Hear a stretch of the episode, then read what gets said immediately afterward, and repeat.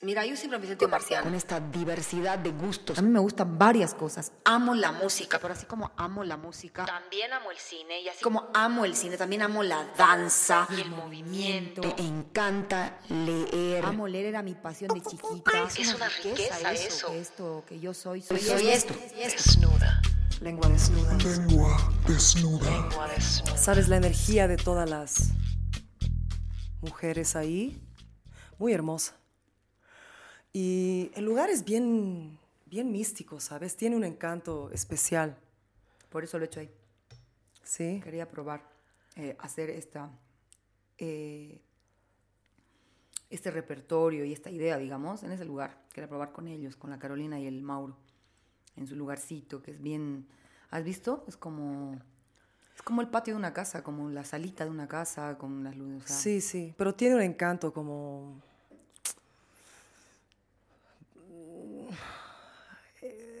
místico Mm, y, y como de tierra, con no sé, es como, como una casa en el bosque. Una vez hice una presentación abajo, ¿viste el patio?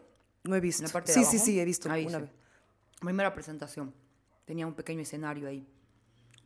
Y bueno, veían de ahí arriba como balcón, todito lo que viste que estaba destapado. Sí. Y la parte de abajo tenía llenito de mesitas. Era hermoso. No sé por qué no lo han vuelto a hacer así. Tal vez les complica un poco las cosas. Ya. Pero me encanta. Y la gente es linda. Eso es lo que más me gusta. La Caro y el Mauro son re lindas personas. ¿Son de Laredo, la, Car- la Carolina? No, nada, nada, que Los ver. he conocido de casualidad por una amiga que nos ha presentado. Para que Ya. cuando me vine aquí a Bolivia, no me vine. Cuando he venido a alguna de mis venidas a querer presentarme en lugares y buscar lugares para hacer mis cosas tranqui, alguien me presentó a ellos y listo. Así fue. ¿Deli, el chocolate? Mm. ¿Qué tenía? ¿Crema? Ar- Artesanal. No sé, esto es de durazno. A ver, invítame otro. Dale, mamita. Quiero probar.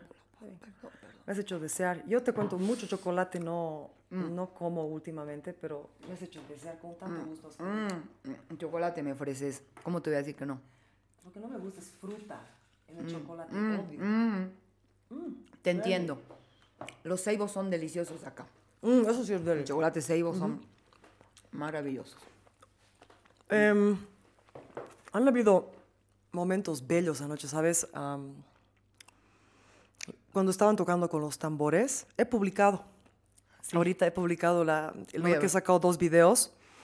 Cuando estabas cantando con la Dori, ¿no ve? Tara, tara, tara, ¿no ve? ¿Qué es esa canción? ¿Qué es esa canción? Eh, reverdecer, cuando estábamos solo tambores y voces. Hermoso. Reverdecer se llama y es del dúo Pero Tachingó. Son dos locas argentinas, jovencitas, que se han hecho famosas, famosas, por un video viral, que si ves ahí en, en, en- en YouTube, te cuentan todo, ¿no? La cosa. Ahora son re famosas, hacen cosas lindas, son dos locas así medio, medio hippies. Así como hay muchos allá, ¿no ve? Y hacen lindas cosas. Hacen juegos de voces bell- bellos, hacen canciones bellas, tranquis. Hay muchos, o sea, a, a- a ver, aclara eso.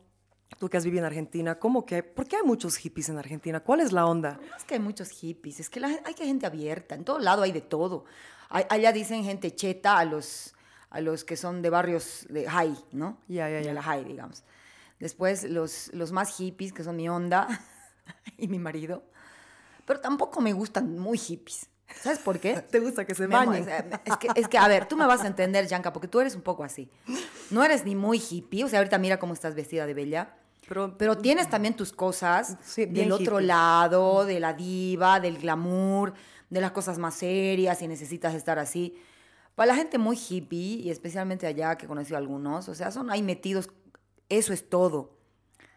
Tipo alguna gente que conozco acá de allá también, pero bueno, no digo ahorita nombres, que me parece ya muy forzado. Ser hippie. forzado, muy forzado Como el que no- estar ahí metido y no me voy para otro lado, solo acá. Este es mi mundo, este es mi... Ah, no, si no estás en esa onda, entonces no eres de la onda, no sé qué.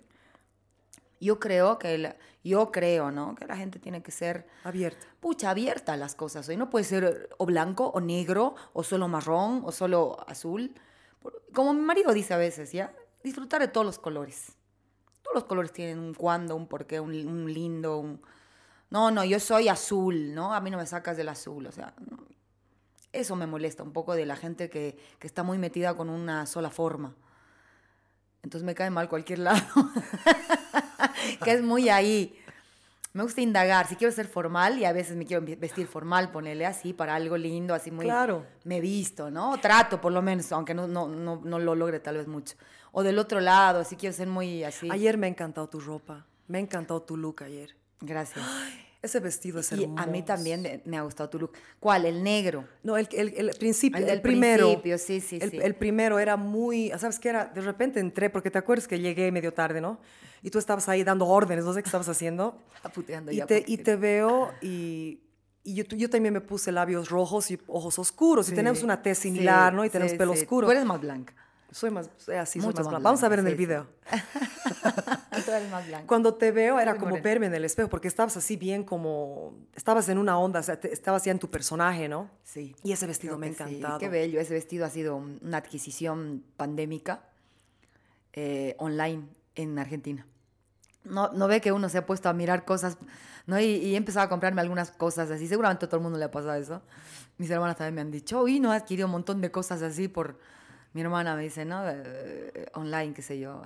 Y ahí he visto vestido, bueno, eh, tengo que comprar. Ay, te quedaba hermoso. Bien bonito el vestidito, sí, bonito. Es un poco chico para mí.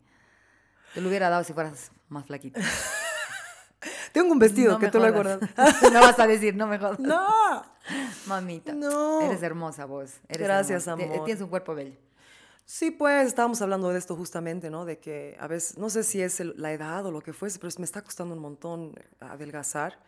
Pero tampoco estoy haciendo un esfuerzo titánico. O sea, Bueno, no ya, es que yo ya sé, dieta, ya sé lo no que te estoy haciendo ejercicio, estoy constantemente creando, porque ayer le estaba contando a alguien, a una profe, que la quiero mucho, que en dos años, hermana, no he escrito nada de música, no he escrito poesía, no he leído, o sea, me- en Nueva York algo pasó, estaba cantando mucho, mucho, pero no estaba creando, o sea, creaba en el escenario. Entiendo. Sí, sí, sí. Lo, Y sabes que he llegado a Bolivia desde esta movida y estoy vomitando creatividad. Sabes que no, no hay espacio en mo- cuerpo para toda la creatividad. Entonces aquí, co- como te he contado, me quedo 15, 16 horas trabajando en cosas, escribiendo, renovando mi, mi sitio web, no sé qué. Y es como que voy a ir al gimnasio. O sea, yo sé que es una época de transición y de tanto que me está llegando. Y ya después tengo que balancear, ¿no? Pero aparte de eso también hay- es porque ah, yo creo que hay algo químico o algo biológico que ahora ha cambiado en mí y mi cuerpo, porque antes yo llegaba y al mes, sin ejercicio, con ejercicio, perdía peso, pero, o sea, 10, 15 libras, ¿no? 8 kilos, una cosa así. Por los cambios y el ajetreo. Sí, pero aquí, esta vez, 5 libras he perdido en casi 3 meses. ¿No? Entonces tiene que haber algo, estábamos, y lo voy a llamar nutricionista, voy a, voy a hablar con él. Me has Date referido. chance. Yo también digo que a veces los doctores que son mucho... Mi papá era doctor, pero aún así... Y era un gran doctor, una gran persona, ¿no? Eh, aún así, pucha, los doctores son estructurados, que te, van, te ven solo un lado de las cosas y todo. Sí. Uno tiene que sopesar, ¿no? Tienes que chequear a ver qué te dice este que te pasé, este nutricionista que está bueno, por lo que dicen, por lo que hablan. Ah, Y tú ver, tenemos criterio las personas, más si, si, si leemos Claro. un poquito, si nos preparamos, si tenemos sí, sí. ¿no? idea de las cosas. Y vas combinando, vas viendo qué te sirve, qué no te sirve. Creo que te puede servir, Yankee. Es no solamente la edad. ¿Tu, tu, tu, tu papá lo llevaste? A ver, contame de cómo tu papá... Mi- no. no, con mis, mis hermanas se encargaron, porque yo no estaba aquí todavía. Ya, ya, ya. No, mi papá le han diagnosticado esa enfermedad el año pasado. Mis hermanas se han encargado de buscar doctores que necesitaba neumólogo, este, De COVID. No, No, mi de- papá le dio ELA. A mi papá le dio el año pasado, lo dia- le diagnosticaron ¿Qué es el amor? esclerosis lateral amiotrófica, lo que le dio a Stephen Hawking. Hay películas de esta enfermedad que, es más, le ha dado a gente joven, por lo general, no a gente mayor. Mi papá tenía 80 años. No parecía de su edad, pero y siempre ha sido saludable, increíble, deportista, no fumador jamás, no bebedor jamás, eh, un tipo activo, ha trabajado, estaba de director en el Viedma y Maternidad, Germán Urquidi, por tercera vez lo habían nombrado el año pasado. Él había aceptado de buen agrado esta vez porque las otras veces estaba como que no, no me gusta estar de administrativo, a mí me gusta hacer mi trabajo, decía, no, mi papá. Pero esta vez había dicho, voy a hacer algunas reformas, que bueno. Tan a los poco tiempo le diagnostican esta enfermedad porque empezó a, a tener, no podía hablar, ¿no? Es una enfermedad cruel Yankee es algo que le toca a una persona en no sé cuántas, en millón, no sé cuánto. Es como un rayo que te, que te agarra cuando estás caminando, ¿no? No sabes por qué, no sabes de dónde apareció, al menos hasta ahora no se sabe todavía. Y, y empezó a degenerar muy rápido, porque hay gente que vive años con eso, años. Este es Stephen Hawking, han hecho la película de él y todo. Sí, sí, sí. Jovencito le dio y hasta grande ha muerto de viejo, ¿no? Que estaba ya totalmente parapléjico y demás. Eh, ha seguido años de años. Mi papá ha durado con esto seis meses y se fue. Por el COVID también. Porque le entró, ¿no? Como te dije, el pulmoncito. Agua. Jodido. Bueno, pero pasando esto para, para un ladito, eh, lo que te digo de los doctores. Hay doctores y hay doctores. Mm. Muchos te van a dar pautas abiertas de todo. No te van a decir, mira, toma esto y se acabó. Conocido doctores así increíbles y otros que, ¿no? A rajatabla cosas. Sí, ¿sabes qué? Es increíble aquí, aquí y en Estados Unidos, cada doctor ignorante que he conocido, hermana. ¿Sabes qué? O sea, les- er- eres un número más. No sé si en Argentina es así. A ver, contame. Es- o sea, eres un número más. Ya no hay, ya no hay el doctor que se, que, o sea, hay pocos, ¿no? Pero hay, hay doctores alternativos, hay doctores que nacen para ser doctores, que tienen ese don, ¿no? Pero el sistema, a la gran parte de esas personas, los, corrup, los, los corrum- Corrompe, los corrompe corrompe. y empiezan como a perderle el amor a la profesión y eres un número, no- y no quieren pensar en cosas alternativas, no quieren pensar en combinar opciones. Mira, siete años yo he luchado con una in- intolerancias, yo no sabía que eran intolerancias. Ya, yo, y no, o sea, eso no me afectaba en mi peso en lo más mínimo, pero tenía unos síntomas horribles, me hinchaba, tenía dolor, ¿no? En mi estómago. Y después de siete, ¿qué ha pasado? Mi. Después de siete años, una amiga boliviana, hola Alme, que la amo mucho, que es nutricionista y también se ha metido, a, a- a- sabe mucho de meditación y sabe mucho, se ha vuelto así de todo, porque ella también estuvo enferma mucho tiempo con, eh, eh, ¿cómo se llama? Ah, ah, Dios mío, levaduras, infecciones de levaduras, pero en su estómago. Y nadie le curaba, nadie. Y tanto está tan enferma, estaba, cada mes tenía que ir dos veces o tres veces para, al doctor para que le pongan inyecciones. Horrible, nadie le daba la cura. Y se volvió tan capa en conocer y estudiar que empezó su propia empresa. Ya, bueno, entonces ella me dice, oye vieja, yo no, no hablé con ella por mucho tiempo, pero de ahí empezamos a hablar porque, no sé, yo, yo estaba en, en Nueva York, ella en Miami, no sé. Y le conté un día, después de siete años, y me dice, ¿te has hecho examen de intolerancia? Y yo, pero es que yo no soy alérgica a nada, ya tengo, no, me dice, examen de intolerancia. No, te cuento que mi hija tenía estos síntomas, hemos tenido que hacerle, toda la familia se ha hecho, y a la pobre guava le daban carne, y había sido intolerante a la carne, ¿no? Así. Le digo, dame, dame, 130 dólares, me costó 100 dólares, creo. Había sido intolerante, hermana, al puerco, al pavo, a la pera. Tu amiga. Yo. Ah, tú. Sí. Mierda. Entonces, y justo al- a, la, a, la, a la- no, habla lo que quieres, a la, a la castaña de cashew, a la... Ah, sí, entiendo. Y justo yo comía un montón, comía eso todos los días. Y, y imagínate, o sea, ni un solo doctor en siete eso. años me han hecho endoscopía, colonoscopía, me han hecho todo tipo de exámenes que no te puedo ni nombrar, ¿ya? O sea, cosas que Horrible. Yo ni siquiera sabía que existía. O sea, se inventaban, no, que quizás tu, quizás tu, tu ano no está abriéndose correcto. O sea, ¿sabes qué? Yo era así, siete años de esta Por mierda. ¿ya? Y al final era intolerancia. ¿Sabes Era lo que- intolerancia. ¿Sabes lo que me da rabia de estos médicos que hay, abundan en todo lado del mundo, creo yo? No sé, yo he vivido aquí en Argentina nomás, en Buenos Aires. Hay, eh, o sea, que sean tan estructurados, que, te que no te digan, a ver, ¿por qué no consultas a, a, no sé, esto, o te, fe- o te fijas en esto? Hay gente que te, que, te, que te aconseja eso, sí, he visto, pero, pero no se abren. A ver, podemos trabajar con viéndote, eh, digamos, ¿no? Uno que tenga una especialidad y te diga, anda a ver a un nutricionista también y podemos trabajar con él en combinación. Pocos hacen eso, Yankee. Pocos. Pocos. No te mandan así nomás, ni siquiera un colega. A ver, fíjate en esta otra persona que tiene. Pocos he visto también que te dicen, anda con este mi colega que es mi misma profesión, mi misma especialidad, pero que tal vez tiene eh, otro Más saber, por el, claro, tiene, ¿no? Algunos, pocos he visto de eso. Mi papá era de esos.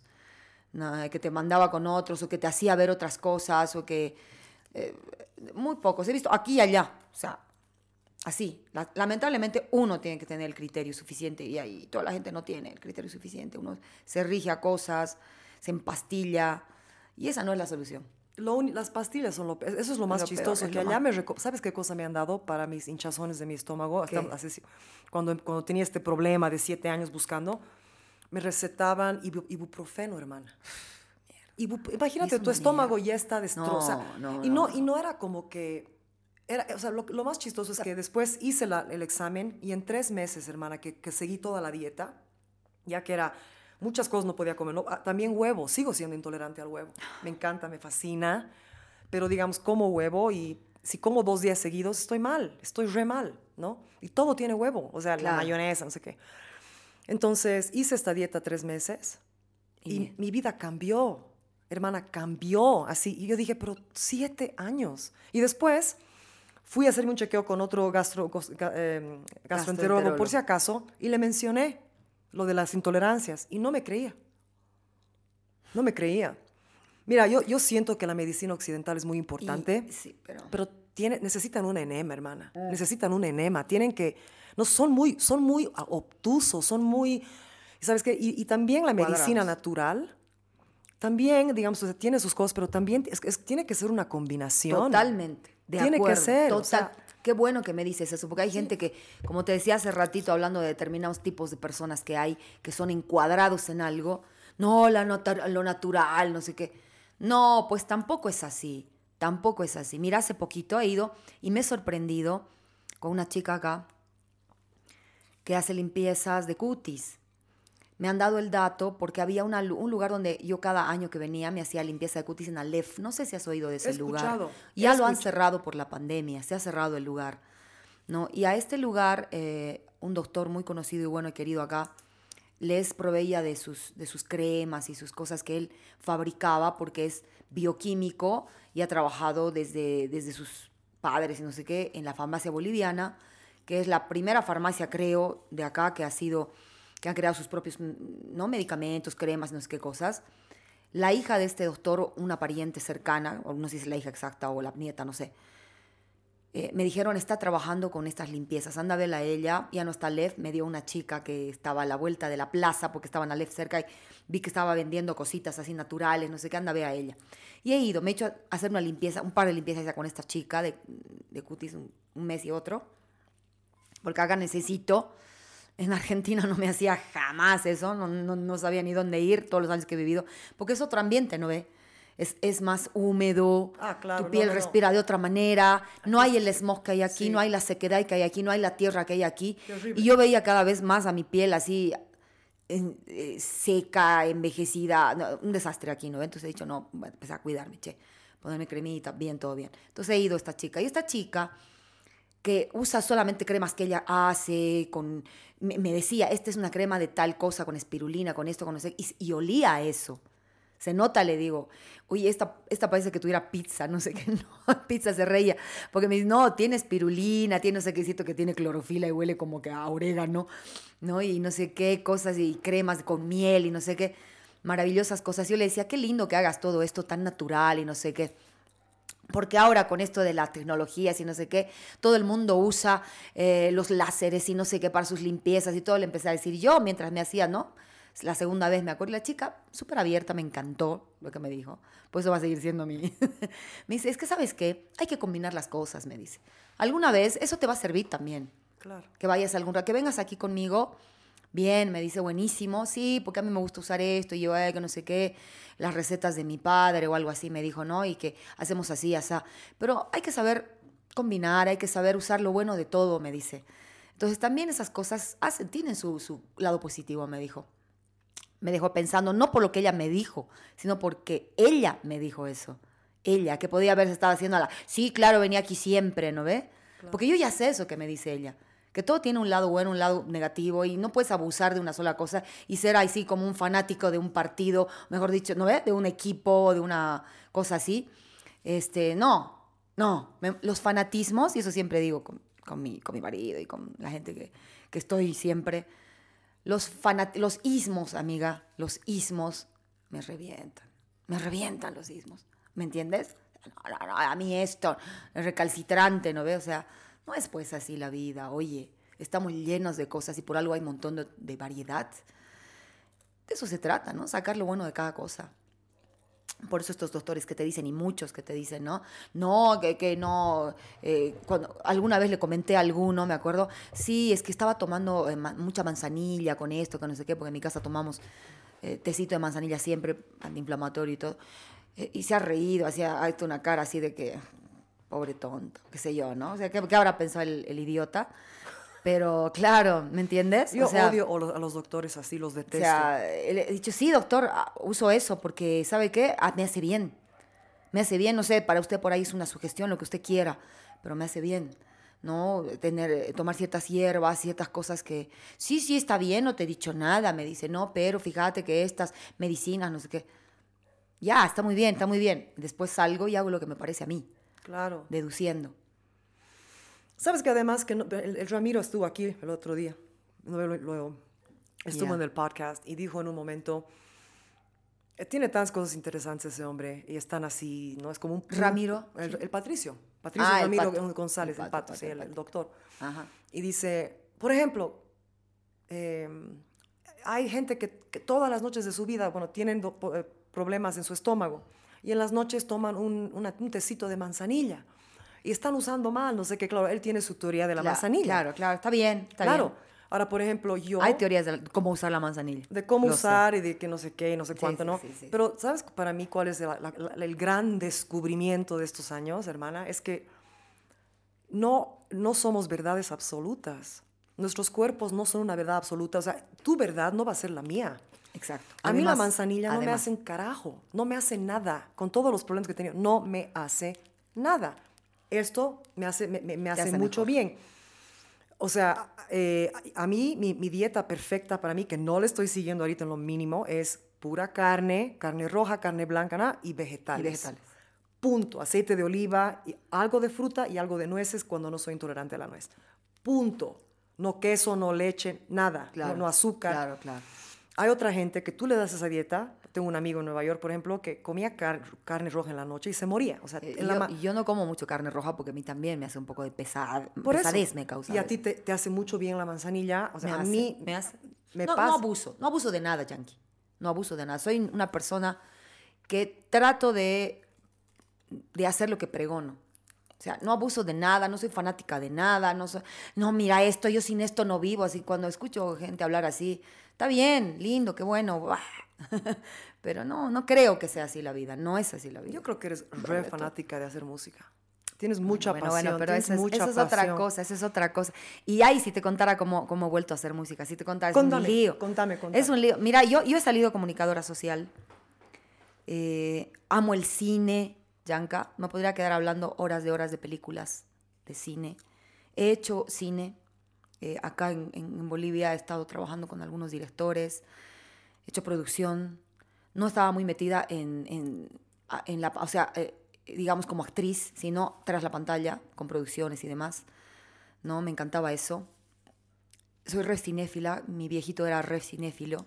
Él me ha inculcado, creo, su, su, desde chica su, su pasión y, a mis hermanas y a mí. Y amo, así como a la música la amo, amo el cine. Así.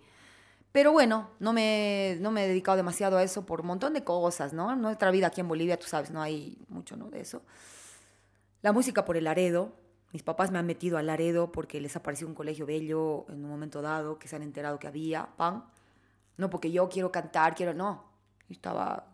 Una- Yo soy una años. persona que me gustan varias cosas en la Yo vida. soy soy bien igual. así, ¿no? Y, y- y- y veo que tú también eres así. Soy llena de cosas, o sea, me gustan muchas cosas para hacer. Deporte, me gusta el baile, amo la danza, me gusta el cine, amo el cine. Podría estar viendo películas cada santo día de mi vida y analizando y no sé qué, ¿no? Y la gente que, que vive conmigo, mi, mi esposo, que sé yo, me conoce, sabe cómo es. ¿no? Fánate, a ver, a ver, ¿qué me decís de esto? Me dice, ¿no? Mi marido es argentino. A ver, contame, a ver, ¿qué has analizado? Le gusta, le gusta porque él nunca le han hablado así de, de películas y le he hecho gustar cosas, ¿no? ¿Cómo y ahora el tipo A ver, mira, a ver, a ver, ¿qué me decís de esto? A ver, ¿qué opinas de esta peli? A ver, fíjate, mira, yo creo que, porque él es bien analítico, ¿no? Se llama Sergio, ¿no? Y Sergio Oh, se llama, Sergio se llama mi marido. Eh, siempre hablo de él porque, bueno, ha sido, es mi compañero hace 15 años, 15, 14 años. y hemos vivido muy juntos siempre en la casa en Buenos Aires. Somos bien caseros, bien de la, ¿no? Y hacemos música los dos. Sí, tienen su taller. Entonces tenemos mucha complicidad, a pesar de ser pareja. Y yo digo a pesar porque las parejas siempre pelean, es así. Y el convivir con alguien es jodido, pero somos así, ¿no? Entonces, por él he vuelto a la música, por él. No, pero espera, espera. Por él. Entonces tú estabas, no, pero Yo salí comunicadora social, listo. Eso era lo mío, estaba metida con otras cosas. Eh, De repente empecé a... eh, Hacía música de tanto en tanto aquí, pero era un hobby para mí. Yo estaba en el Tralala cantando, cuatro años, cuatro años y un poquito más. Después este, hacía danza donde podía, pro- probaba de aquí para allá. danza moderna. No, nunca me he metido a danza moderna porque no, no sé. Empecé con folclore en el Aredo. Después me fui a mi- mis propias búsquedas, Yanka, era loca, porque ahora hay de todo en Cocha y he, visto que ahí, ahí han, empezado a proliferar cosas, pero yo al principio era así medio loca, medio busca cosas raras y eran raras en una época, ahora ya no. ¿No? Entonces me metí a, a indagar en expresión corporal que había escuchado, que había, que no sé qué, y acá no. Eh, y empecé a dar clases gracias a que una amiga, música también y actriz, la Alejandra Lanza, tal vez la has oído Claro, nombrar a la Ale claro, Lanza. yo he crecido con su, su, Con su sus- prima, es, era mi mejor amiga de niña. y a La Marcela Lobo. la Marcela Lobo, claro. Pero era- Estaba en el Laredo. Ella es un año La mayor Marcelo. que yo, pero éramos... La- Ajá, ahí está. Bueno, ellos son parientes míos también. Eso después hablamos. La Ale es una capa. Ella Es tiene, una capa, tiene emprendedora, súper co- timpana. Tiene timpana, Ha es estado también actriz. metida en... Sí, sí, sí. Después vamos Bueno, a hablar. Ujú. ella eh, me, ha, me ha instado y, y le agradezco a la Lelanza eso, le agradezco, súper agradezco. Yo tenía mi grupo de tambores acá. Siempre mis hobbies con música, nunca he dejado la música, siempre era mi hobby, ¿no? O sea, estoy con algo, buscando algo serio, pero musiquita siempre estaba haciendo por algún lado. Pero haciendo, en este momento estabas ya, ya habías salido de la U, estabas trabajando. ya estaba, no, no, esta- había salido de la U, estaba, eh, eh, la U la he hecho también por etapas, por plata, porque estaba en la católica, tenía que reunir y volví, no sé qué, y de... Ah, ya, son muchas cosas. Sí, es largo de contar que eh, me voy a aburrir y vos también. No, la cosa es que yo hacía, cantaba en el tralala, después tenía mi grupo Yembongo, que me encantaba, lo amaba, tambores y voces, eh, con un grupo de chicos, un- uno de mis mejores amigos de la vida, el Cristian Busca, ahorita está en Suiza, amigo querido, si Perdón, alguna un- vez vas un a ver esto. Paréntesis. El, el- este- este- esta cuestión de los tambores, ¿cómo entró a tu, o sea, tu papá, tu mamá? Porque eso no, es- no, no, no, no, pará, es un chiste, fue una cosa loca, fue una cosa loca, rara, cosas que te, no, no te ha pasado, sí te ha debido pasar un montón de veces a vos, Giancarla, que eres una persona mística y que haces caso a, a ciertas, ciertas señales, porque sé que, que te pasa eso también a ti, ¿no? La música estaba ahí siempre ahí, pero de repente no sé, la percusión, soy muy tierra yo, soy muy tierra, ¿no?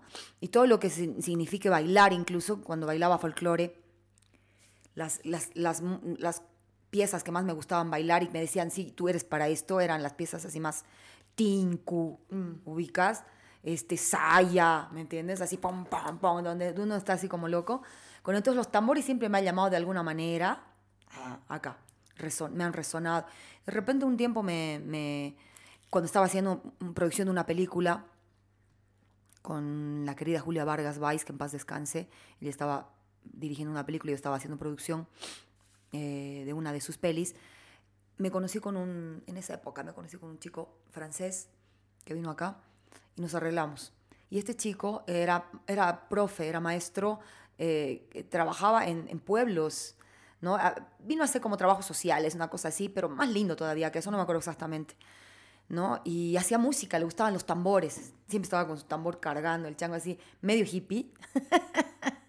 que me llama siempre la atención eso. Amo a esa gente, ya te digo, si es fana total, no. Pero él no era así, él no era así, era abierto a cosas, me gustaba eso. Y este pibe con su, con su, con su djembe ahí, el djembe, ¿no? El, el- el instrumento africano que se mete entre la... ¿no? Ahí, todo. Eh, cargaba con eso y, y se unió a un grupito que había acá en Cocha que se llamaba el grupo de la Hayu, que tenían, eh, eh, el Ajayu estaba en el Prado, ya no hay eso. Para los que no, ¿no? son de Bolivia, la hayu es la palabra aymara para alma. Ah, es una de exacto, mis alma. palabras fa- Bella, favoritas. sí. Y también sí. un, una pausita, eh, para los que no van a ver video y están escuchando, Si me, eh, si me escuchan masticar ya saben que es la hoja de coca, pero para los nuevos estoy masticando hoja de coca porque es parte de nuestra cultura. Ya Sí, dale. sí, además te gusta y listo. Me gusta. No, es porque los sonidos. pues, Claro, eh, claro, claro, claro. pero Yo digo que es rica la coca. Bueno, yo no por mis dientes.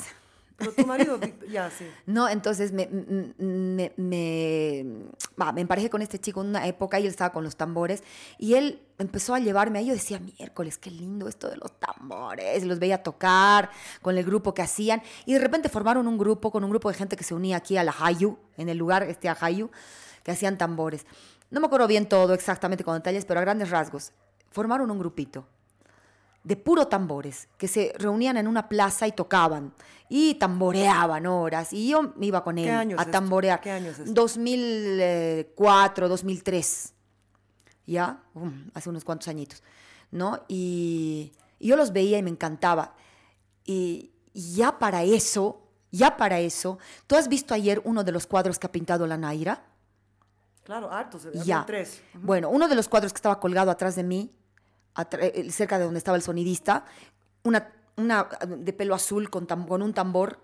Bueno, ese cuadro lo hizo la Naira hace muchísimos años y en una exposición que hizo en las paredes de la, de la Pascuelita, donde hizo su exposición y cosas. eh, yo, yo me acerqué porque es mi amiga, la Naira, de hace tiempo. Veía todos sus cuadros y decía, pucha, alguno me gustaría aquí, pero me gustaría adquirir alguno por apoyarla, ¿no?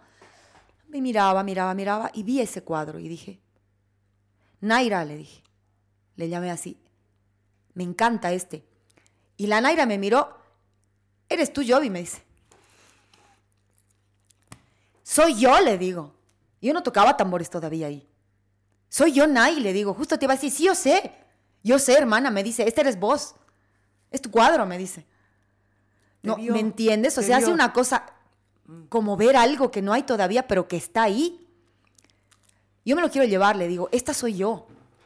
Y de ahí comencé con esta situación de los tambores y todo, y formaron este grupo. Yo me empecé a meter, ¿por qué? Porque le dije a los chicos que me hice amiga de uno de ellos, del grupo, donde estaba este mi ex novio francés, el Damien. eh, chicos, ¿qué tal si hacemos con canto? Puedo meterme a cantar algunas cosas mientras ustedes tocan qué linda idea, no sé qué, bueno, dale, vamos. Y uno de ellos cantaba, mi amigo, el que se hizo mi mejor amigo también, le gustaba cantar, porque tocaba piano y cantaba. Dale, vamos con cantos y no sé qué. Así empezamos con el grupo y conformé el grupo con ellos, empecé a tocar los tambores con ellos, empecé a practicar con ellos, empecé a aprender autodidactamente con ellos, digamos, pa, pa, pa. Y te agarró. Me encontré con eso. No sabes cómo amo los tambores. Lamentablemente ahora no estoy haciendo tanto como quisiera, muy poquito, muy rara vez, pero es algo que es mío, es algo que es Es mío. que, así es, que te- es el demasiado espíritu, pues, para te ame- te ame. Tú sabes Sí. que el- tú obviamente sabes esto. Yo, yo, yo trabajo con harta gente de África y de el- a- ma- Caribe y todo eso, bello, ¿no? qué bello. Yo Sí, tengo, y sí. me dicen a veces, negra, me dicen negra, Hashem y negra, me dicen, ¿no? Pero me dicen porque dicen que sienten que yo tengo un alma, Un alma. o tiene, tengo una negra adentro, ¿no? Yo también pienso eso, Y de mí, sí. Por tu voz, ah, tu voz. tengo soul. no solamente por el soul que tienes, hay algo en tu voz que dice eso. Me han dicho, y sabes qué, Eh, en esta cuestión, yo tengo un gran amigo que hay- hay- hay- algún día quiero, quiero que esté en el podcast, es un grandioso percusionista de Panamá, pero vive en Nueva York. Bello. Casi se ha muerto en COVID. Lo he visto irse a la coma, lo he visto Ay, un hombre grandote, negro, bello, grande así. Sus piernas eran así. En el Dios. hospital casi me muero. Yo no sé cómo ha, ha salido de eso. Ha estado en coma dos meses. Bueno Pero ha salido. ha salido y así, pero terco, terco, me voy a mejorar, me muero, maldita sea, si no me voy a mejorar, me voy a mejorar, carajo, así, ¿no? Se mejoró, increíble, ahorita está tocando y todo. Un año su recuperación. Y el Geraldo me dice, em, le digo, no sé qué tengo con los tambores y la percusión, no sé qué es. Y me dice, no, es que el espíritu pues se te ha metido. Hay un espíritu, cada instrumento, de los cada tambor tiene, es para llamar a los espíritus, ¿no? Así son las... las Es así, es así. o sea, o sea, y ellos usan, Ay, digamos, esto es para llamar a tal espíritu, esto es para llamar a tal. Entonces, una vez que se te entra, cagaste. O sea, es, es tuyo. O sea, es, y es porque has nacido con eso, ¿no? sí, sí, sí. A mí me encanta. O sea, que enganchas con eso, enganchas con eso. Y bueno, eso fue la primera, ¿no? Que me di cuenta que pasó algo con esta situación de que no puedo abandonar la música y lo tenía muy, muy, muy dentro de mí esto, ¿no? Ya. Pero siempre el hobby, ¿sabes por qué? Porque te meten pues cosas desde chico, más en lugares donde, donde hay estructuras y nuestro país es lleno de estructuras. Se están- nos estamos abriendo de a poco, creo, Yankee, pero mi papito, que en paz descanse, que era una persona abierta, inteligentísimo, bello, tenía sus estructuras porque ha sido criado de una manera. ¿No? Él es médico, él era médico y ta, ta, ta. Entonces me decía, hija, no desperdicies tu inteligencia, no vas a poder llegar a ningún lado haciendo estas tus cosas de canto, no sé qué, no sé qué, estudia algo bien. ta, ta. Tenías hasta, cierta, hasta cierto punto su razón. Estudié por eso también una carrera que, que uso, pero uso dentro de todo lo que hago con lo mío. No es que voy a ser periodista ni nada específico de ese lado. Todo te sirve porque puedes integrarlo, eso pienso yo, ¿no? Entonces tenía mi estructura de que no, no me iba a ver bien. Entonces yo siempre tenía ahí como a un ladito la música, como a un ladito mis cosas, como a un ladito. Y seguía y seguía haciendo, eso nunca parado, ¿no? Nunca parado. Nunca parado, nunca parado, nunca parado, hasta que, bueno, yéndome a, a esto de que me encontré con Lale también, me vio tocando con este grupo, le encantaba ver a Jan Bongo, teníamos un lugar asiduo que tocábamos una vez al mes, que era el ECLA, el lugar que puso la Eli Ohanian. ¡Ay! La Eli Ohanian puso un lugar precioso que se llamaba ECLA. Saludos, La Eli, si alguna vez nos ves aquí. la amo sí, la Eli es una bella persona, es una persona La especial. amo, la ¿no? amo. Y nos amaba. La Eli nos amaba al grupo Jembongo. Teníamos siempre un lugarcito en ECLA, que era un boliche hermoso que armó ella con comida deliciosa que hacían, y un lugarcito precioso para que los que tocaban hacían música, y ahí íbamos una vez al mes a tocar. Ahí la Ale también siempre iba, que no sé qué, y alguna vez la veía, y que no sé qué. Este, también ella incursionando, empezando, ya había venido de México de, de- de hacer su, su Modelaje, estudio de creo. actuación, estudio de actuación hizo no sé qué, ¿no? Y también hizo algunas cosas de eso, de todo un poco. Y ahí nos, nos conocimos, eh, nos veía tocar, hasta que un día agarra a esta chica y me dice, eh, yo vi quiero hablar con vos. Necesito, es- eh, mi hermano ha abierto la fábrica, la escuela de cine, Sí, sí. la fábrica, eh, lo abrió el en Roberto. ¿no? Y eh, estamos abriendo la, eh, parte de lo de la escuela va a ser actuación, del, del aprendizaje que va a haber. Necesito una profe de expresión corporal. Yo sé que tú haces, has hecho danza, que tú te veo en el escenario, cantas y toda la cosa. Quiero que des expresión corporal yo. Pero vale, yo soy como... Sí, he visto tu currículum, pues yo había entregado mi currículum en ese tiempo, que, así, que era comunicadora y ta, ta, ta, ta, he visto. Y me ha gustado todo lo que haces. Yo, aparte, te conozco, he visto lo que haces en el escenario. Quiero, por favor, que, que te metas a hacer expresión corporal. Por si no te acuerdas, sale. Estoy haciendo recuerdo acá si alguna vez ves esto. ¿No ve? Y, y me acuerdo que hablamos en la Casa Blanca. Me citó ahí. Me encanta, me Estábamos encantaba ahí, lo que era la Casa Blanca, sí, en la 25, ahí en esa época estaba. ¿No? Y ahí estábamos charlando y le decía, pero Ale, yo no, no sé, o sea, no soy profe de expresión corporal. Vas a hacerlo vos. Yo quiero que lo hagas vos, por favor. No me digas que no ahorita, pensalo hasta mañana. Es que no tengo nada que pensar porque no sé qué hacer. No me, no me digas nada ahorita, me dijo. Hasta mañana. Pensalo hasta mañana. Es que yo vi, quiero que les enseñes a la gente lo que tú haces ahí, lo que tú muestras que haces en el escenario. Eso. Así, además. Por favor, además tú así eres. habla, además. ¿no ve? Así- así es Eso, así no ves, súper apasionada y, y así, ta, Es- las cosas, ¿no ve? Y yo, ya, déjame pensarlo, ya, por favor, me dice, ¿no? Y respóndeme lo antes posible. Bueno, al día siguiente me parece que hablamos y le dije, dale, me animo. ¿Qué hago? La puta madre, ¿qué hago, caray? A mi hermana que daba clases de danza, que hacía danza contemporánea a la Doris en ese tiempo, y también daba clases a chicos de danza, porque ella estaba en un grupo, en el grupo de la, de la ANAC, a Tempo Danza, si no me equivoco, se llamaba. Que estaban ¿no? con la Melo. Eh, no, Ah, no, a después. Tempo Danza era así, sí, Ya. es- ya después, en otro entonces. lado, después no sé qué. ¿No? Y le dije, "A- ayúdame con esto, que tengo que dar clases de, de esto, no sé qué. Tengo un método, me dice, Giovanna, que te va a gustar, que es de la Patricia Stokoe, que es de, eh, eh, profe de danza argentina, que no sé qué, que uso para mis chicos, que era un método para danza, expresión corporal para chicos. ¿no? Un, un método bien didáctico, bello, donde hablaba de eso. Me encantó, me, lo- me agarré de eso. Y dije, ya, con esto voy a hacer. Desglosé.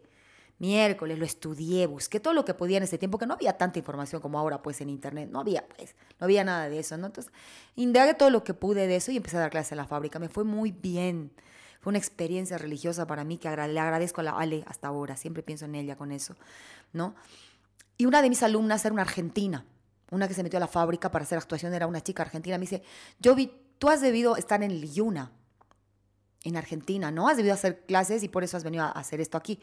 No, le digo, nunca he estado en la Argentina y no sé qué es el IUNA. Es el Instituto Universitario Nacional de Arte, que ahora es Universidad Nacional de Arte, ya no es instituto. Estaban en gestión de hacer la universidad en ese tiempo. No para nada, le digo.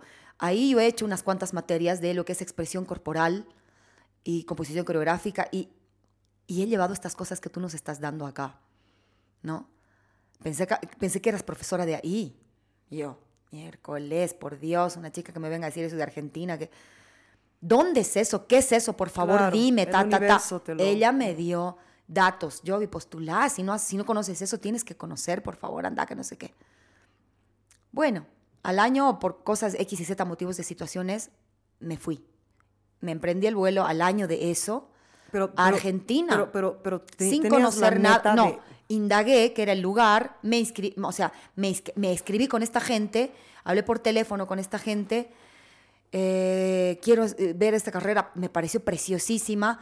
Mandanos tus papeles, mandé mis papeles. Tienes que venir en noviembre, fin de año de ese año, para que podamos inscribirte. No sé qué, no puedo, estoy trabajando, hago cosas, no puedo ir en noviembre, pero puedo ir directamente para cuando empiece esto. Por favor, que no sé qué, los convencí. Te esperamos, vamos a guardar tu plaza, vamos a hacer una excepción con vos, no sé por qué hicieron la excepción conmigo.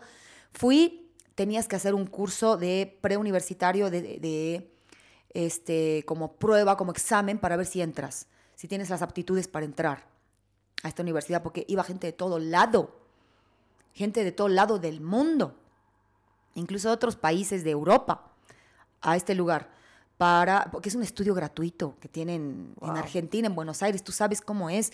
O sea, hay lugares increíblemente atesorables, así preciosos, que tú puedes ir y hacer tu estudio ahí y no pagas. Son estatales. Y el UNA, que ahora es UNA, la UNA, se dice, eh, Universidad Nacional de Arte, es ese lugar, es uno de esos lugares maravillosos que así conocí por esta alumna. Fui, ingresé, hice el curso preuniversitario, en- entré de 380 personas, una de esas yo, para hacer la carrera, ¿no? Maravillosa, fueron los mejores años de mi vida La carrera- de estudio. la La, carrera- carrera de expresión corporal. En la carrera de danza, porque hay varios, ¿no? Es, eh, digamos, este, y, el, y una tiene un montón de cosas de artes y demás, eh, de danza, eh, el- el- digamos que el... eh, Ay, se me ha ido la palabra. Bueno, no importa. La parte de danza, este, entré a hacer licenciatura en expresión corporal y, arte- y composición coreográfica, artes escénicas, con danza, ¿no? Me hice la carrera ahí, ¿no? No terminé por motivos de ¿Cuántos volverme. años? ¿Cuántos años? Hice tres años, lo que se hace en cinco, lo que la mayoría de la gente allá hace en diez, porque trabajan y estudian, la mayoría. Yo llegué a hacer un poquito más del 50% de la carrera en dos años y medio. O sea, te sacaste la mierda. Me no, viví ahí. Yo viví ahí. No quise seguir porque ya me quería volver acá. En ese, en ese trajín yo conocí a mi marido antes de volverme, dos meses antes de regresar, de emprender el vuelo acá. Y ya dije, aquí- hasta aquí hago, voy a en- engranar con cosas que hago con la música, que ya con el- mi título de, de- de- de licenciatura de, comunicación, ya listo. Claro, estás- listo. Era demasiado lo que necesitaba para seguir allá. Necesitaba plata, necesitaba un montón de cosas y no quería seguir. Era una vida muy dura. La vida en las urbes es jodida, ¿no? Eh, y tú lo sabes, ¿no? Uno, uno está muy solo, este, es, es loco, es loco. Yo ya no quería. Quería volver acá y traer eso. Traer eso era mi, mi, mi, mi- sigue siendo mi objetivo. Traer eso y, y hacer cosas acá con eso, ¿no? Me conocí con mi marido dos meses antes, me vine, mi marido me vino a buscar, me fui con él. Bueno, No, un ratito. Estás, estás skipping es una locura. la parte más, más romántica. es- o sea, Mi marido músico, me Ya. conocí con él. y le diste... Por una qué, qué bonito, así, qué bonito conocerte, pero me voy a Bolivia. chao, Claro, estoy- chao, claro, ya. claro, o ¿Y sea, él qué te dijo? Fue, eh, además, este, no, nos conocimos en un momento difícil de nuestras vidas, él por un lado de, de la suya y yo porque yo estaba con alguien acá que me estaba esperando, ¿no? Eh, pero bueno, nos volvimos cómplices con mi marido desde ahí. O sea, algo pasó con él. Y no estoy hablando solo de físico, no estoy hablando solo de eso, que es una estupidez, porque yo no me rijo mucho en eso solo, ¿no? O sea, en mi vida, a lo largo de mi vida he visto, sí, me tiene que gustar alguien, obvio que me tiene que gustar, nos tiene que gustar. Pero hay otras cosas que me engranan más y que me enganchan más, ¿no? Y eso ha pasado con él. Nos hicimos amigos desde el primer día que nos vimos, amigos, hemos hablado de música, de todo. Pero entonces cuando se conocieron, ya te fuiste a Bolivia Me vine y porque le dijiste, ya... ¿sabes qué? Que te quiero, o sea, te quiero, me pero bien, chao. chao, me tengo que ir. Sí, sí, sí, él sabía eso desde el principio, que me iba a venir, que estaba Sí. con otra persona y toda la cosa. Y de ahí, Nos dio pena. Pero bueno, me vine igual. De ahí me di cuenta que no, que no, no era la cosa. Estar, seguir con otra persona cuando yo Claro. había sentido algo, una conexión tan grande con otro. Aunque no pensé que lo iba a ver más, más en mi vida. Pero él se enteró que no estaba con esta persona y vino. Imagínate, me te- te buscó, sorprendió, te sor- me sorprendió, estoy yendo, quiero ir a hablar, quiero ir a ver, a ver, a ver qué pasa. Eso es quiero ir a ver qué nos romántico. pasa. ¿no ve? Sí, además es apasionado e impulsivo. Impulsivo más que nada. Es súper impulsivo él.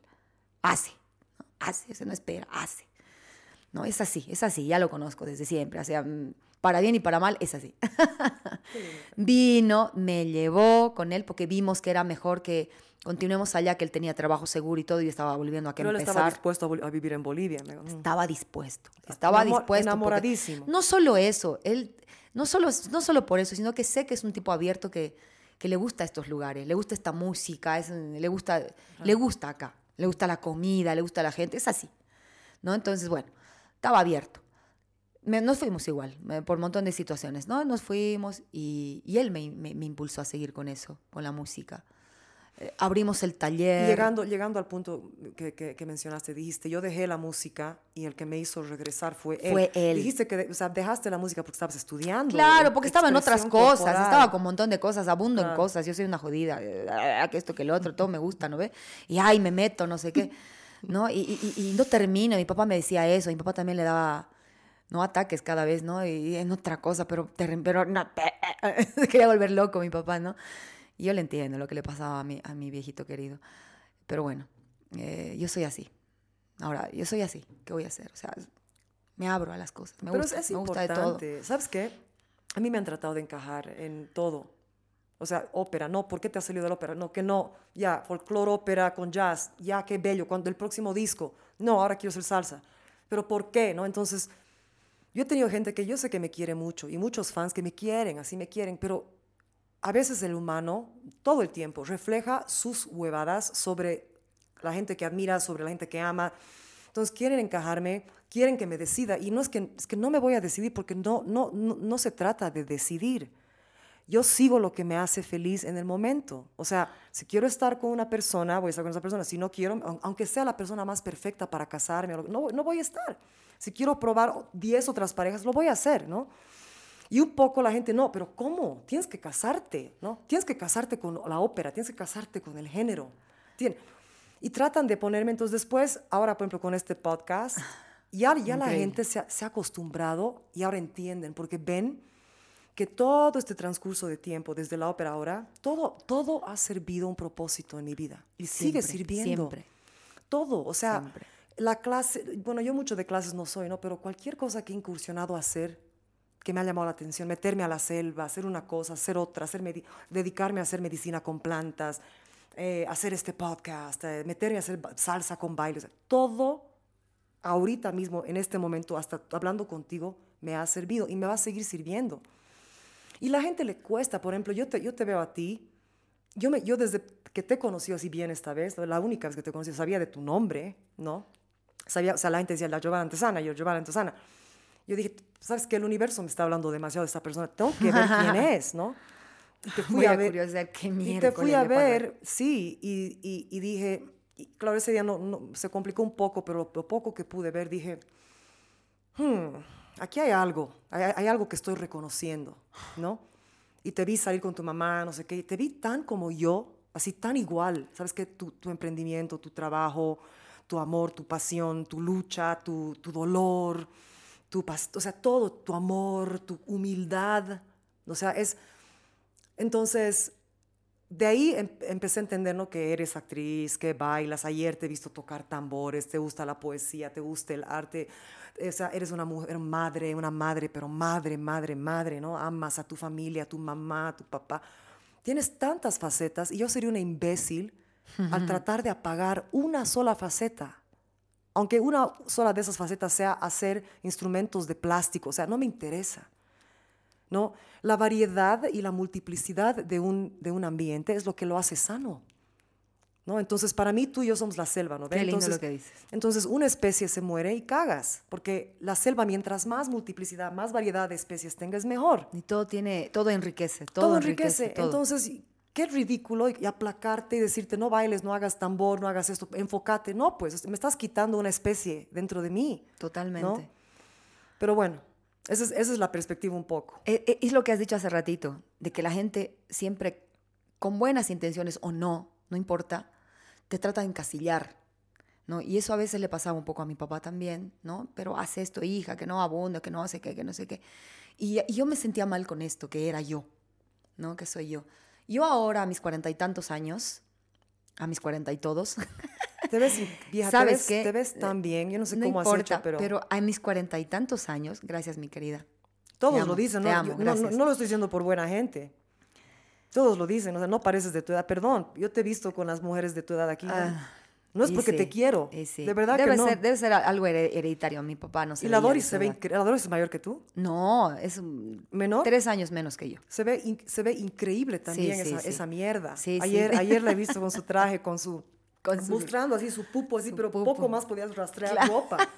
Podías usarlo de... de- Ella siempre ha sido flaquita, delgada, linda. pero se la ve hermosa Sí, también. sí, es sí, genético, tu, tu mamá también. Ya. y- Mi- sí, sí, de mi- y mi papá también. Cuando lo veías no parecía de 80 años ni en, ni Mm. en dope, ¿no? Pero bueno, te digo lo que has dicho, de encasillarnos, ¿no? De encasillarnos con cosas. Y yo me sentía mal con esta diversidad de gustos que tengo. Imagínate, es un don. con esta diversidad. Gracias Dios por, por encontrarme gente como vos que me dice eso y que me he ido encontrando así de a poco en la vida. Una y otra forma me han ido diciendo. Y yo te decía, en mis cuarenta y tantos años me doy cuenta yo de que es una riqueza eso. Al- eh, ¿Qué te estoy diciendo? Eh, ah, le te iba a decir de dónde sacaba. el- Yankee, mi, me parece- Yankee querida parece- teca, no sé qué te voy a decir. Sí, el pelo.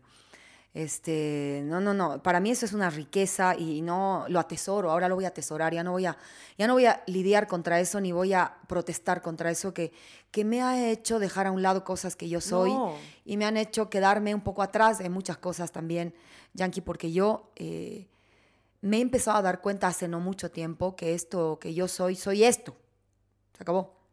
A mí me gustan varias cosas. Amo la música, pero así como amo la música, Amas el cine. también amo el cine. Y así como amo el cine, también amo la danza y el movimiento. Y la por pintura. eso me metí a eso. Y, la, y, y Y gusta- leer. y Soy una lectora educar. que me encanta leer. Amo leer, era mi pasión de chiquita.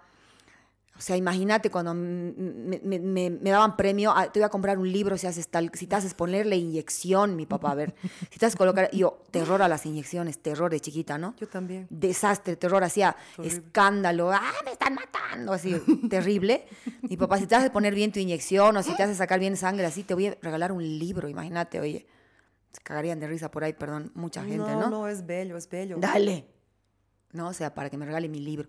Amo la lectura, amo la lectura. O sea, hay cosas que amo así, son un montón de cosas. No, y además, Soy ¿sabes una- qué? A- Ayer he visto que eres bien, te gusta edificar a la comunidad. Ese es otro don que tienes. ¿Y sabes qué? Qué hermoso que Hasta, dices. hasta te sacrificas un poco a ti misma y, y- eh, y otras cosas por ver a tu comunidad edificada, hermano. O sea, es bello. Si tú tienes, una vez ah, escuché algo, porque yo escuché algo que me, que me impresionó mucho, porque yo, de todos los deseos que se han plantado en mi corazón solitos, ¿ya? Siempre cuestionaba si valía la pena darle tiempo a eso o al otro, ¿no? Porque siempre estaba tan enfocada en, lo que es la música desde mis cuatro años, cuatro años. Aprendí a leer le- eh, música antes de letras, Giovanna, ¿no? Entonces, para mí la música clásica, música clásica, y viví 20 y algo años más, casi, no, 20 y algo años, así. No te cantaba, te cantaba un bolero, el único que sabía.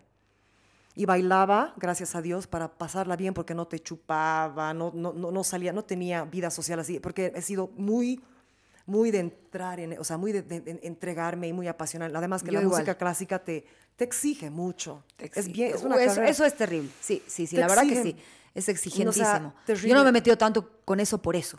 Dice que los músicos de la música clásica pasan un tercio de sus vidas en la, en la sala de práctica. Y es verdad. Entonces, en esos Mm. Y lo 20 tienen que hacer porque no les hay queda otra para hacer eso. Y en esos 25, a- 20 y algo años, yo pasé, imagínate cuánto es un tercio de eso, o sea, casi 8, 9, o sea, 8, 7 años encerrada en una, en una, o sea, en una, bueno, figurativamente, ¿no?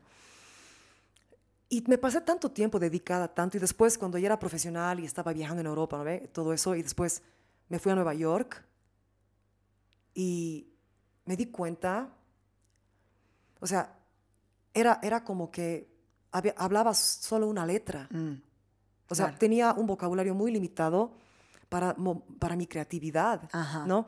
Pero Entiendo. todos esos deseos, por ejemplo, yo siempre he amado el flamenco, el baile. El baile en general he amado Es que- desde es niña. que- Es que es, es, Es- que es, que es para gente como nosotras, creo, el Es, flamenco. es, muy, pero, pero sabes que es un, es, es, es también es una, una carrera que, puta, es bien, bien brutal, ¿no? Y además que la bailarina es Por percusionista, Dios. No es bailarina, es percusionista. Exacto, exacto. Y he tratado de tomar clases o de meterme a eso dos veces y cuando he visto el tipo de dedicación que se... Porque no voy a ir a hacer huevadas, ¿no ve? No. He dicho, puta, no, pues hasta ahorita estoy con ópera, estoy con esto, no, no, no voy a poder dedicarle. Tengo mis zapatos todavía que compré y esta última, estos últimos dos años otra vez he tratado y otra vez me pasó lo mismo, ¿no? La cocina, yo, yo, yo empecé a cocinar tarde, a mis 30 y algo años, ¿no? Y ahora, o sea, y no sabía, mamita, yo te quemaba mi huevo, o sea, lo quemaba, el arroz, la- el agua se quemaba, ¿ya? Y ahora soy fanática de la cocina. cocina. No, yo mataba plantas, ahora soy fanática de las plantas, o sea, y he empezado recién estos años porque estoy con tanta hambre, es lo que la gente que jode no entiende. He estado literalmente dedicada a una sola cosa por años y años de mi vida, ¿no? Sabiendo que estos deseos que son plantados en mi corazón Estaban ahí. estaban ahí. Y no te puedo, no te voy a hablar de todo lo demás que me interesa, ¿no? O sea, no- no, te puedo hablar de mucho. Claro, claro.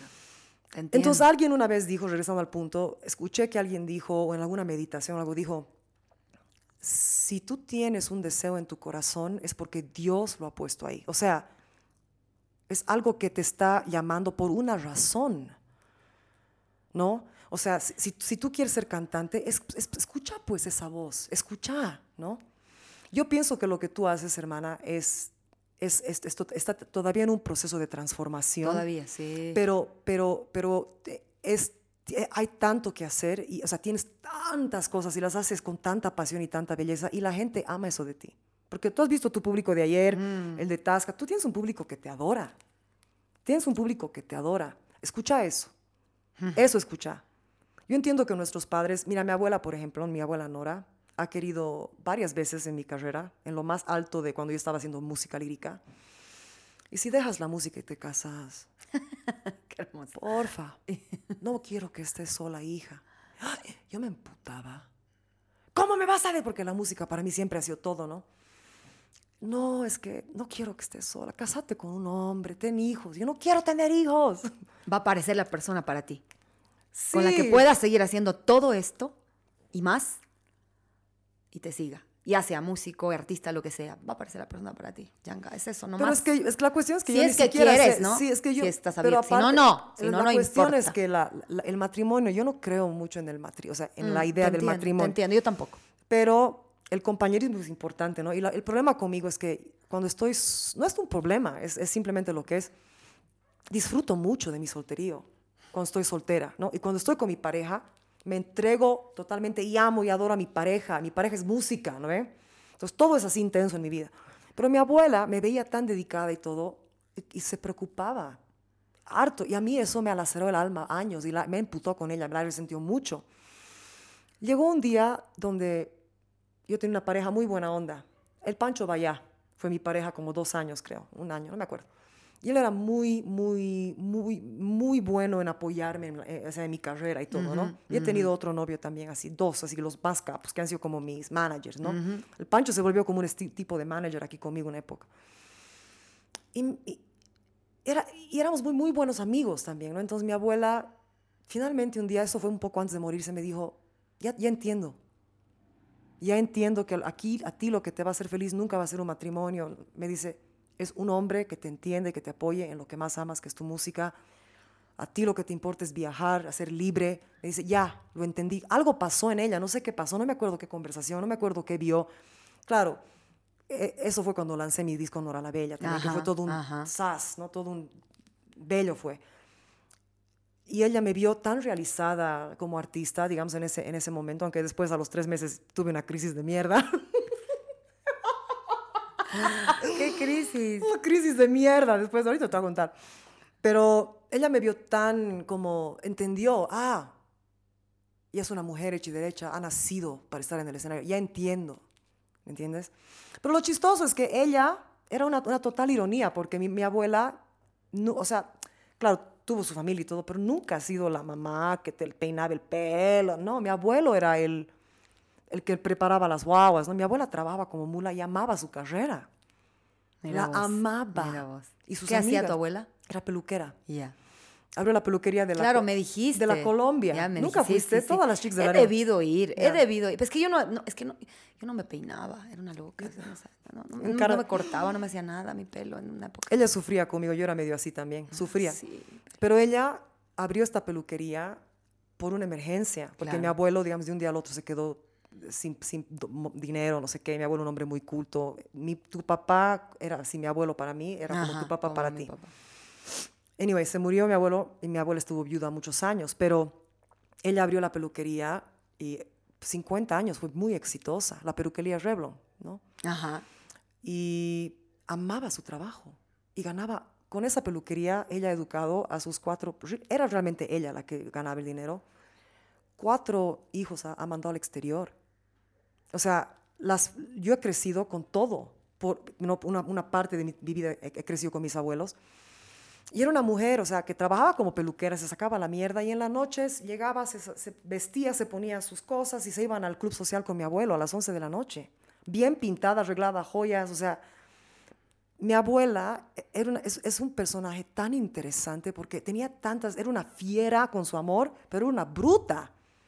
Era brutal cuando se enojaba, pero era cruel y brutal, pero, pero era, era un amor que, era como un amor de tigresa, ¿sabes? Ajá, ajá. Y era hogar, pero era libertad.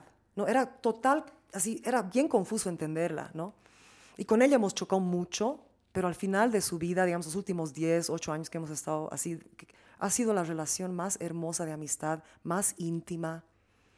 Me, contaba, me ha contado hasta su vida sexual con mi abuelo, algo que jamás, ella creció en Imagínate, colegio de monjas, además, ¿no? era del irlandés, ¿no? Me compartió, o sea, cosas muy íntimas que ni a sus hijos ni a nadie, ¿no? Pero era un chiste porque conmigo había como un amor fatal, ¿no? De ella hacia mí, ¿no? Y especialmente de niña, yo que era una salvaje, ¿no? Pero después hubo un reconocimiento, es como que las dos nos reconocimos al final, era como que, "Ah, te entiendo, ya sé por qué eres como eres, yo también, ¿no? Y he tenido el gran honor de despedirme de ella cuando ella todavía me podía decir cosas, ¿no? Y no he sufrido como he sufrido cuando mi abuelo se fue. Que yo creo que hasta ahora no lo supero realmente. He, he- he hecho muchas cosas para su, porque ha sido muy jodido, era muy niña, muy violento como se fue, ¿no? Pero con ella es como que hasta eso me ha dado ella, ¿no? Esa paz de poder despedirme de ella con total paz de todo, ¿no? Muy interesante. Increíble lo que me Te dices. hubiera encantado, Porque ella. yo, yo, yo, eso que estás hablando de vos y tu abuela, seguro que me hubiera encantado. Te iba a decir eso hace rato. Te iba a decir, eh, te dice eso tu abuela porque eh, la gente que, que se refleja en uno es la que más quiere que, y si te quiere de verdad, ¿no? Que no vayas por malos caminos que han tomado ellos mismos. Claro. Eso le pasaba a mi papá. Mi papá se ha visto mucho en mí. Claro. Y yo he ido entendiendo de a poco eso. Claro. Ahora lo entiendo mucho más. Para mí ahora está re claro. ¿No? Mi papá me dice, perdido mucho. Alguna vez le escuché decir eso. Y recién entiendo porque no le he dado bola. Ahora recién recuerdo y me decía, he perdido mucho tiempo de joven fiesteando. Yo no era fiestera, Yanka, pero, pero me gustaba cantar. Entonces, no es que iba a boliches a bailar y demás, sino que andaba en otras cosas. Me Trabajaba en el tralala, estaba con mi grupo de tambores, aparte de, ¿no? Y, y trabajaba en un boliche, he trabajado casi cinco años en el Metrópolis, Casablanca, de mesera, para poder estudiar. ¿Alguna vez te he visto? Claro, yo te he visto ahí alguna vez, sí, sí, sí. Tú en el Metrópolis, Claro, ese claro, lugar claro. era... ah, Claro, era mesera, muchos años he sido mesera de ahí. yo no me acuerdo. Y, era, y me hice muy amiga del Helio, del dueño. Sí, de la italiana. El Helio me, me estimaba muchísimo, un tipo bueno. Además buen era tipo. hermoso.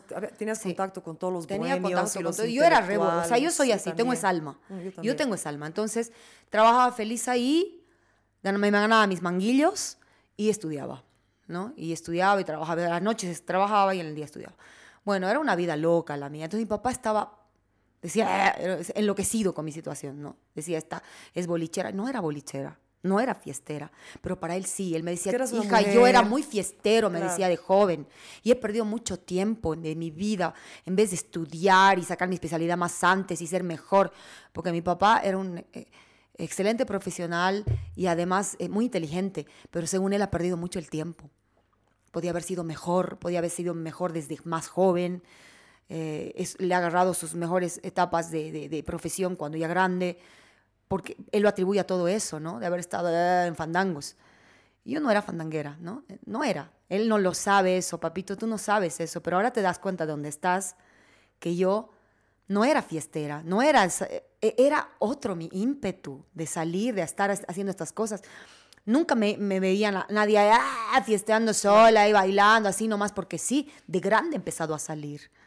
De grande, cuando estaba en el tralala, me iba a bailar con una de las bailarinas que es mi gran amiga, la Jime, a bailar así a la disco hasta tarde, pero a bailar las dos, a bailar. ¿Por qué? No por fiestar, por conocer gente, por tomar, nada de eso. Bailar. Si hubiera hecho eso en mi casa con ella, lo hubiera, hubiera sido lo mismo para mí, bailar. Ah, Horas bailando, horas. Porque siempre he tenido ese ímpetu. Y no es fiestero. Es ese ímpetu que tengo y ahorita yo recién lo estoy. O sea, es una estupidez. pero, pero aunque, quiero hacerte una pregunta, aunque fuera fiesta, ¿en Aunque qué fuera, putas? pero ¿En qué no era. putas? Es Claro. que eso es lo loco. No, entonces, Aunque fuera, mi papá lo atribuía a él, lo, lo atribuía a él, a que no, hija, no pierdas tu tiempo con esas cosas. Según él, perdí el tiempo. Y yo ahora me doy cuenta, y seguramente mi papá también desde donde está, que no era pérdida de tiempo, papá, no era pérdida de tiempo. Yo soy eso. Pérdida de tiempo ha sido que no le dedique el tiempo debido a todo eso de la manera correcta. Eso ha sido pérdida de tiempo. Pero bueno, todo pasa por algo. Me he enriquecido de un montón de cosas, Yankee. He sacado una, una- una profesión con comunicación. He hecho música desde Laredo y no he dejado. Este, he hecho casi una carrera entera también de danza este, en, en- en Argentina. Tengo varias cosas. Varias cosas. Me he especializado en cine. ¿no? He hecho un montón de cosas en cine. eh, mención en cine en, en- en- ¿qué se llama? En, la católica. He hecho un montón de cosas porque soy así. Miércoles, no sé si para bien y para mal, soy así. ¿Cómo que? Qué jodido. No. Es Eres- que es para bien y así. para mal. No es para Es que es mal. para bien y para mal. Es que para mal, ¿sabes por qué? Porque uno no tiene la vida para... Tu vida es corta, la vida es corta, Yankee. La vida es corta, es corta. Si tú quieres abundar mucho y no especificar en algo para hacer realmente... Estás como yo ahí, que todavía sigo y, yo voy a morir aprendiendo. Y me encanta. Yo, si Dios me permite vivir hasta los 80, 70, no sé hasta qué edad será que me importa, ahorita no me interesa eso, voy a seguir buscando, aprendiendo, haciendo. Mi marido me dice, o sea, otra vez otro curso. ¿Sabes cuántos cursos he hecho ya con gente? No siempre cursos así esporádicos, especializados de canto, de Pero- danza, pero de ¿no esto, del crees que otro. sí- no crees que otra si te vez, atrae otra eso- vez. ¿No crees que si te atrae eso es por algo? O sea, no lo estás haciendo por cagarle la vida a tu marido No. o, amigo, a tu papá. No, no. Te interesa. algo, te me interesa, te llama. me entonces, interesa. entonces, quizás como me ha pasado a mí y como me va a seguir pasando, porque yo no, yo no voy a dejar de hacer lo que a mí me dé la gana. Con la música, ahorita estoy produciendo un disco de música electrónica, no, no me interesa, o sea, no les gusta, no escuchen, no me interesa. Pero sí, quizás puede pasar como, como me está pasando ahora que he seguido mi corazón en cosas que quizás eran muy lejos de la música o no, y ahora recién veo el fruto de eso, o sea, cómo lo Ajá. estoy utilizando. Quizás puede ser que de aquí a cinco años, un año, dos, tres, no sé, uno, me- seis meses, de repente todas estas intereses que tienes, estas curiosidades, ¡boom! Me pasa sentido. eso, Yankee. Me pasa eso. Ahora engrano cosas.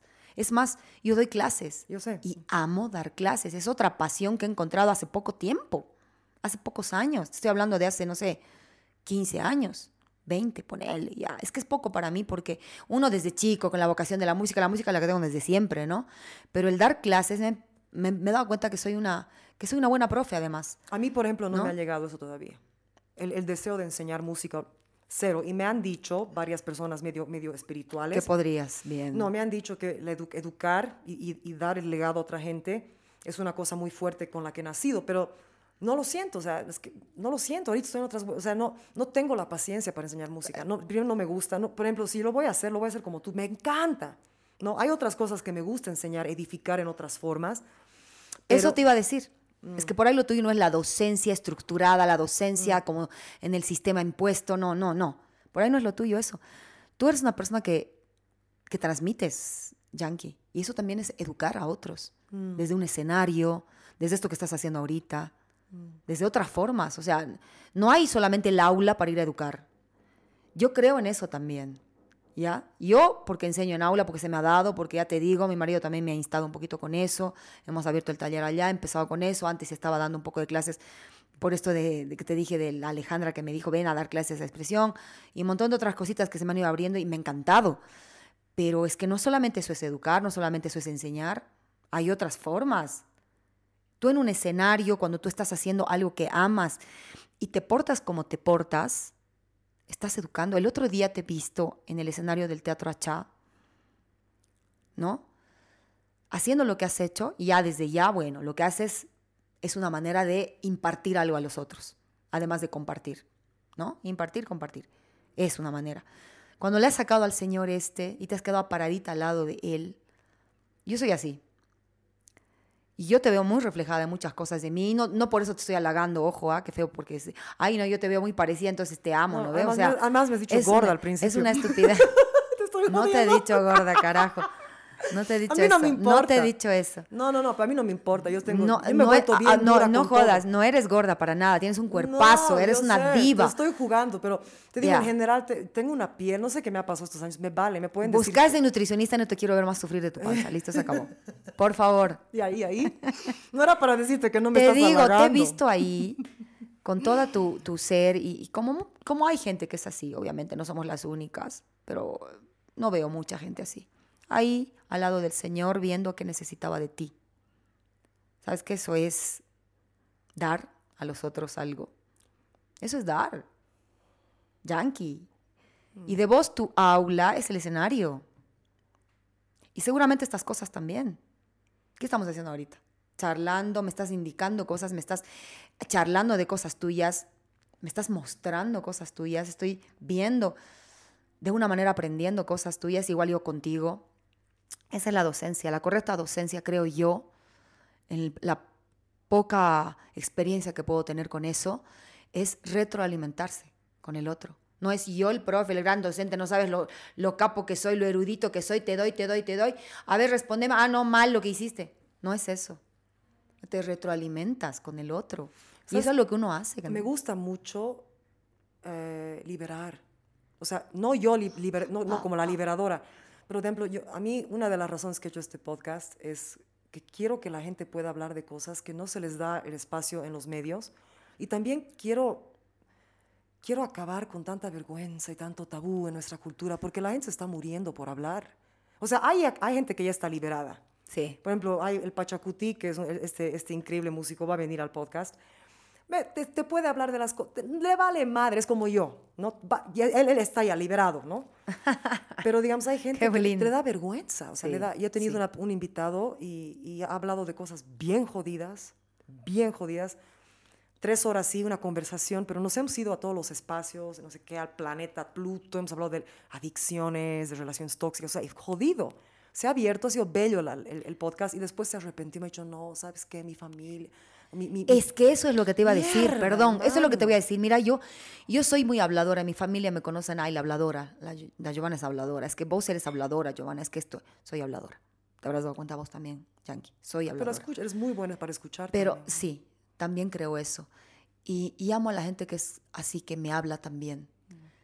Tengo amigos que no son tan habladores como yo, por supuesto, pero por lo general me gusta la gente. Me comunico más y me engancho más con la gente que también me comunica cosas.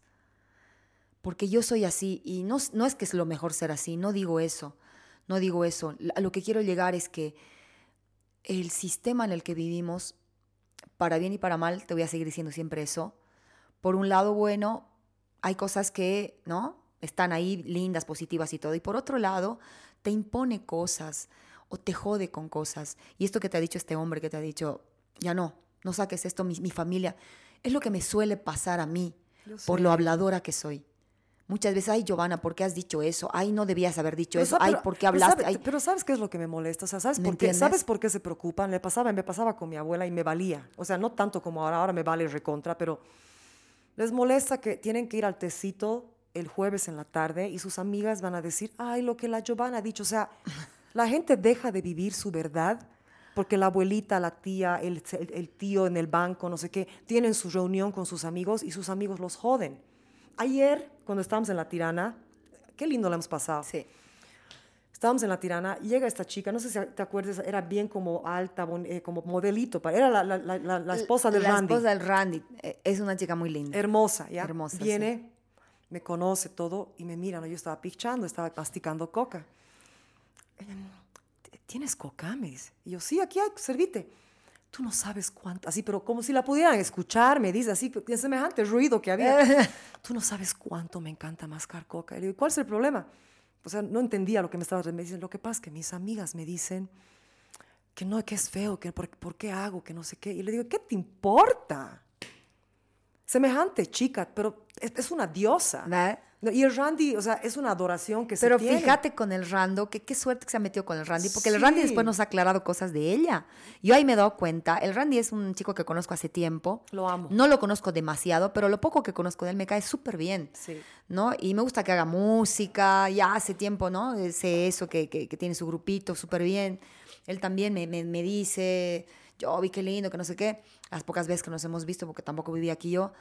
Y me ha encantado lo que nos ha dicho, o sea, yo, yo soy pues así bien chabacano y él ha acostumbrado a ella a, a un poquito eso y, le- y- Le- y siento que la chica se ha liberado un poco también en ciertas Sí, cosas. Sí, y ella, ¿sabes qué le digo? Qué bello que ella ha dado oportunidad a un tipo así Sí. en su vida, porque por lo general personas así no dan oportunidad a gente muy más diferente artista. de ellos. Ujú. Se- es- ¿No? Además se nota que se quieren harto, o sea, ella me ha Sí. encantado y, y le he dicho, ¿y de cómo, de cómo se empezó a pichar? Me dice, tú no sabes cuánto, es que la, la hoja te agarra, cuando es para ti la planta es. Y me dice, no, es que una vez con el Randy hemos ido al Cocafé, ¿alguna vez ha sido el primer viernes? Y yo, yo soy fanática, ¿no ve? Pero es chistoso ver, claro, una persona como tú, como yo, digamos que somos más bohemias, claro. o sea, vamos, to- somos los- Ubicas los qué es, qué no sociólogos, es. los, la- los artistas, ¿no? o los antropólogos, todos vamos al, al Miski Cositas, al Cocafé, ¿no? Para primer viernes. Yo soy, ya, pero ya me paso, yo soy fanática del primer viernes. No, me odiarías. Soy bien fanática. Pero ella me dice, no, ¿has- ¿alguna vez has ido al Cocafé? Le digo, claro que he ido muchas veces. Hemos ido y ahí me han hecho probar la hoja. Y me ha encantado. No sabes lo linda la coa, no sé qué. Y ahora es así medio, o sea, se le abrió esa, la pachamama en ella se abrió. Es que ella El se ha Randy abierto. lo- Ella sí. se ha abierto por su, por su pareja también. Y, y de seguro ella ha bello. abierto algo en el Randy. Claro, de seguro. Claro. ¿no? Pero me ha Es que es encantado así. verlos juntos. Me sí, sí, encantado. sí, sí. Ayer a mí me ha sorprendido el Randy con esta chica. Yo no sabía que estaba casado hace tiempo, que tenía hijitos grandes con esta chica. Encima que yo alguna vez la he visto en noticias y no sé qué. Y decía, qué linda es esta morena. No sabía que estaba con Randy, ¿ves? Ayer me ha sorprendido porque encima no le iba, no le iba a ubicar en el mismo universo del Randy, ¿me entiendes? ¿Sabe- sabe- Y sabes que en una canción, están hablando de ti, Randy, en una canción, ella, él agarró, eh, porque él es así bien, es súper showman, ¿no?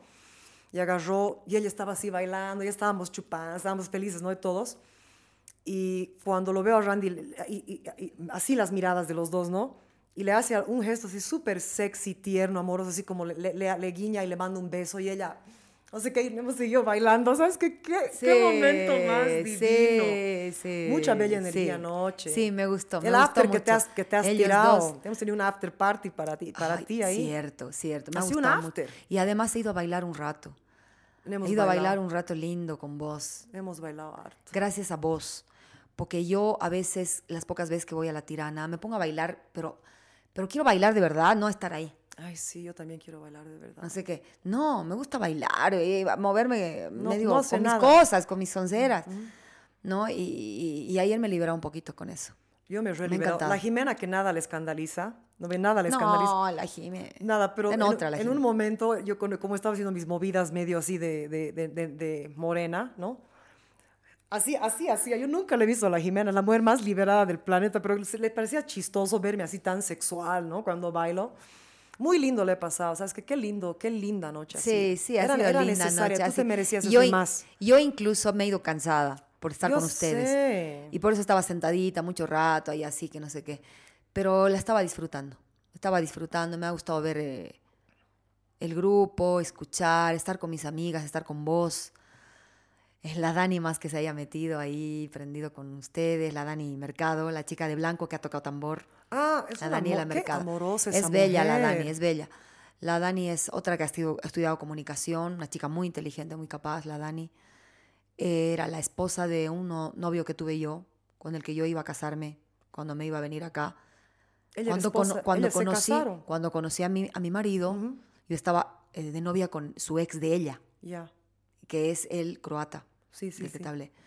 ¿No? Ella ha tenido hijo con él, sí, sí, sí. Su hijo mayor, el Liber, que ahora vive en Croacia con el padre, ya está grandecito, ya salió de Laredo, es de ella, de la Dani. Ah. La Dani es una bella, es una bella toda, una chica Es especial. hermosa, Es una chica hermosa, especial, es una chica especial, hermosa, muy capaz y demás. Me encanta y me ha gustado verla con él. O sea, había un universo de diferentes personas ahí misma yo que conozco yo y que me agradan. Yo decía, qué lindo, mis amigas, Sí. la Dani metida con ella, la Yankee, qué lindo. Toda la gente, qué todas las mujeres, con esto. una Estaba linda. energía muy poderosa y buena. En Sí, tu- sí, además, en tu concierto, en el, conci- bueno, el, el concierto de todos, porque has, has tenido tantos invitados, la Maju, La Majitu. todo el mundo, ¿sabes qué? Qué linda energía. Lo que me ha pasado con la Majo es ayer. Te comento esto entre paréntesis no, y dale, después dale. me dices de lo de la Majo. Le he hecho a leer por qué. Estaba, poema. Estaba publicitando No, eh, mis pe- pero hay que cosas. explicar. En el concierto, la Maju, la, la- la Mar- ah, María Julia Ruiz. Ruiz. le decimos Maju, es una grandiosa, ¡buah! metida en un montón Es de una cosas. grandiosa de todo. De todo. Es y- una pero- chica especial. Y escribe, es Pisces como yo. Mm, Es. Piscis como vos. Eh, sí, ah, sí. es- Cumplen años Sergita. Bien cerquita, creo que un día Sí, de sí, diferencia. sí, sí, sí. Pero ella, eh, bueno, la, la Giovanna le dijo, eh, eh, tengo alguien que va a leer un poema. Entonces. Claro, y, y- y- y el contexto es, en la tarde estaba posteando pues mi última, mi última historia de la publicidad para mi evento. Porque yo no había posteado varios días, me había olvidado, soy una colgada con eso, Yankee, soy una colgada con la publicidad, Dios mío santo. Y eso que lo hago, según yo, ah, no, pero no hice como otros, ¿no? Bueno, estaba mirando el Face y veo una, sus escritos que hace la Majo, Sí. ya ves con unas fotos bellas Publica, que hace. publica en el ¿no? Sus Facebook. escritos, que me encanta cómo escribe la Majo. Me- es ya le he dicho. bello. Ya le he dicho, hay mucha gente que, que, que escribe en el Face y que me gustan, otros que se creen escritores y se hacen huevadas, y otros que me encanta cómo son. Así que hablen huevadas, o- así que son unos insultones de porras, como es el Basura Jordán, que amo lo que escribe. Sé que es un, es un drástico, ¿ya? ¿Sabes qué? que hace. Una cosa que él ha escrito hace años, me sigo acordando. Qué genio No, escritor es ese que perro. Es un yo perro. tengo sus libros del, del basura, tengo tus libros basura, yo sé si alguna vez vas a ver esto en tu vida, no sé. Lo admiro, a más no poder al basura. Una vez ha Es un escrito- drástico de mierda. A no, veces digo, es- no necesitas ser tan groncho, pero si eres así, celo, hermano. Dale, te doy permiso. Ya, jaja, se va a cagar de risa de esto, seguro. ¿Sabes qué? Él- Pero- él, escribió un, un poema o, o algo de la Yahua una vez. Escribió algo, años, te estoy diciendo 2014, 15, Sí, cuando sí, yo, sí. porque él era muy amigo del, del Pancho. Sí, sí, sí. Vieja, he leído eso, me, me he puesto a llorar. Y no me acuerdo No, qué no, era, no, era algo de la Yahua, de Locoto. Cómprate, cómprate libritos del, del Javier, te lo aconsejo. Mira, ¿qué, qué, ¿cuáles? Tienen, tiene varios. Tiene Yo Basura. Ha, eh, ha hecho como eh, un compilado de sus ensayos que ha escrito en, en periódicos y en, el, y en el, las redes, no sé qué. Un compilado de cosas que hace de, de- de diferentes temas. Después hay otro que se llama, este, ese es- me encanta, que habla de arte, de cine, de un montón de cosas. Este, mm, no me acuerdo ahorita su, su título, es un título un poquito... Pero él sigue, yo hace rato que no sé nada de él, o sea... Está, de, está trabajando en la, está de algo de, de la directiva de humanidades en la San Simón. Ah. Entonces está metidísimo ahí. ¿No? Eh, sí, ha- hace cosas. Lo, lo que hace a mí me, me interesa, porque es un tipo que aunque sea drástico, me encanta cómo es él. Y es un escritor que me gusta. Escribe La bello. Majo es otra que me encanta. Claro. Cómo escribe. Entonces, Tiene un alma especial para escribir, una manera de transmitir las cosas Sí. tan clara y sencillamente y tan genuinamente, ni rebuscado ni nada, que me encanta. Entonces leí, ta, ta, ta, ta, de escucho, de cortar el árbol, no sé qué, ta, ta, ta, empiezo a leer y termina con Reverdecer, que es la canción que he cantado, Reverdecer. Sí. Y he dicho, no, se pasó esta, carajo. El ratito la... Majo, por favor, tienes que leer esta tu poesía antes de que empiece este mi canto, por favor. Con su carita de sorpresa, pone ahí la carita de sorpresa y me dice, gracias, Jovi, con mucho gusto me pone o algo así, ¿no? Este, no, pues, ¿cómo no? ¿Cómo no? Es hermoso. O sea, ¿cómo no meter a, a toda la gente? Yo hubiera querido meter un montón de gente, he dicho, pero voy a estar toda la noche metiendo gente, No, ¿no? pero ves? Lindo, lindo. Además, sabes que es, ah, es necesario es, crear un, un lugar donde los artistas, y yo creo que en Cochabamba hay más unión que envidia, y ese es mi pensar, porque yo he visto lo que es trabajar en un país donde no es tanto envidia, pero es un negocio, ya no es una comunidad, ¿no? En la música. Pero aquí, digamos, es necesario crear más espacios donde podemos juntarnos, ¿no? Y, y- estar, o sea, y admirar uno al otro. Totalmente ¿no? de Y- acuerdo. Y, y, o sea, Ir a ver lo que hace otro, por yo, favor. yo siempre voy. A mí no me importa. o sea, y, sabes yo que- sé que tú vas. Sí, a mí me, me encanta. encanta. eso. Sí. Y yo cuando puedo lo hago también. Sí. No soy muy salidora, soy más de estar en mi casa haciendo mis cosas. Pero cuando puedo hacer e ir a apoyar a la gente, y a veces digo, tontamente me pongo a pensar a veces en eso, porque, tontamente, ¿por qué? Porque te meten cosas en la cabeza y la- uno sigue con boludeces, ¿no? Y digo, creo que soy la única persona que va a apoyar a otros artistas y a veces no veo a estos mismos yendo, yendo a verme a mí, yo he pensado eso. que me gustaría eso. Ujú. ¿no? Van los mismos de siempre. Eh, la Majitu iba alguna vez, eh, alguna vez me ha acompañado también a cantar, a hacer algo. Van los mismos de siempre y por lo general no son artistas, ¿no? Me molesta, porque yo iría a verlos con todo el amor y con todo el gusto del mundo. Es que sabes que, sabes que no lo haces por, por apoyar. Eso es lo, Lo que hago- tienes. sí, Eso es es, lo verdad, que tienes es que verdad, acordarte. es verdad, Porque yo también es verdad. pensaba eso y en Nueva York, por ejemplo, con tantas comunidades que he estado y verdad. tantos conciertos que he hecho y todo, digamos, había gente que iba. Por ¿no? Y- saber Y, mucha gente. ¿Sabes qué? Yo iba por mí.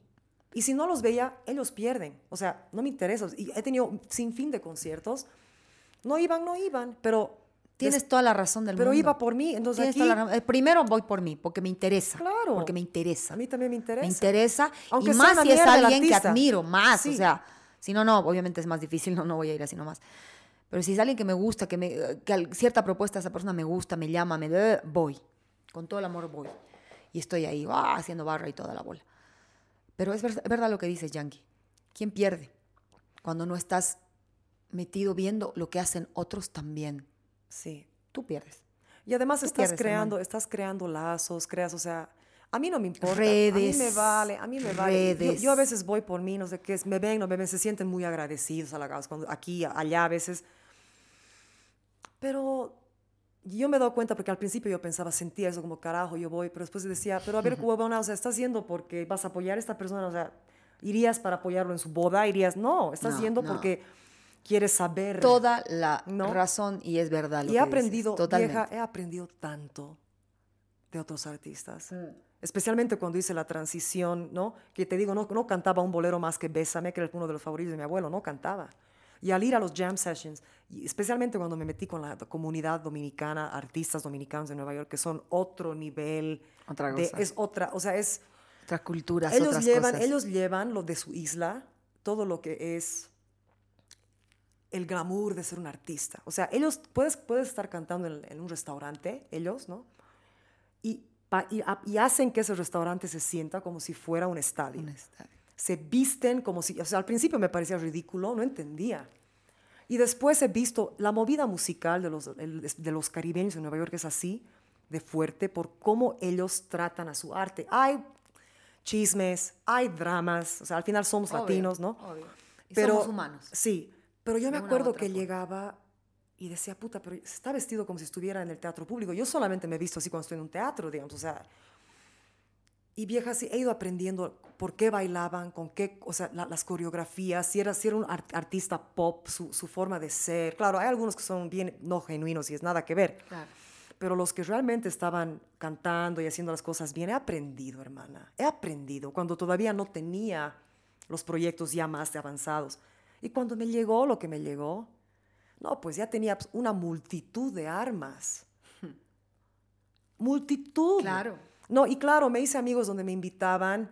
La boliviana, la cochabambera, sabían que era cantante y siempre me invitaban a hacer una canción o una otra, así, cochabambera, papito me invitaban a hacer una canción no sé qué, y así me- también como que teníamos esa colaboración. Vieja, tenía, había un lugar donde yo vivía, que era toda esta comunidad artística, Washington Heights, en ya no existe, se ha hecho a la mierda, pero había un lugar que era bien bohemio, donde todos los artistas tocábamos, ¿ya? Se llamaba Corcho Wine Room. El dueño tenía una de estas magias de saber tratar al artista y consiguió que todos seamos tan entregados, ¿no? Y, y nos llegamos, llegó, a ser tan fuerte esta movida artística que poni- hizo pintar retratos de todos los que más cantábamos ahí. Toda la pared estaba, mi- mi- mi- la mía, la de varios artistas, era- eran como 50. El dueño pagó así para tener nuestras caras en las paredes, hermana. Qué hermoso. No, era, ¿sabes qué? Qué hermoso. Era, era realmente, y todos los proyectos, o sea, iba, claro, habían algunas, algunas como rivalidades, ¿no? Claro, pero- Pero en Siempre. general era una comunidad. Han sido los años más bellos que he vivido en Nueva York. Desde el 2012 hasta el 2017, 18. Hasta que me fui a Del Valle. Y se cerró Corcho. Y cuando se cerró Corcho, porque había como 30 locales así de música. Pero ¿Por la no es- pandemia se cerró? no, No, antes, ya antes. tenían. Y todos los artistas queríamos apoyar, hacer recaudación, pero no. Pero Corcho duró ese tiempo y habían como 30 o 40 otros locales, digamos, bien populares para los más grandes, más amplios, más. Pero Corcho era nuestra casa, de todos. ¿no? Ajá.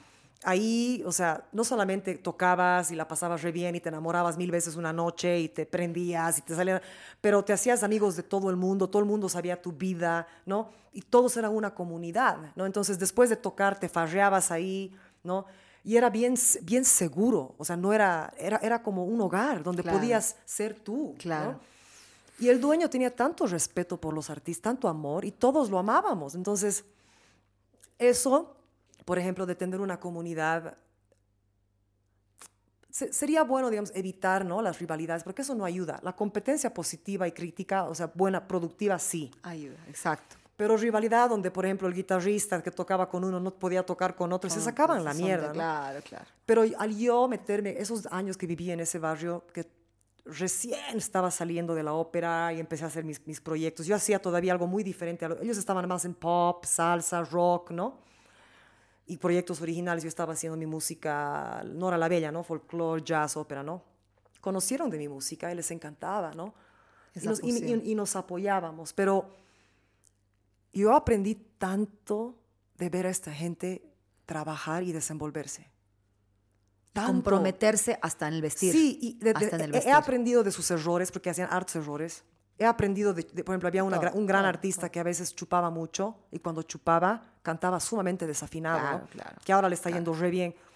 Aprendí de, de- o sea, además todos vivían de la música y aprendí que eso no es siempre bueno porque te sacrificas y das culo, a veces cuando no deberías dar culo Ajá. solamente por los pesos, ¿no? Exactamente. aprendí a, a- a siempre ser artista. Estés tocando en una cocina o en el teatro municipal, o sea, no importa, eres un artista siempre. Y si vas a tener un show en cocina taller o en corcho, que era un agujerito chiquitito, tienes que comportarte, o sea, tú tienes que creer que estás en el Madison Claro, Square, ¿no? claro. Que yo aprendí algo similar en la ópera, pero yo todavía era muy... Yo he llegado a Washington Heights, hermana, no me, no me mostraba las, mis piernas jamás. Todavía llegué, llegué con mi actitud de operística, ¿no? Así santa. No hablaba Claro, ni claro. malas palabras, ¿no?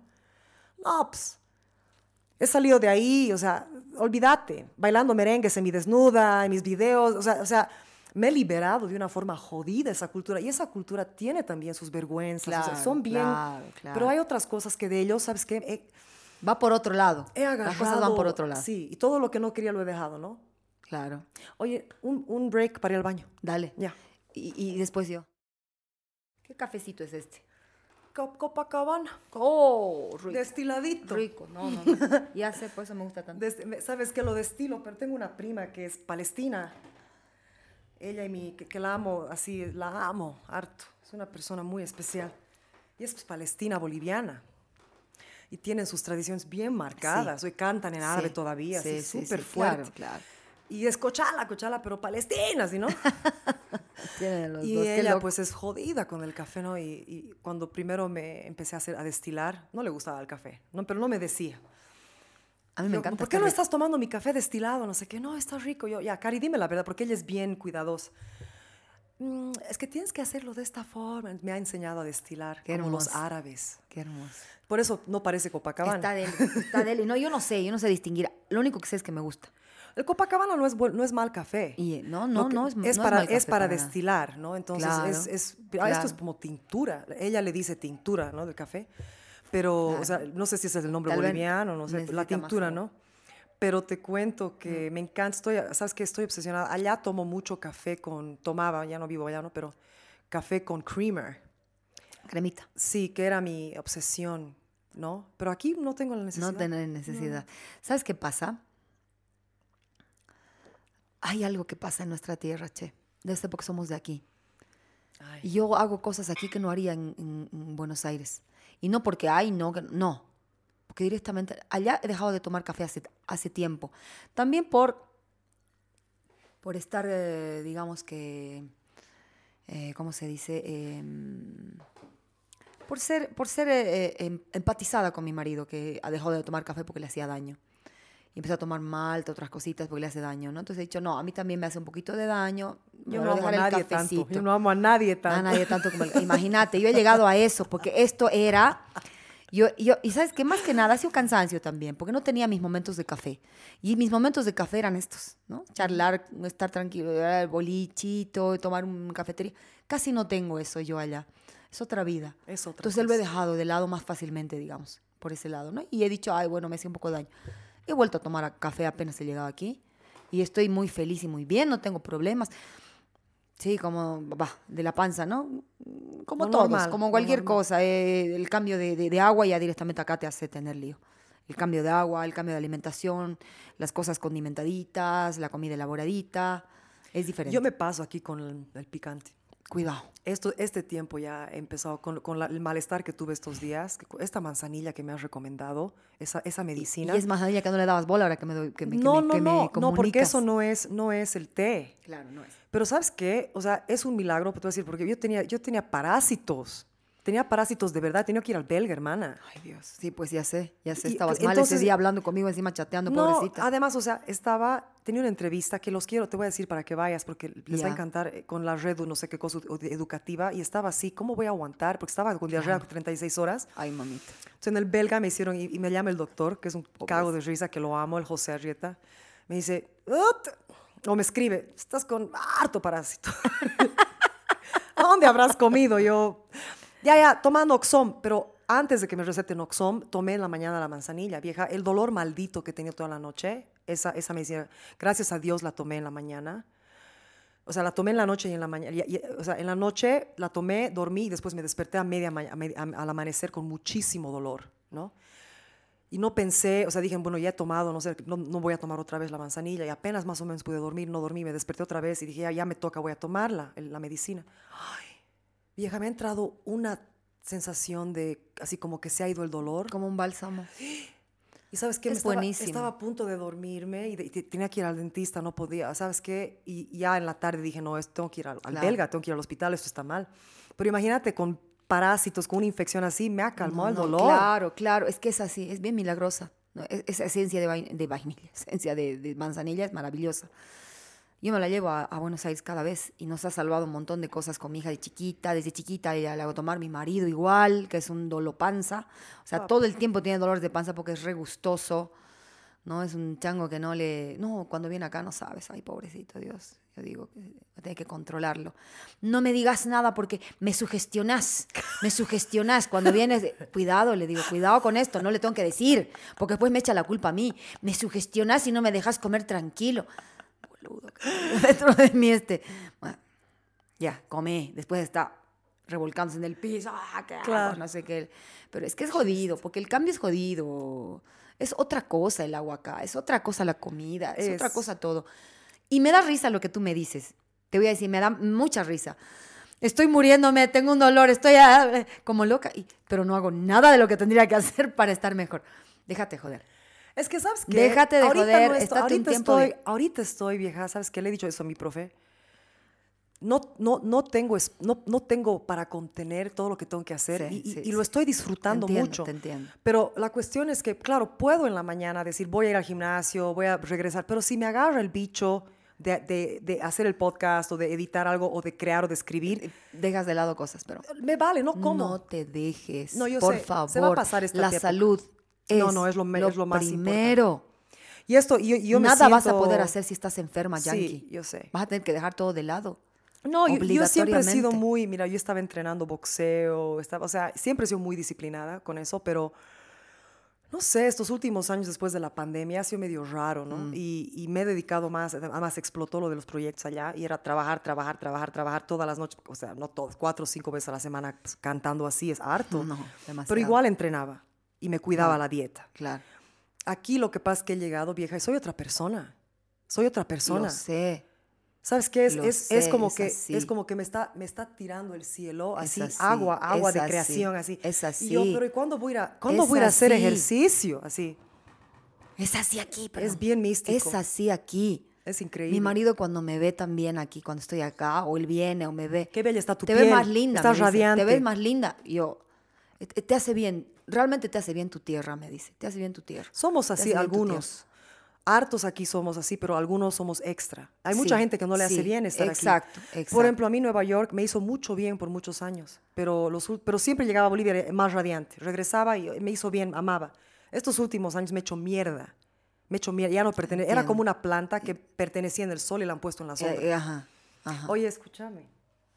Ya. Antes de que, de que abras eso. Sí. Antes de que abras eso. Es otra cosa que tenemos en común. Toda mi vida, mi mamá no entiende, yo misma no entiendo, ni mi papá entendía mucho. Bueno, mi papá siempre entendía ciertas cosas, es abierto a cosas, mi papá, mi papá era. He querido vivir en Nueva York, no entiendo por qué. Porque eres Y músico. tú has pues. venido, a- es que, es que no es que, ay, he in- in- investigado que Nueva York esto, no sé qué, me llama la atención Nueva York. ¿Por qué me llama tanto Nueva York y tú has estado ahí tanto tiempo? Porque eres bien neoyorquina. me Eres- llama eres- mucho la Tú atención. llegarías a Nueva York, te bajas del avión, y ya empezaría a tomaríamos el, el tren a Manhattan y, y pensarías que es tu casa. Te No sé, sentirías yo- completamente en tu casa porque ver, eres, tengo- eres guerrera. Los neoyorquinos, la gente no los entiende. ¿Ya?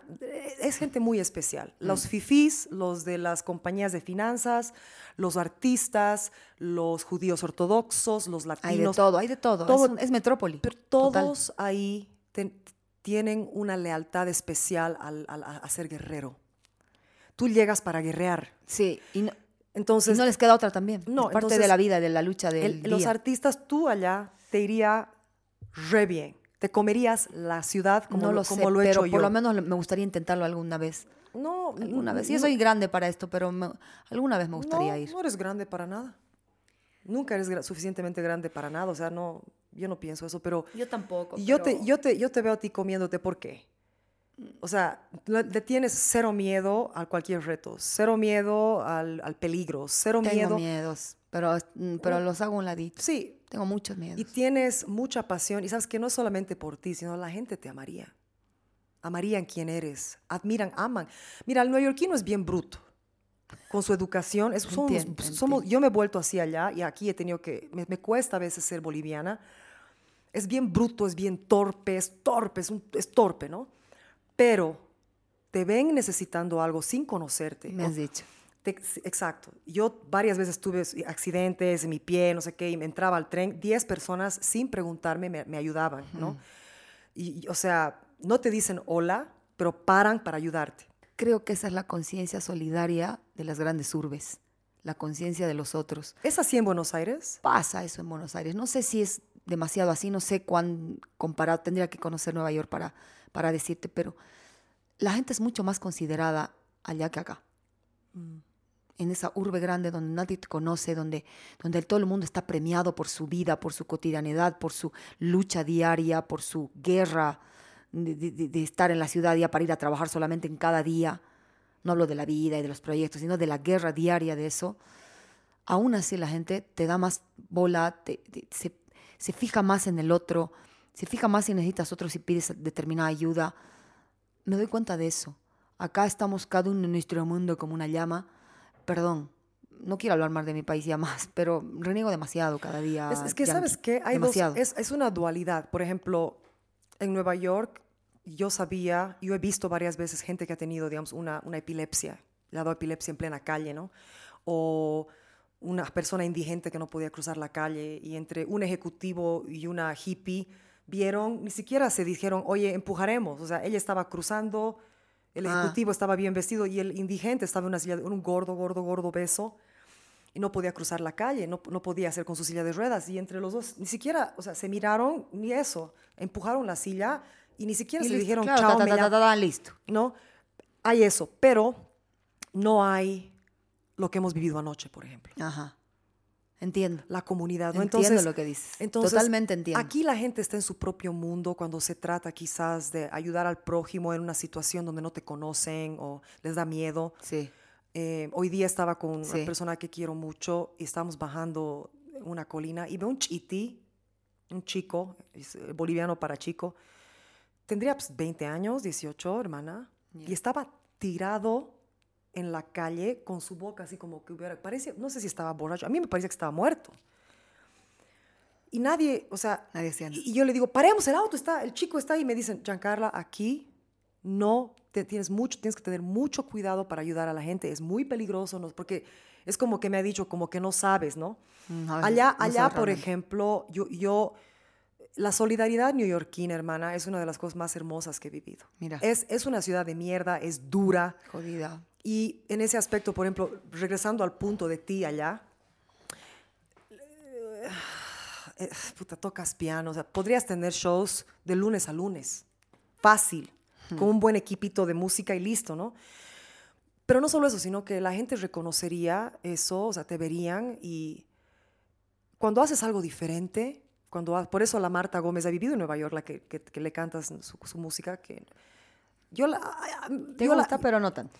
Yo a ella la respeto, y, y la Mm, respeto, entiendo, ¿no? pero entiendo. su música nunca... Claro, no es su- lo- no- no para- te es llama para mí, mucho, claro, Pero tú, tú le sacas la mierda a esa canción que me encanta. ¿Cómo se llama esa Tierra, canción? Tierra le, le sacas sol. la mierda, la- te la comes esa canción.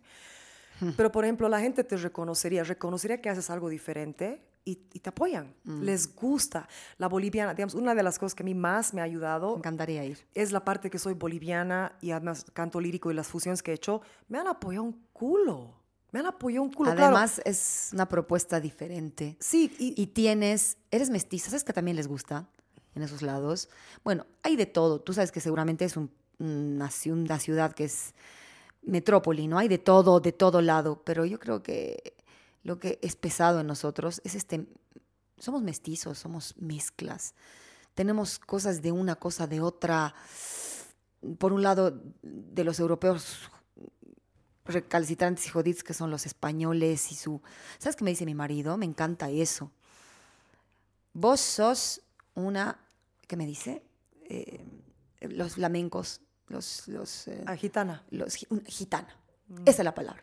Vos sos Yo gitana, también. me dice. Vos sos una gitana total, me dice. O sea, tenés todo de un lado, de otro. de- de- estarías bien en todo lado, me dice, ¿no?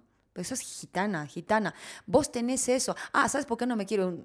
Me, me pretextaba para venirse acá. Me da risa porque es un cago de risa lo que ¿Qué- te decía? Me pretextaba, o sea, no quería venirse antes acá. Él. No, vos podés, vos estás feliz porque sos nómade, lo tenés en la sangre. Sos una gitana. Vas, venís, podés irte a otro lado. Yo no puedo, no puedo. Estoy acá metido desde que nací en esta casa. Soy así, no sé. Yo no tengo eso. ¿Qué querés? Me decía, ¿no? Yo, eh, es que no es solo eso, Sergio, es vos has venido acá. Y es verdad, yo he ido allá, lo he encontrado allá, da, él no se ha movido nunca de ahí casi, ¿no? Solamente para venir a visitar un cachito. No sé si es la sangre, y eso llama mucho la atención, o no. A cualquiera en el mundo, alguien que va, que viene, que trae, que lleva, en el buen sentido, no el trae y lleva, lleva y trae, como dicen, ¿no? No sé qué ¿Qué es hace? no. que A- a lleva y trae, es como así, chismes. exacto, lleva y trae, ¿no? No me refiero a eso, sino que tiene de esto, tiene del otro, y estito y el otro. Es que empezamos a ver y agarrar lo que, lo que has dicho que nos pasa cuando vamos a mirar a otro artista y todo eso. Agarrarnos de un montón de cositas y enriquecer y ponerlos en, en, nuestro kiosquito, ¿no? Mi marido me dice eso también, me da risa.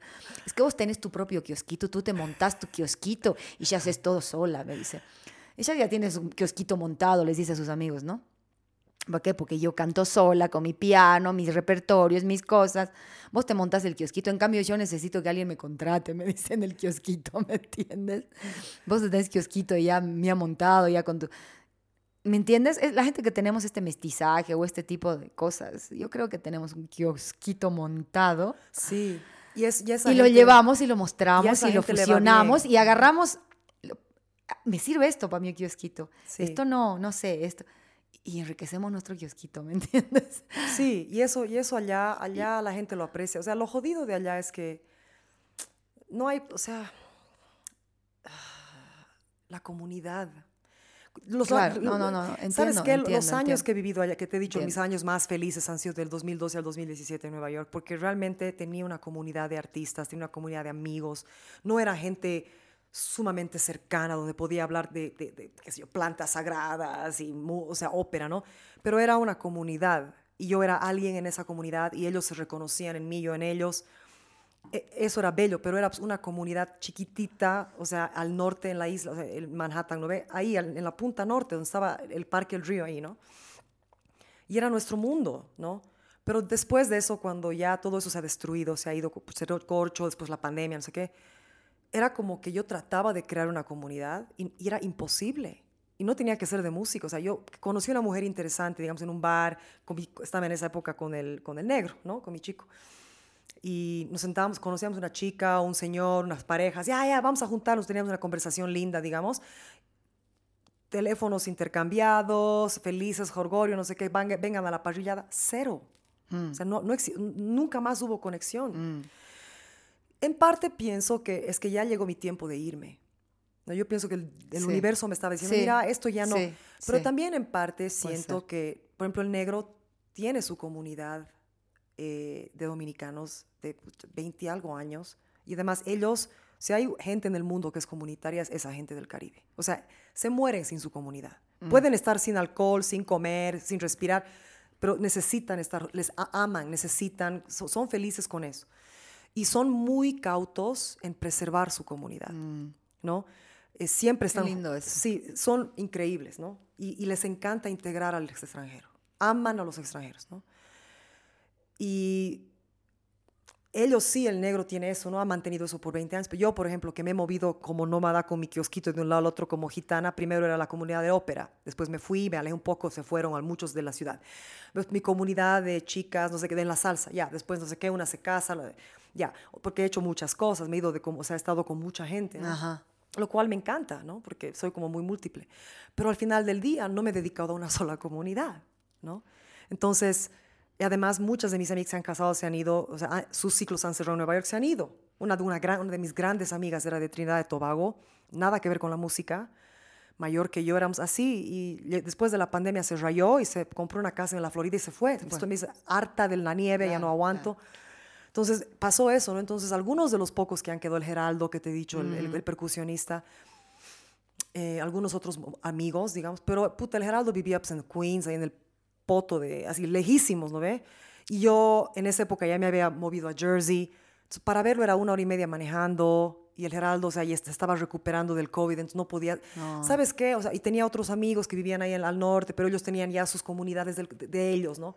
Entonces un poco eso para mí ha sido como que vieja, o sea, lárgate, ya no perteneces aquí, andate, no puedes seguir metida en la comunidad del negro, no es tu comunidad, ¿no? Y he tratado de crear, hermana, he tratado. No, pero. Entonces, en ese aspecto, digamos, es una ciudad muy dura. Si no tienes una gente con la que has estado desde guagua, tus amiguitos del colegio, te, han te has casado juntos, ¿no?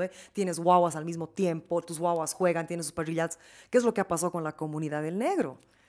¿no? O sea, yo, digamos, no me interesa casarme, no me interesa tener guaguas, ¿no? Y mi música, mi música, digamos, pero después, en- hasta mis músicos eran mis amigos, pero nunca como para compartir. Además, tú sabes, soy Ah, mujer. Ajá. Ellos están casados, una gran parte de los músicos, ¿no? O sea, Es difícil. es difícil. Además, yo soy la líder, ¿no? La jefa, ¿no? Ah. Y me conocen así dura, o no, no dura, pero más demandante. Entonces, yo no puedo tener mucha amistad con los chicos allá. Aquí, eso es muy diferente. Entonces, e- esas, esas dos cosas son interesantes, ¿no? De que aquí, hermana, no sé, yo aquí me siento ahorita así como que en algunas cosas me siento tan parte de todo y en otras cosas me siento Violentada. como... No violentada, me siento como una marciana. Mm, mm, Como que yo estoy muy aparte, como que observo todo desde mi, con mis antenitas, así como... ¿no? Y la gente me ve y me reconoce, o sea, reconoce a la teca, ¿no? Ve a la guagua que ha crecido aquí, ¿no? y también ven la artista y todo, pero en otras cosas me siento como un animalito, como un marciano, ¿no? Que todavía no sé si se va a ir eso, no sé. También es una transición grande en la que he estado, ¿no? Estos últimos. Es que no se te va a ir tan fácilmente porque nuestro lugar, al menos en Cochabamba hablando, ¿no? No hablando de La Paz y Santa Cruz, que ya es un poquito distinto todo eso, creo yo. ¿Cómo fue cuando tú Es- regresaste de Buenos Aires? Es, mira, yo siempre me he sentido marciana, para empezar te digo. O sea, siempre me he sentido medio marciana. Siempre, ¿no? no, no siempre estaba en, en otro lado de lo que le, le gustaba a la gente por lo general. Siempre. Y eso me hacía sentir mal a mí antes. Y yo algún ratito creo que te lo dije, no me acuerdo. No, o sea, siempre eh, me sentía mal con sentirme distinta, con mm, que no me gustan cosas que a todo el mundo le gustaba. eh, que prefiera estar en mi casa leyendo a ir a, a conocer chicos o a pasear al Prado, lo que la mayoría de la gente hacía.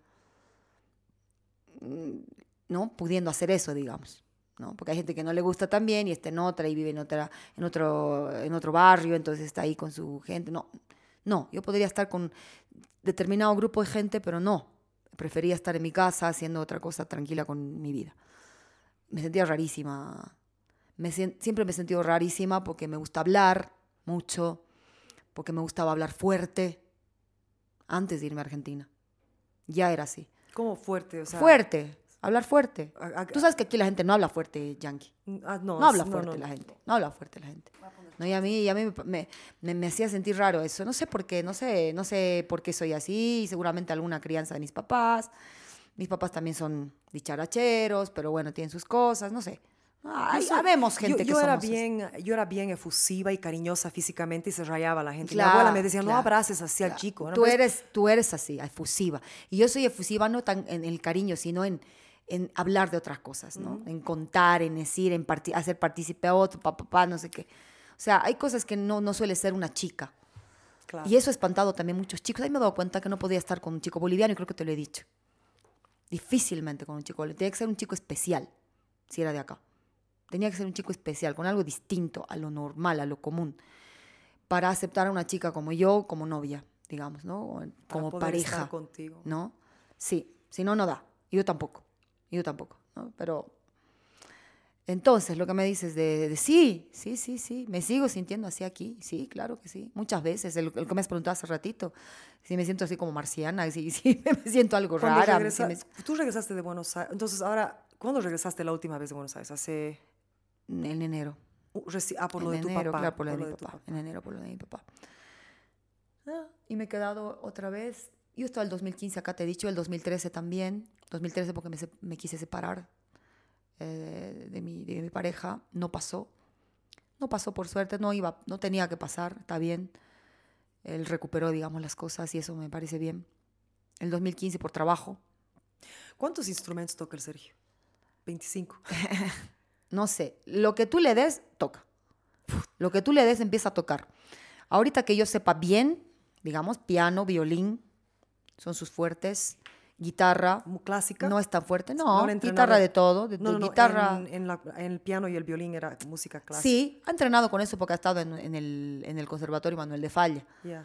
Pero también hace popular, también ha hecho folclore, también hace... No, no, no, no es clásico solo, para nada. Y entonces, no, yo sé, pero quería saber si el Pero ha empezado con eso, claro. Ha Piano, empezado con violín, eso, ha empezado con eso. guitarra. Piano, violín, guitarra, toca charango, toca quena, toca siku, que le dicen allá la Sí. zampoña, toca gaita. Es un capo, ama la gaita. Y hace una bulla de mierda con eso, pero ama y adora su gaita, carajo. Este debe ser mi lado gallego, dice él, ¿no?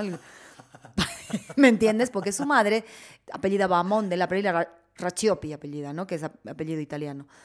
Eh, de donde sería Calabres, creo, algo así. Y el lado Bahamonde de la madre es bien este vasco. Ah, Bahamón. Bahamonde Sí, es de la sí, sí. madre, ¿no? Eh, que también tenía, por un lado, Bahamonde la madre y el otro apellido era italiano. O sea que más italiano, pero también de la. Este, este debe ser mi lado gallego, dice, ¿no? De la gaita. así, Haciendo su gaita. ahí. He tenido que incluir una canción. Y bueno, ahora lo vas a saber si es que vas a ver alguna vez en tu vida este podcast, Sergio. He tenido que incluir una canción linda porque toque su gaita. Bella la canción, ¿ah? pero era porque toque su gaita, porque que dale, dale, quiero tocar la gaita en alguna, no sé qué. En una canción preciosa. en claro, hemos incluido una canción para que haga bulla con su gaita. ¿no? Después él solito se iba al fondo. de, "Ah, ¿Dónde está papá? Le decía a, su- a mi hija. Y haciendo bulla con la gaita, mamá, me dice. Ay, mamita. Allá con su, allá con su gaita, me dice. No sé qué. Qué Es una locura la gaita, es una locura, es, Es un una instrumento locura. de guerra. Es, es, ¿no? es bella, y le llama demasiado, ama eso. Después si agarra ukelele, ponele, que ya sabe tocar guitarra, charango. Claro. eh, a ver, tan, tan, tan, tan, tan, empieza a tocar de una vez que lo ha agarrado, Qué con cuatro locura. cuerditas locas. Seguramente si agarraría el cuatro también lo haría así. Ne, ne, ne, ne, ne, ne, porque ya sabe que son. te a ver, ¿qué, qué, qué notas son estas? Pam, pam, pam, pam, listo, pa, pa, pa, pa, pa, empieza a tocar. ¿Me entiendes? O sea, es así.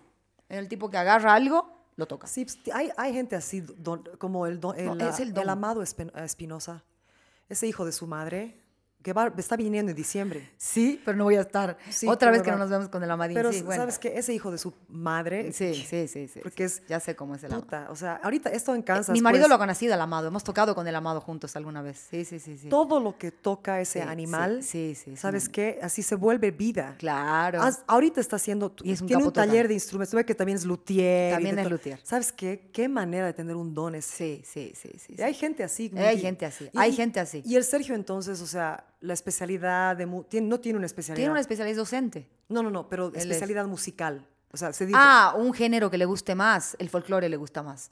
Pero le empezó a llamar la atención otros géneros también, a partir de que ha hecho música conmigo también. Claro que tú ¿no? eres... Igual, él ya antes, digamos que ha estado incursionando en algunas cosas, tenía grup- algún grupillo que hacía alguna cosa alguna vez, tipo que le metía, no sé, un poco de rock a, algún, a, a temas así más rockeros, no sé. Pero lo suyo, suyo que le encanta, lo que le moviliza es el folclore. Eh, argentino, Al boliviano. folclore, de- el folclore argentino, pero andino también. Por eso ha tocado charango, aprendió a tocar charango, sí, cuquena, porque le fascina nuestro folclore, por ejemplo.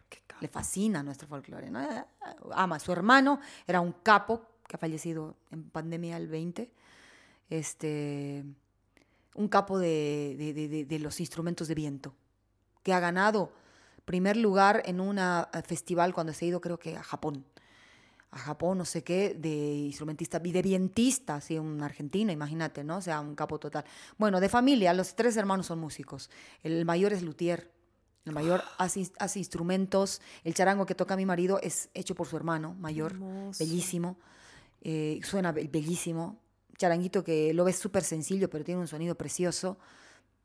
y el eh, este pianos, o sea, son, son realmente changos. Sí, pues que han nacido con Han esa nacido para eso. estrella. sí, Y es una locura porque sus papás no dedicados a la música para nada, su papá pintor, claro. ¿no? Pintor, eh, un pintor reconocido de allá, don Julio. El padre de don Julio, actor, ha actuado con Eva Perón. Ha actuado en la época de Eva Perón del cine argentino Increíble. de antaño, ¿no? Eh, actor, pintor, músico, digamos, ¿no ves? Así, cómo va saltando el arte, así- ¿te así ubicas? un- un- ¿Cómo va saltando el arte, Un no? gene así, sas, ¿no? Te juro, o sea, yo, yo digo, mi hija, por ejemplo, que, que- que quiere pintar, ahora quiere hacer música también. Bueno, no sé, el bichito, le va a comer el bichito de todo lado a mi hija, yo sé. Ahora quiere hacer música, no sé qué. Pero no quería pintar antes, no quería saber nada con la música. No sé en qué andará mi hija después, qué, qué querrá. Yo creo que lo que ella quiera va a ser. Una chica que tiene muchos talentitos. Pero eso, amiga. A él le gusta de todo. ¿Qué es lo que, qué es lo que más amas del Sergio? Mm, ¿Ves que, hablo, ve- ves que hablo de él y entonces me empiezas a preguntar y dices, esta, le gusta hablar de su marido a esta. No, no. No puedo no hablar de mi marido, no sé por qué, Pero es increíble. Yo no, yo no he ¿Sabes asumido qué? eso. Yo no he asumido ¿Sabes eso. qué? ¿Sabes qué pasa? No, no, está bien lo que Sí, has sí, sí. asumido, si has asumido o No, no, es que, no es, que importa. a mí, es que a mí me interesa mucho. Lo admiro mucho. No, no, no. por no. eso debo seguir con él. Admiro mucho a él, lo admiro mucho. Creo que es una gran cosa eso para seguir con alguien en tu vida. Ya, ya, pero mi pregunta no va por ese lado. Eh, Sí. Mi pregunta, mi pregunta va, por ejemplo, tú, olvídate del arte. Yo Ya. sé que es imposible porque el, el arte... Claro, esta parte. Cuando el arte te une a alguien es bien jodido. Yo estuve en una relación de un año con una Es persona. muy jodido, muy fuerte. Y él era, sí, él era, un, él era un músico, él fue la única persona músico con la que tiene una relación seria. Y ha sido un lazo fatal, o sea, era fatal, ¿no? O sea, en una forma muy Ah, buena y muy ajá, mala. Ajá, ajá. Entonces, Entiendo. pero yo te digo, digamos, sacando el arte y todo, y todo la- el amor y la admiración que él te tiene a ti, que tú a él y todos los proyectos, si le sacas toda esa ropa, ¿ya? Y, y lo, ¿qué, ¿qué es él? O sea, ¿qué, ¿qué es lo que te enamora de él? ¿Qué es lo que te, lo que más amas de él? De... Del Sergio. Como mujer, digamos, o como Sí, otro ser sí, humano. Sí, sí, sí. No es que Es lo admires. noble. Ya. Es noble. Su nobleza. Su nobleza es noble y es bien laburador. Y es de las personas que no se queja tanto y se pone manos a la obra en algo. Se remanga y hace. Guerrero. Se remanga y es un guerrero. Y, y- y amo a la gente así. La gente así siempre me va a llamar. Mi marido es así, entonces por eso estoy también con él y lo amo también por eso. Es un guerrero. ¿Qué crees, qué- guerrero qué- de la qué vida. crees que él ama más de ti? No sé, No sabes. no sé. No sé, no sé. Yo creo que varias cosas. Yo creo que varias cosas. Él, él me admira, siempre me lo dice. Eh, admira como soy, como... Incluso me dice hasta tus cosas malas me gustan. Así a veces, ¿no? A veces es. cuando está en buenas, no suele decirme eso, pero alguna vez se le ha salido así con todo el amor y me dice, sí, hasta tus cosas malas eh, me gustan, ¿no? Y, y- y estoy acostumbradísimo y no, no las cambiaría. No sé, la verdad. Hemos, o sea, tenemos relación intensa porque, porque somos así músicos y peleamos Sí. harto también, ¿no? No, pero, Jodido pero peleamos. sabes que es una, yo, cuando tú hablas de él, yo, yo noto un compromiso muy jodido, o sea, muy profundo, no solamente de ti a él, yo no lo conozco, lo voy a conocer pronto. Sí. Ah, vamos a tener Dios. un musicazo Claro, sí, sí. para tocar, entonces... Muchos lo Pero, esperan así. pero siento, que, aquí. siento que el lazo que tienen es bien dimensional, o sea, Mm. Sí. es esta construcción de vida, ¿no? Es, Sí. es porque, a ver, habla- más bien habla, quiero que hables del, del, del, del, del centro que tenían, donde enseñaban y hacían talleres y todo eso. Bueno, ¿Cómo, el centro cómo que pasó? con- Mira, eso también es otra cosa que, que- que me llama tanto la atención de él. Eh, eh, tenía, él, él había, él había armado ese, esa su escuelita, su- su- sus clases particulares en casa, en realidad, cuando yo lo conocí ya. Porque quería dar clases también al barrio. Él. ¿no? Él. Él tenía su- un cuartito donde daba clases particulares y había puesto su letrero ahí afuera. Ya. Taller de música se llama. No tenemos un nombre, es taller de música. Taller de educación musical se llama el lugar. Eh, taller de educación musical, listo, no tiene un nombre, nada. Ese es el nombre. ¿No? Y yo tenía cuando yo lo conocí. Y no estaba dándole mucha bola a él porque agarró mucho trabajo afuera. Claro, estaba en cinco escuelas diferentes dando clases, ¿no? Eh, Era una locura porque se iba en la madrugada y volvía en la noche tarde de dar clases. O sea, así hemos estado los primeros años. Eh, yo, ya te he dicho, medio sola en la casa, no, medio sola, totalmente sola con mi bebé, Con la, ¿no? con Y me estaba volviendo loca de no hacer nada yo de lo que siempre hacía, estaba en todo el lado, a estar ahí en la casa volviéndome loca. No, jodido, pero bueno. Ya tenía este tallercito, entonces él me decía, dale, tú empieza a dar clases, pero no soy profe de música. Le decía, yo hago música alguna vez en el Aredo, pero no soy profe, no. Y él me ha instado, y por eso te digo que he vuelto a la música. Dale, pero abrí, que no sé qué, empecé a dar clases otra vez, vos tenés pasta se nota, que no sé qué. Además me estás volviendo loco. No, ni la volvía loco porque llegaba a la casa tarde, o sea, no, no, yo me estaba volviendo loca. Yo. Pero por eso, Yo, el pues. otro estaba en otra, claro, ¿no? Estaba con su vida así. normal. Claro, Él notó que que estaba así, mal. entonces diga, haz, haz eso.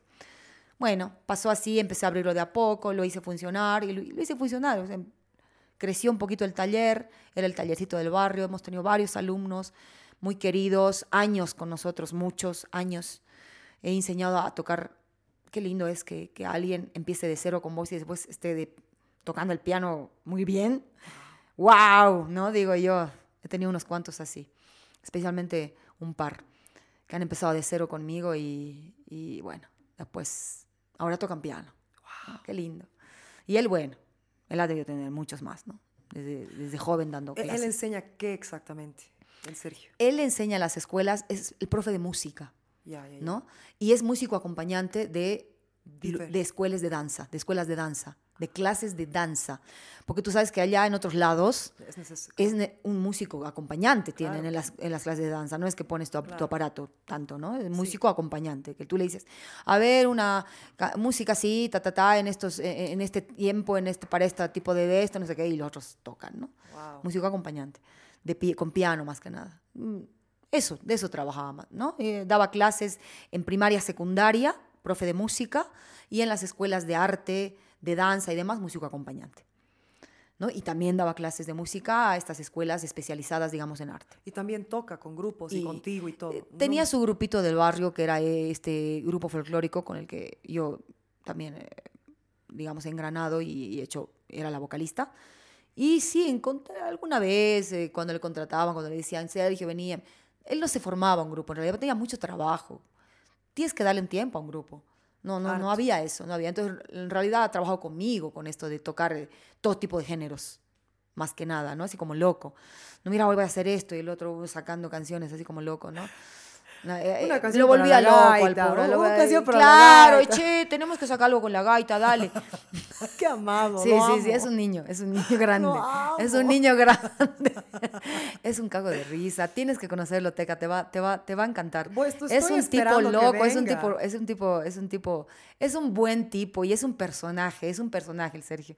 Total, ¿no? Hace cagar de risa y, y la gente que lo ha conocido acá lo quieren, lo quieren. Es un tipo súper accesible, genuino, sincerote, sin pelos en la lengua, sincerote, sincero a más no Ah, poder. sincero- sincerote, sincero, sincerote. sincero. Pero a veces torpe de sincero, ¿me entiendes? Claro. Ah, te dice, te dice las cosas así.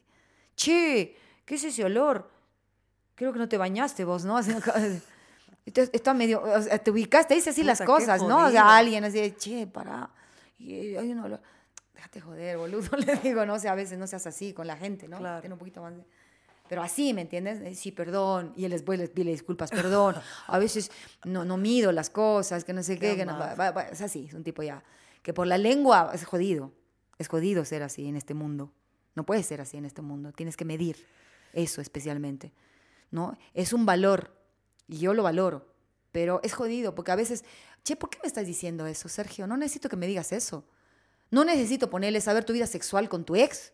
No me interesa. Esto es algo bien estúpido de No me hombres, interesa. Pero es, es- es chistoso. No, pero de él no es lo común, sino que es algo que te está contando, no por mandarse la parte ni Claro, ninguna no se da parte, cuenta. sino porque te está diciendo cosas ya muy, eh, eh, perdón, es que a veces, es que a veces me olvido que sos mi pareja y te veo como mi amiga.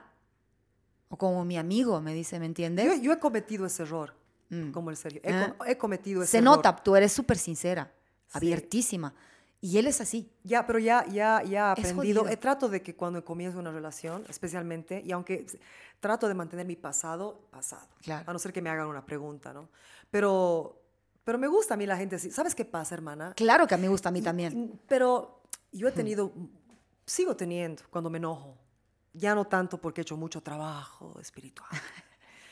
No te queda otra. mucho- Teca. mucho. No- Para no hay este otra, mundo no necesitas hacer un poco así. Mucho, mucho trabajo, pero tenemos. con el, por ejemplo, varios, varias parejas que me han dicho, las cosas que dices cuando estás enojada son tan hirientes y nunca se olvidan. O sea, hay gente que no puede procesar el dolor de una palabra jodida.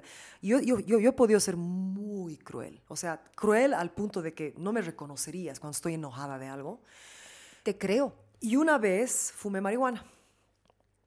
Eh, yo tengo mucho respeto por la marihuana y por las plantas sagradas. En- Y esta vez la usé, no la uso mucho, no me hace bien. No es, no es una planta, como, no es como la coca, ¿no? Pero hubo una circunstancia, yo fui muy cruel con un ex, a mí, un ex novio.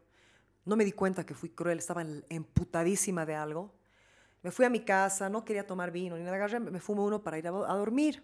Empecé a alucinar, porque a mí la marihuana me hace alucinar, pero no sabía, o sea, yo para mí me Mm, iba a relajar, era claro, una, claro, una de las primeras veces que estaba probando, ¿no? Vieja, vi en la pared la cara de mi novio, pero inundada de lágrimas que le salían. Era una visión, así que le Sí. salían, así. Y, y- y vi, y, y la, y la Te planta... volvió vis- visionaria la marihuana, qué increíble. O sea, cosas que, que no están, pero que están no, ahí. exacto. Y me, y me dijo, o sea, me, y me hizo ver lo mal que él se sintió. Me hizo sentir el dolor que él sentía con todas las cosas que le he dicho y me hizo ver la situación por la cual me enojé. Y me dijo, mira, ¿cómo te gustaría que a ti, que así, así? Y vieja, salí de ese viaje. Imagínate, dos golpes de marihuana. Imagínate si realmente me pongo, que me voy a ir al a, a Marte, ¿no? Vieja, salí de ese, de ese viaje, así yo, como a las tres horas. Lo llamé, eran como las dos de la mañana. Y él no estaba ahí, claro. No, él estaba, estábamos enojados. Lo llamé y le dije, perdóname. Así, algo que yo nunca, ¿no? Cuando me enojaba, terrible, tres días no le hablaba. Perdóname. ¿Estás bien? Me dijo, ¿dónde estás? Y pues dormido estaba. Le digo, perdóname, yo sé que estaba muy enojada, pero sabes que me hizo ver lo cruel que yo era con mi palabra. Y después de, esa, de ese viaje con la marihuana, hermana, he tenido mucho más cuidado. Claro, a veces se me zafa, se me zafaba, pero es que las palabras hieren un Muy montón. jodido. Y la A gente no muy mucho. sincera. A mí no por eso mucho. te digo, por eso te digo. Yo te entiendo lo que dices, que a vos no mucho. Porque por ahí la gente. eh, es que no todos son así. La gente muy sincera, que es una cualidad tan grande para mí, tiene ese filo, ese lado filoso. Sí. ¿no? Y mi marido me ha herido muchísimas veces así. El otro día que te comenté algo de nuestro pleitito que tuvimos de una tontera y me cortó y no sé qué y, y- y no sé qué huevadas, este me cortó porque yo le estaba gritando, pará, le decía, pará, pará, escúchame, pará. No me gusta que me grite, no sé qué, el pelotudo, ¡pum! me cortó, ¿no? Y yo después le dije, mira, puede que, que un grito mío te moleste, es verdad, pero las palabras tuyas, fíjate, Eso es mucho más hiriente. A veces prefiero que me des un grito y me digas, para. Y no me digas las cosas que me dices. Y él se ha dado cuenta. Porque es así. Es muy jodido. Si bien por un lado amo esa cualidad de él, que sea sincero, genuino, abierto, transparente. Qué jodido cuando eres una persona transparente, se te nota todo. Si yo soy una persona transparente porque sé que soy, él es peor, o sea, realmente es invisible. Notas qué le está pasando, en qué anda, no sabe disimular. O sea, es muy jodido. Y no solo para el otro que está al lado, para él. Para él le han pasado muchas cosas en su vida por ser así. Y es una estupidez porque se pierden las personas de esa persona linda que es. Porque no mide ciertas otras cosas para este mundo. ¿Sabes qué? También eso. Para este mundo. Cuando una persona se enoja, como yo, Mm, y dice cosas hirientes, que desde niña he sido así, mm, también viene de un de trauma. claro. Eso viene claro, de un trauma. Porque, claro. porque yo no soy así en lo, en, lo, en lo regular. Yo soy sumamente cuidadosa. O sea, soy considerada. Claro. No trato de decir las cosas con amor. o sea, en lo- eh, pero cuando me enojo, en el enojo, en los, en los sentimientos muy fuertes, cuando uno accede a sus traumas, ¿no ve? O sea, es, Sí, eh, sí, porque sí, entras en pánico para defenderte o entras en pánico porque estás enojado.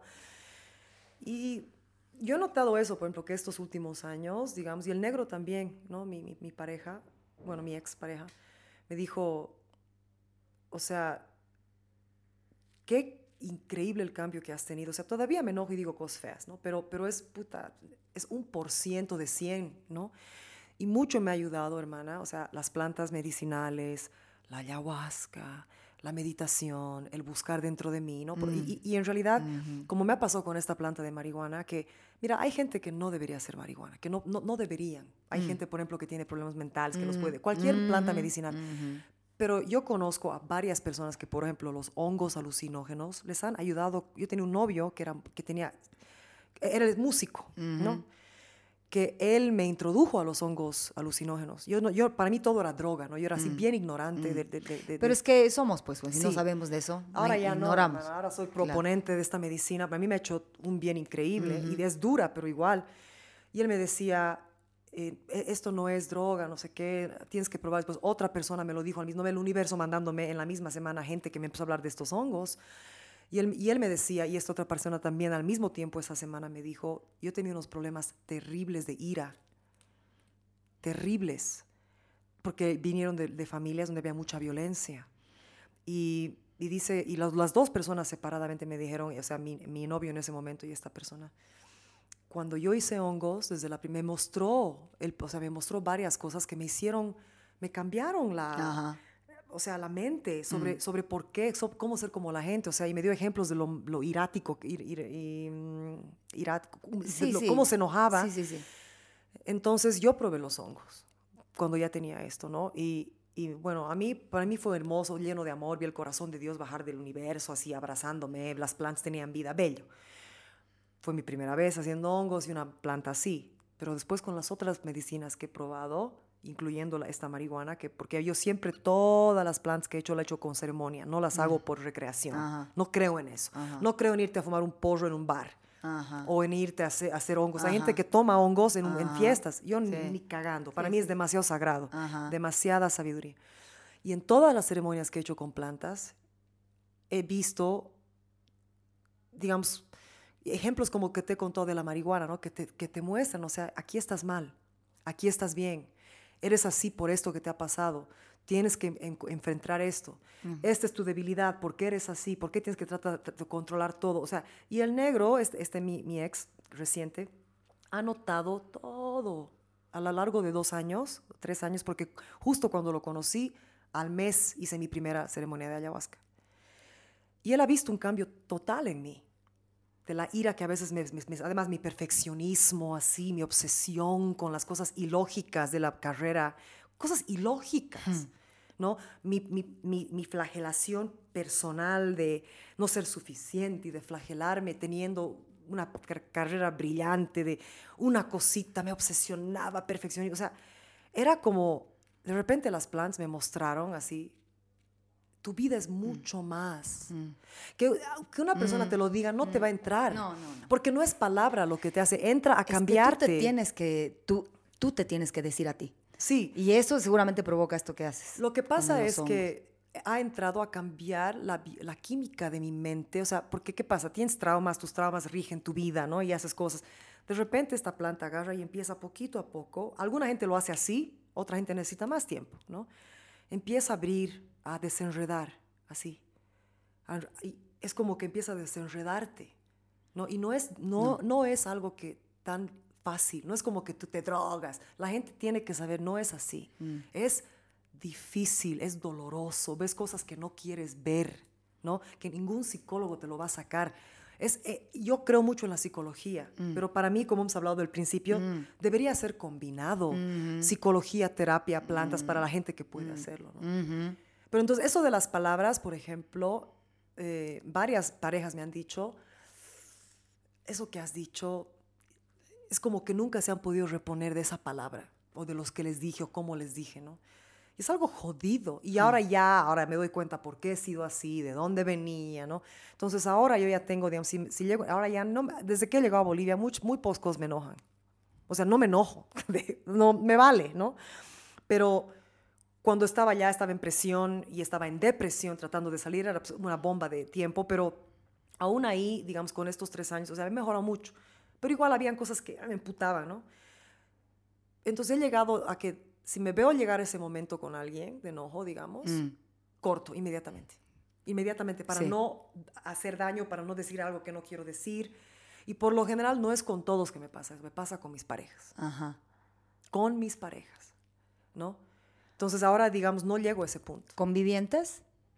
O sea, tus parejas es- están, suelen vivir con vos en el mismo No, lugar. la única pareja que, bueno, no, a ver, eh, con, el, con el último he vivido un, poco un poco de tiempo en Nueva York y tuve una pareja al principio, cuando recién llegué, un pintor puertorriqueño, somos muy buenos amigos ahora, pero pasamos años sin hablarnos cuando rompimos. Él era pintor de Puerto Rico, genio, era un genio. O sea, in- inventaba cosas, era- hacía muebles, grandioso pintor, músico. Él solito se enseñó la trompeta y el violín, sabía todo de, de, de todo, del mundo. Él me enseñó, él sabía de nutrición, o sea, todo, todo, sabía todo. Pero era jodido. Su carácter era una mierda. Era una mierda. Él, él me ha preparado a mí para todo, todo lo resto, porque con él aprendí a ser una cabrona. Pero, pero, pero ah, con él viví dos años y medio. Ya. Yo de cantante lírica y él de pintor. Eh, compartíamos un apartamento bien bonito, bien en Brooklyn, no era bonito, era Brooklyn, ¿no? Cuando Brooklyn no era nada.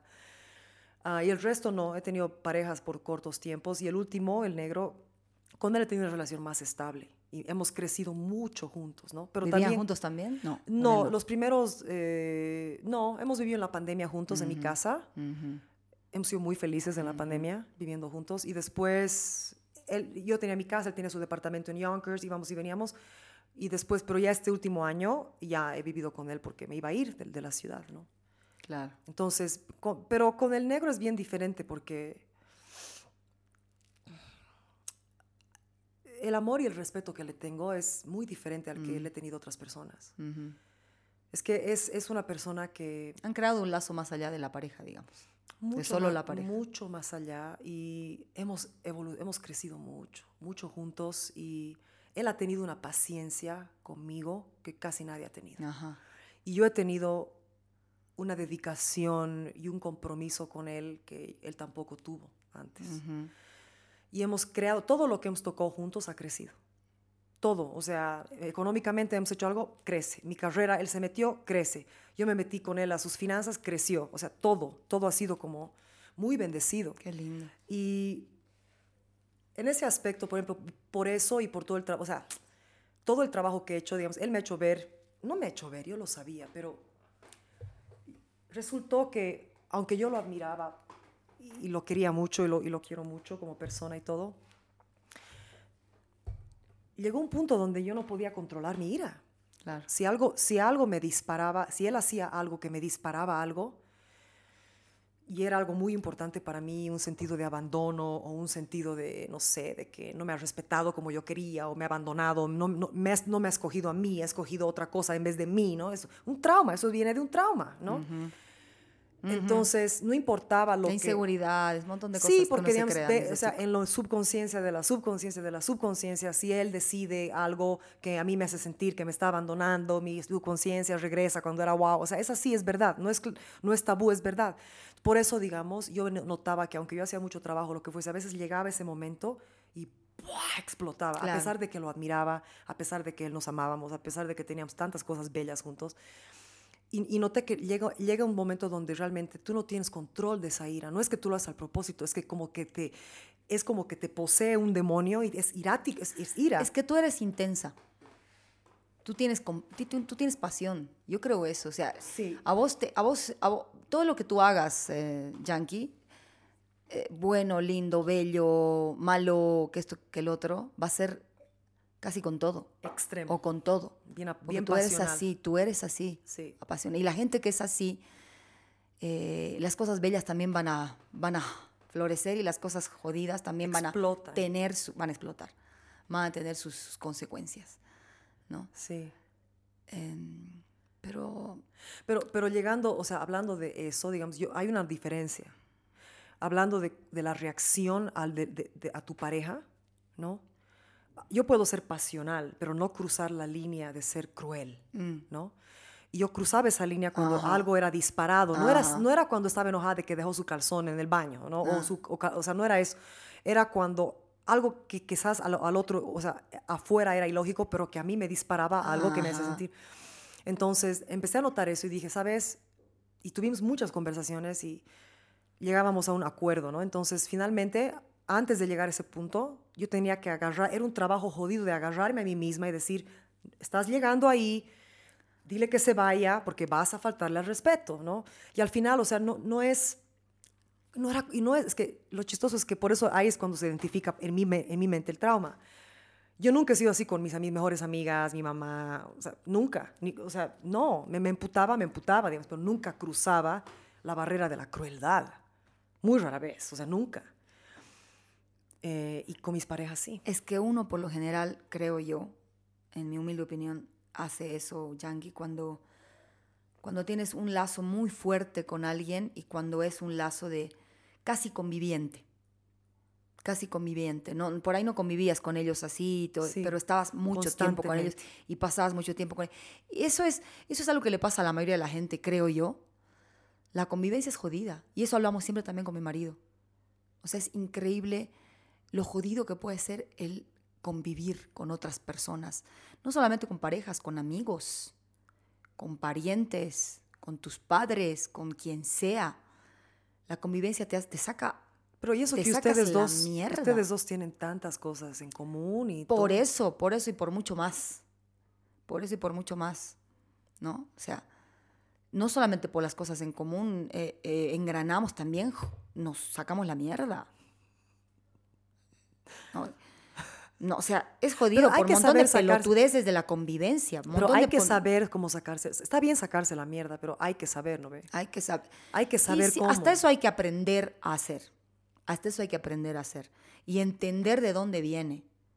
Y, y yo en estas, en estas, en estas separaciones que hemos tenido con el Sergio, alguna vez voluntaria el, el 13 y después involuntarias esta y la del 15, ¿no? Por X Z motivos de cada uno su camino. Este, he aprendido a que a que eh, a limar cosas, a saber, a saber hasta dónde, a saber qué, a saber valorar al otro, a pesar de. Porque la convivencia, Yankee, la convivencia, eh, y yo estoy convencida de eso, es algo que siempre va a joder. Mierda, las, las historias que habrán de gente que ni te imaginas, que gente que, que ves tú, qué bella pareja de toda la vida, eh, qué, qué lindo cómo se llevan. ¿Sabes las cosas que han debido pasar esas personas? Mierda, no tenemos ni idea, ¿no veo o no? O sea, yo creo que Yo he escuchado es- historias es- así que tú ¿Qué? has hecho ¿Ustedes? Eso? Sí, lo sí, casi lo he matado con un cuchillo. Así le tiro una televisión ¿No o ves? viceversa. ¿Sabes qué? Yo, pero son tan pacíficos, ¿no? O sea, tan no, bellos, se aman tanto Sí. ustedes dos Y siete, pero como mil veces eh, le he sido infiel, ponele, no sé qué, ¿no Sí. ve? O sea, Sí. es una locura. Es una locura. ¿Cómo Y- pasaron, ¿Cómo pasaron la pandemia tú y el Sergio? No sé. Bien. Los, los tres, o sea, ha sido bello. A La mía también. ha sido bello, ha sido bello. Nos hemos encontrado, nos hemos reunido, nos hemos entendido, nos hemos... Han salido a, flore, a florar y a flote nuestras, nuestras, nuestras cosas en común, más que nada. Y también ciertas ventajas que sabemos entender él y yo, ¿no? Eh, ciertas ventajas como que estar en una casa grande. Claro.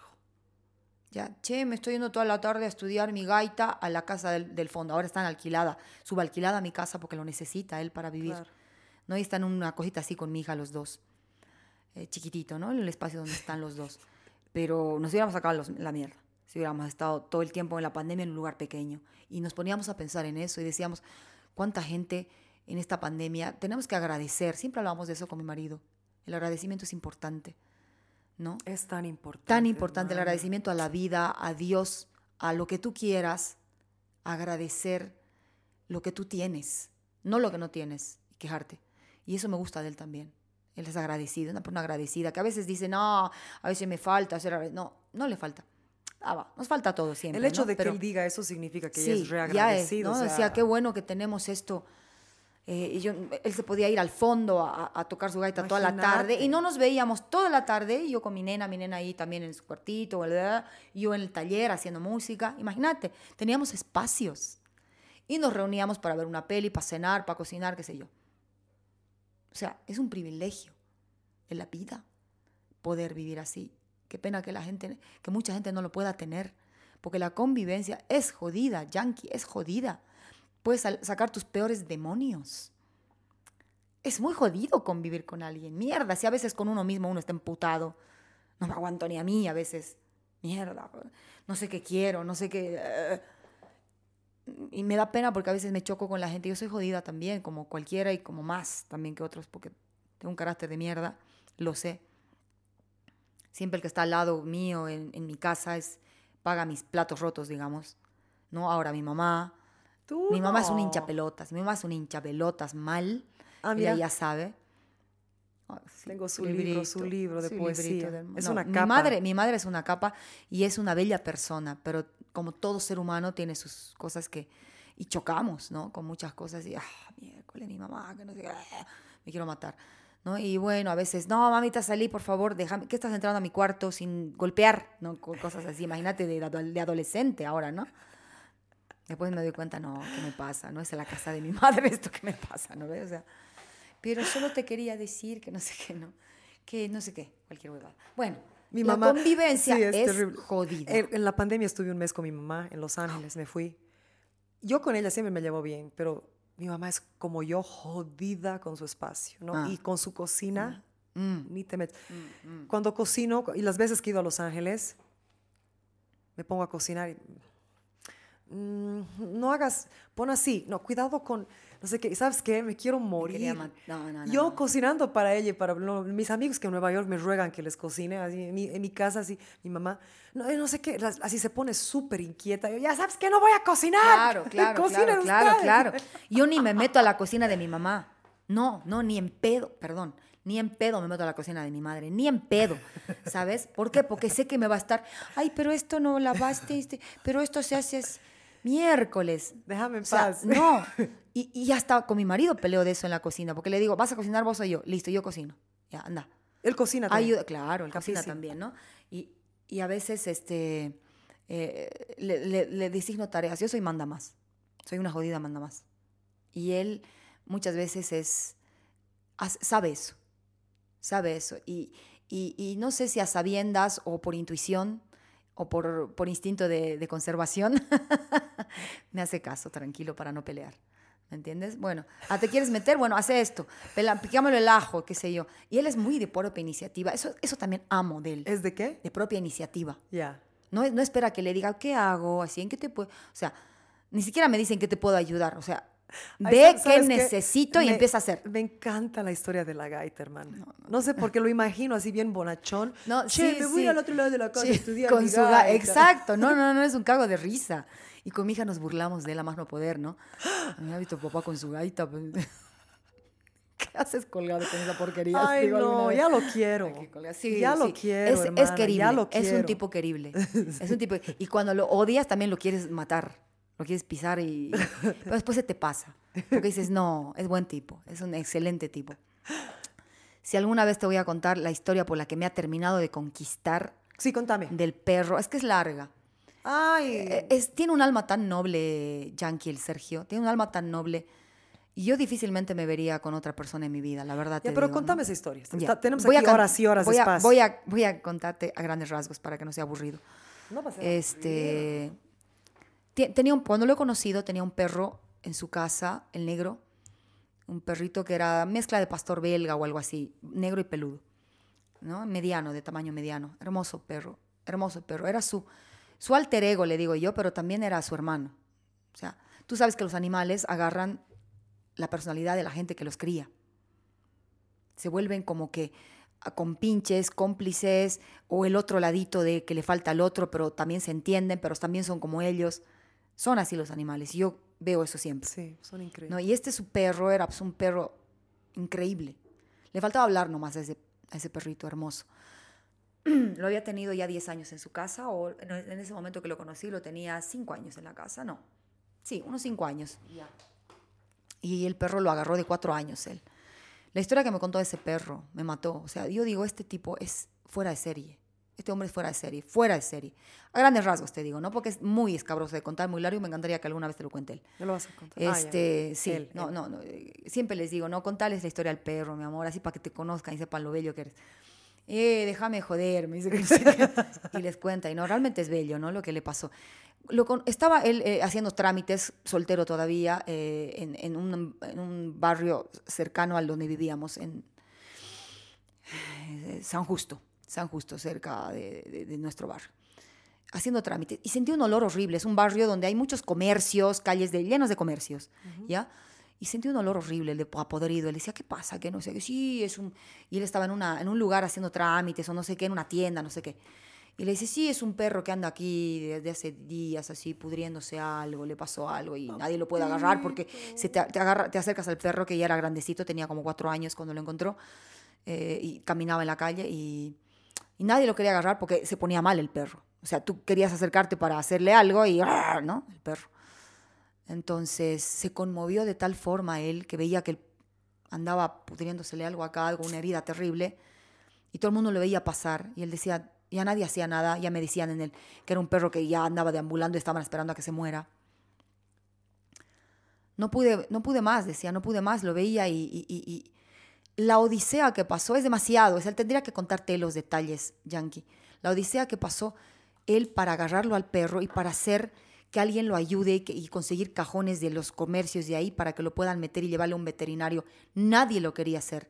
Ni siquiera quería parar un taxi para poder llevarlo con el perro hediendo a un veterinario.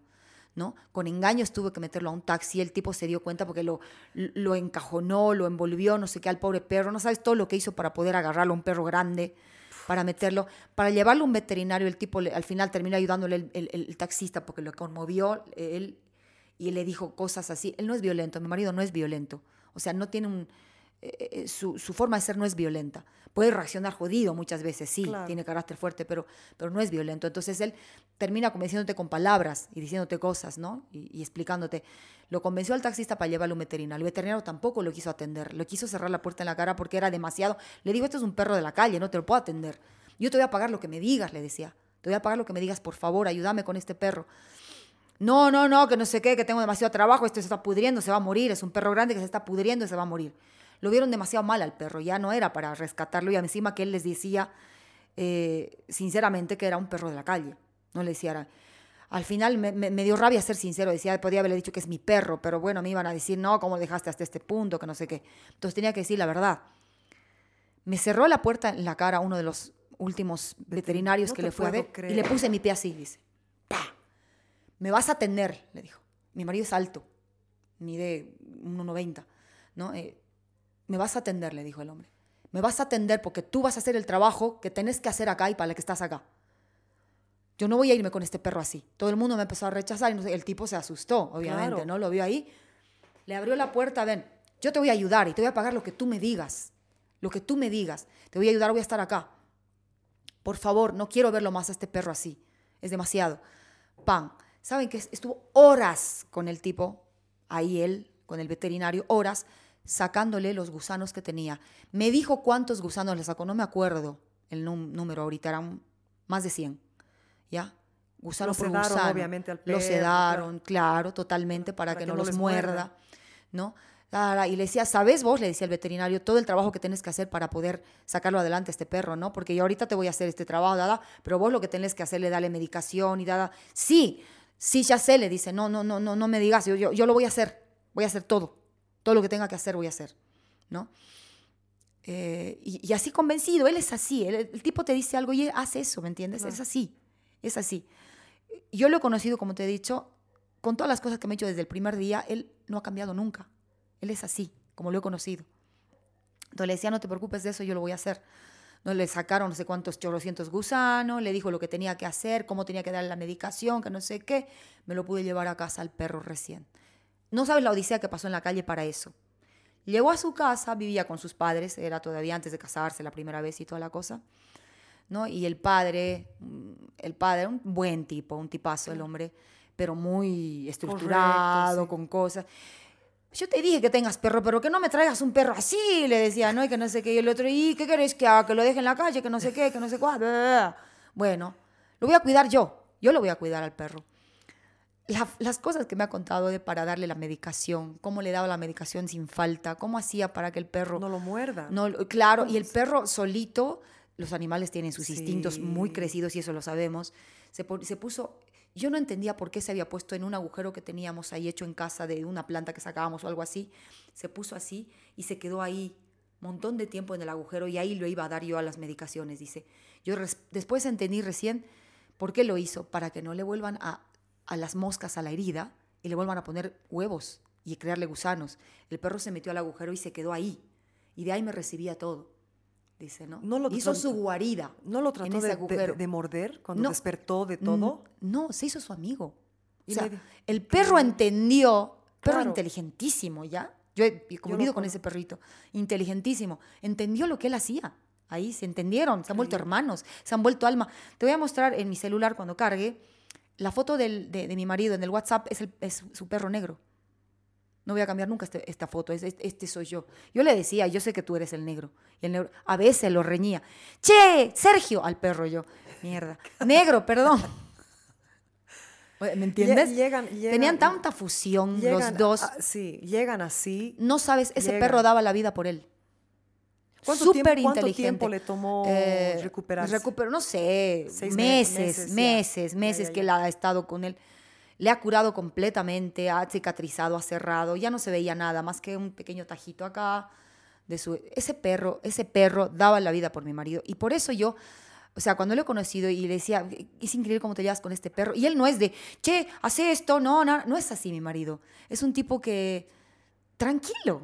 El perro le seguía a todo lado donde él iba, sabía lo que tenía que hacer, se subía al auto, eh, negro venís, le decía, trin, entraba al auto. ¿Eh? ¿Me entiendes? O, o le silbaba, ne- eh, estaba afuera en la calle, le hacía así, bien, venía el perro. O sea, siempre le hacía caso, pero él no tenía que gritarle, no tenía que decirle nada, no tenía que decirle así. No es así él, mi marido, no es de, eh, te voy a mandar así, qué sé yo. No es un tipo así, es un tipo tranquilo, ¿me entiendes? Entonces, el perro le hacía caso, era, o sea, era su amo, su amo. Lo amaba y lo adoraba, daba su vida por él. Yo lo he visto un montón de veces en la calle, cuando mi hija nació, el perro me acompañaba a, en cochecito a mi guagua eh, a, a- a los, a los supermercados, a cualquier cosa a comprar, y el perro mm, mm, hacía así con su hocico, como diciendo, venite por acá, cuidado, este está cerca del, del pretil de la acera, ¿no? Y me hacía así con el... Pero con leash, o sea, lo No, no, con- no, no, no, no, jamás, jamás. Íbamos a algún restaurante cerca de casa, en el auto, nos seguía, o a veces con él a pie también, a comer algo, y nos esperaba en la puerta del, del restaurante, hasta que salíamos paradito, tranquilo, comíamos, hacíamos nuestra vida, salíamos. Íbamos a la tienda, esperaba ahí afuera en el supermercado. Él sabía que no tenía que entrar al súper. Se quedaba ahí en la puerta. Negro, te quedas aquí, le decía, pum, se quedaba. Pues te digo, ese perro le faltaba hablar. Solo le faltaba hablar. ¿no? Y me- mi marido me decía, vos has creado un lenguaje con, con- con- con el negro que yo no había visto antes. Me decía, porque yo le hablaba al perro mucho. Él le decía, negro vení, negro tomá, negro querés, nada más, ¿no? Claro, Y yo, yo soy de las que jode con los animales, me, me, me causó gracia yo misma, ¿no? Con mis hermanas somos así. ¿Cómo está? ¿Cómo está este sinvergüenza? ¿Qué hiciste hoy, holgazán? Cosas así, ¿no? Nene, vení. Y el otro me, uh, uh, uh, uh, uh, me hacía, ¿no? Y me decía mi marido, increíble como parece que te hablara, me dice.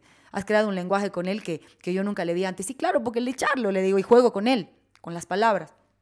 Pero era un perro extraordinario. Y su historia esta de la nobleza que ha tenido, de todo lo que ha pasado, no lo hace cualquiera, Yankee. Si sabe, si sabe los detalles por los que ha pasado, no lo hace cualquiera. Dice, me están negando todos, me van a hacer problema tremendo en la calle, estoy queriendo llevarme un perro que está pudriendo, es que se va a morir, que todo el mundo me dice que se va a morir. Y yo sigo haciendo cosas y explicando a la gente para salvarlo. Lo mando a la mierda el asunto. Yo lo mandaría a la mierda. No sé qué haría, la verdad no sé qué haría en su lugar, pero no creo que haya llegado a todo lo que él ha hecho. Tiene que ser él. Tiene que ser una persona como él para hacer todo lo que hizo con ese perro, ¿me entiendes? Terminé llorando cuando me, contaba la historia. O sea, realmente eres especial, le decía yo. Eres una persona especial, Sergio.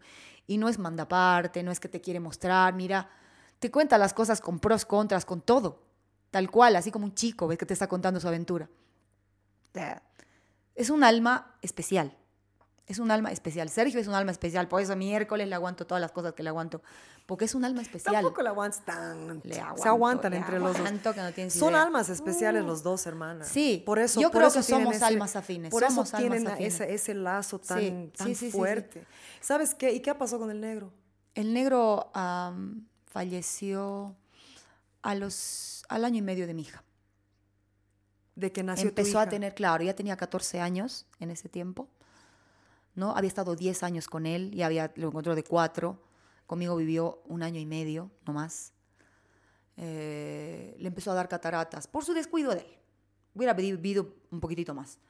Porque él siempre estaba acostumbrado a que le siga a todo lado. ¿no? Yo le decía, no le hagas salir más al negro, el negro está con cataratas, no ve, no escucha bien, ya me he dado cuenta que no escucha bien, por favor que no salga a la calle. Y él me dice, co- con razón, algo que es verdad. Me dice, el negro ha muerto como tenía que morir, Giovanna, me dice. El negro era de la calle, era un perro que si tú lo mantenías encerrado en la casa se iba a morir Se de iba a pena. morir de pena. Entonces yo, yo ya no la hacía salir. Yo le decía, negro, no vas a salir ahora conmigo. Ya no salía a ningún lado conmigo, ni a la tienda, nada que siempre salía, porque ya lo vi que no escuchaba, le iba a atropellar un auto, no veía bien. ¿no? Entonces, y él me entendía, se quedaba. Pero cuando salía Sergio, ¡pam! salía con él. Claro. Le valía gorro, ¿me entiendes?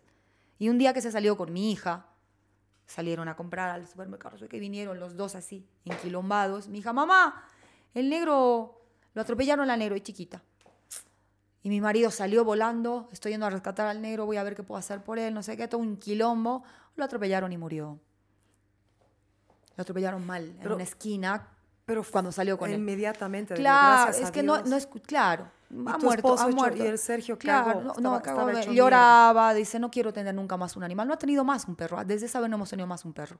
No quiero tener más un animal, es demasiado, para mí era mi hermano. Era mi, era mi, mi hijo, mi, mi Sí. hermano, no, no quiero, no quiero, no ha tenido más animal. Tenemos unos gatos que hemos heredado del hermano, una gatita que rescaté yo, que es medio ciega, que es nuestra gata. Eh, pero no, perro ya no hemos tenido, ¿no? Entonces, era un- una fusión entre los dos. Ya te digo, era su alter ego. el negro y el Sergio, ¿no? dos seres así historia. especiales, dos seres especiales, increíbles. Y, y no sabe la historia contada por él, o sea, con los detalles, Yankee. Vamos a hacer Y parrillada. lloro. Yo, lloro. yo no voy a poder aguantar. Y ¿sabes tú qué? tienes que decirle. Yo no voy a eh, poder aguantar. Che, Voy a poner a me ha dicho la Giovanna que la historia con el negro, Por que la favor, conquistó. No, además que tú sabes, tú sabes- tú sabes que yo adoro a los animales. Sí, y a sí, mí me ha sí. pasado de que yo he tenido una perrita que era una ancestra. Estoy convencida que Puede era ser, claro, claro. un- una ancestra Claro, que llegó a mi claro. vida desde niña y me acompañó mm, 14, 15 años. Y me ha costado años y años reponerme de, de la pe Y nunca más he tenido un animal. Claro. Nunca más, no he podido. Porque, ¿sabes qué? Yo no amo a los animales, o sea, entiendo. para mí, la una de las cosas más feas que hemos hecho como humanidad es domesticar animales. Mm.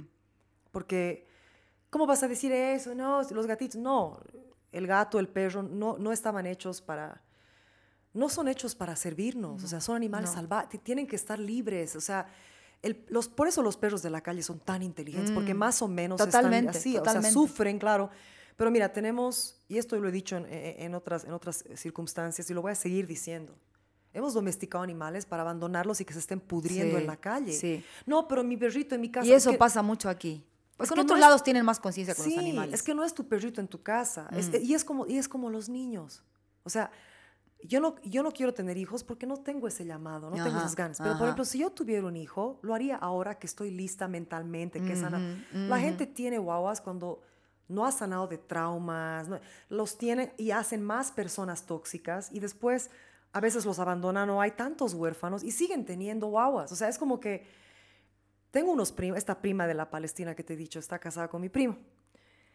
Y ellos o sea, est- están en una edad donde han hecho tanto trabajo mental, espíritu. O sea, son gente que tú disputas así. Ustedes tienen que tener guaguas. Claro. Porque lo están haciendo bien, ¿no? Pero hay otra gente que, que tiene guaguas y después tenemos tantos, tantas guaguas abandonadas. En, en- en- o Pienso sea, lo mismo.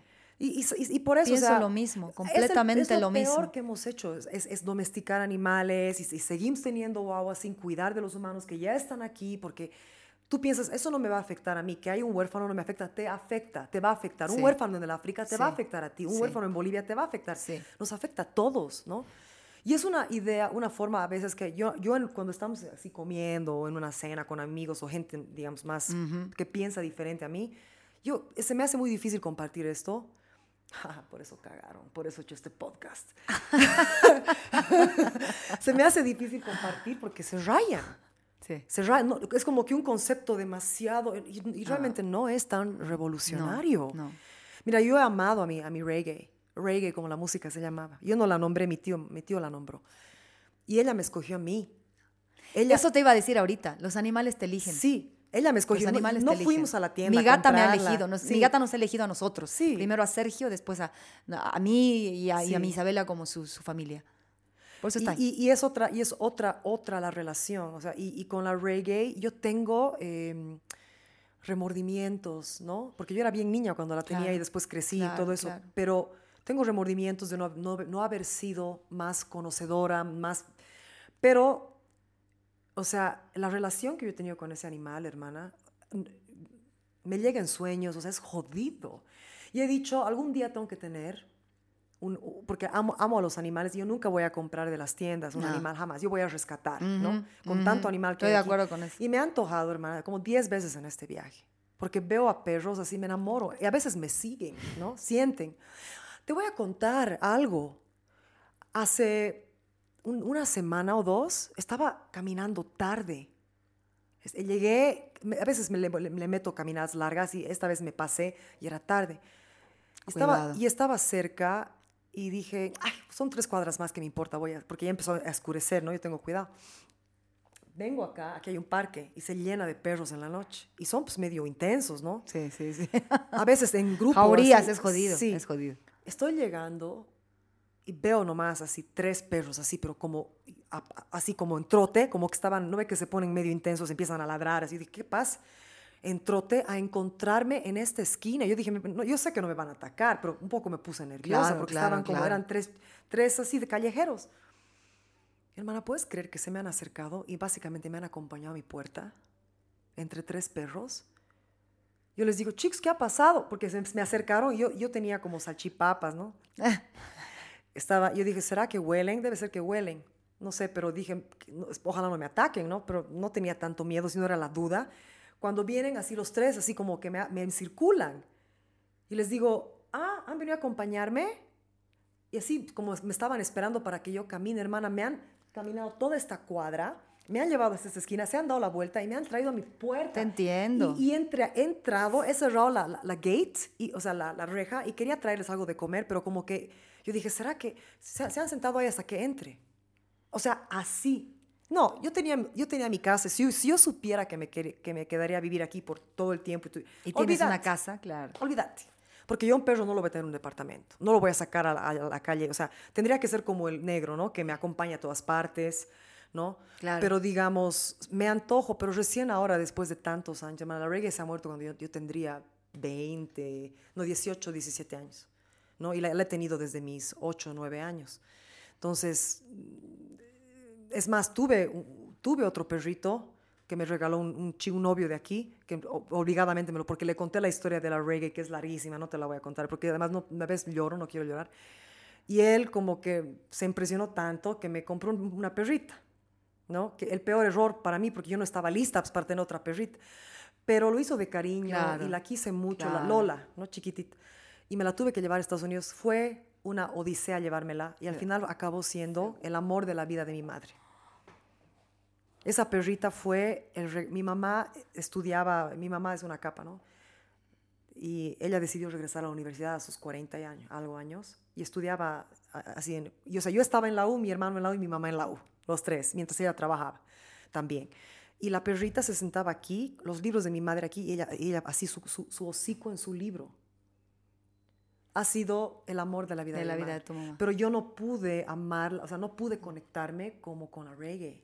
Y como, Claro. y como el Sergio. Pero la perrita, la perrita se conectó con tu mamá, listo. Y llegó para ella. Claro. Llegó para Claro, ella, ¿no? claro. Entonces llegan, y la reggae así me escogió a mí, ella, ella no tenía que ser mi perro, era el perro de la familia. Eh. Y yo llegué, recién llegada a Estados Unidos, y a los, cuando tenía ocho años, a los tres meses. Y de desde el momento que me vio y que me sintió, era como que ella llegó, así, soy tuya, por siempre y siempre. Y fue mía. Oh. Hermosa. Los animales son especiales, mi querida. Llora si quieres llorar. ¿Sabes qué? Es lindo llorar por la gente que, o por los seres que uno ama. La gratitud, Es- la gratitud, ¿sabes qué? En este podcast no lo voy a hablar en algún futuro, sí, porque es muy denso. Ella me ha acompañado en un momento, muchos momentos. Y sentir que he tenido esa, esa bendición, ¿no? Esa, esa, esa, compañía tan sagrada. Te entiendo perfectamente, Yankee. Y lo he visto también hacia mi marido por su negro. Sí, es jodido.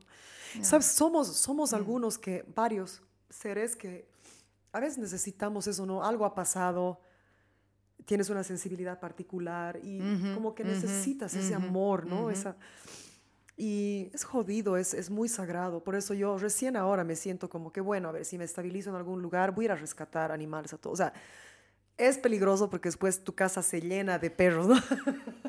Tengo una, una, una, una amiga, bueno, es amiga, es la hermana de mi cuñada. En Santa Cruz rescata gatos. Creo que tiene 50 y algo gatos. Ay, mierda. Perdón. Perdón. Pero me has dicho que hable nomás lo que diga. No, a mí no me molesta la mala palabra. Puedes decir poto, culo, vagina. Eso no es mala palabra. No son malas palabras. ¿Quién te ha dicho? Ya, no sé, pues lo que sea. me has hecho reír. Oye, pero cincuenta y tantos gatos. La... Es una capa. Oye, escúchame, a ver, Dios. pasando. Ya, ¿Por qué me has cortado? Estábamos hablando del, del CD. Porque te estaba escuchando otra cosa.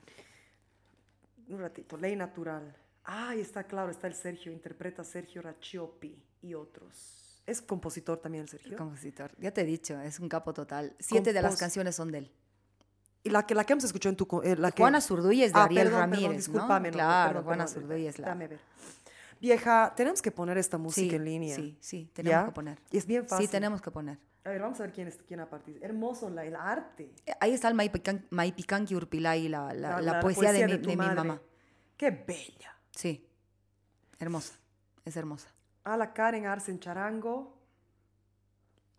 Se han muerto. la. Todavía no, todavía, no, no. no.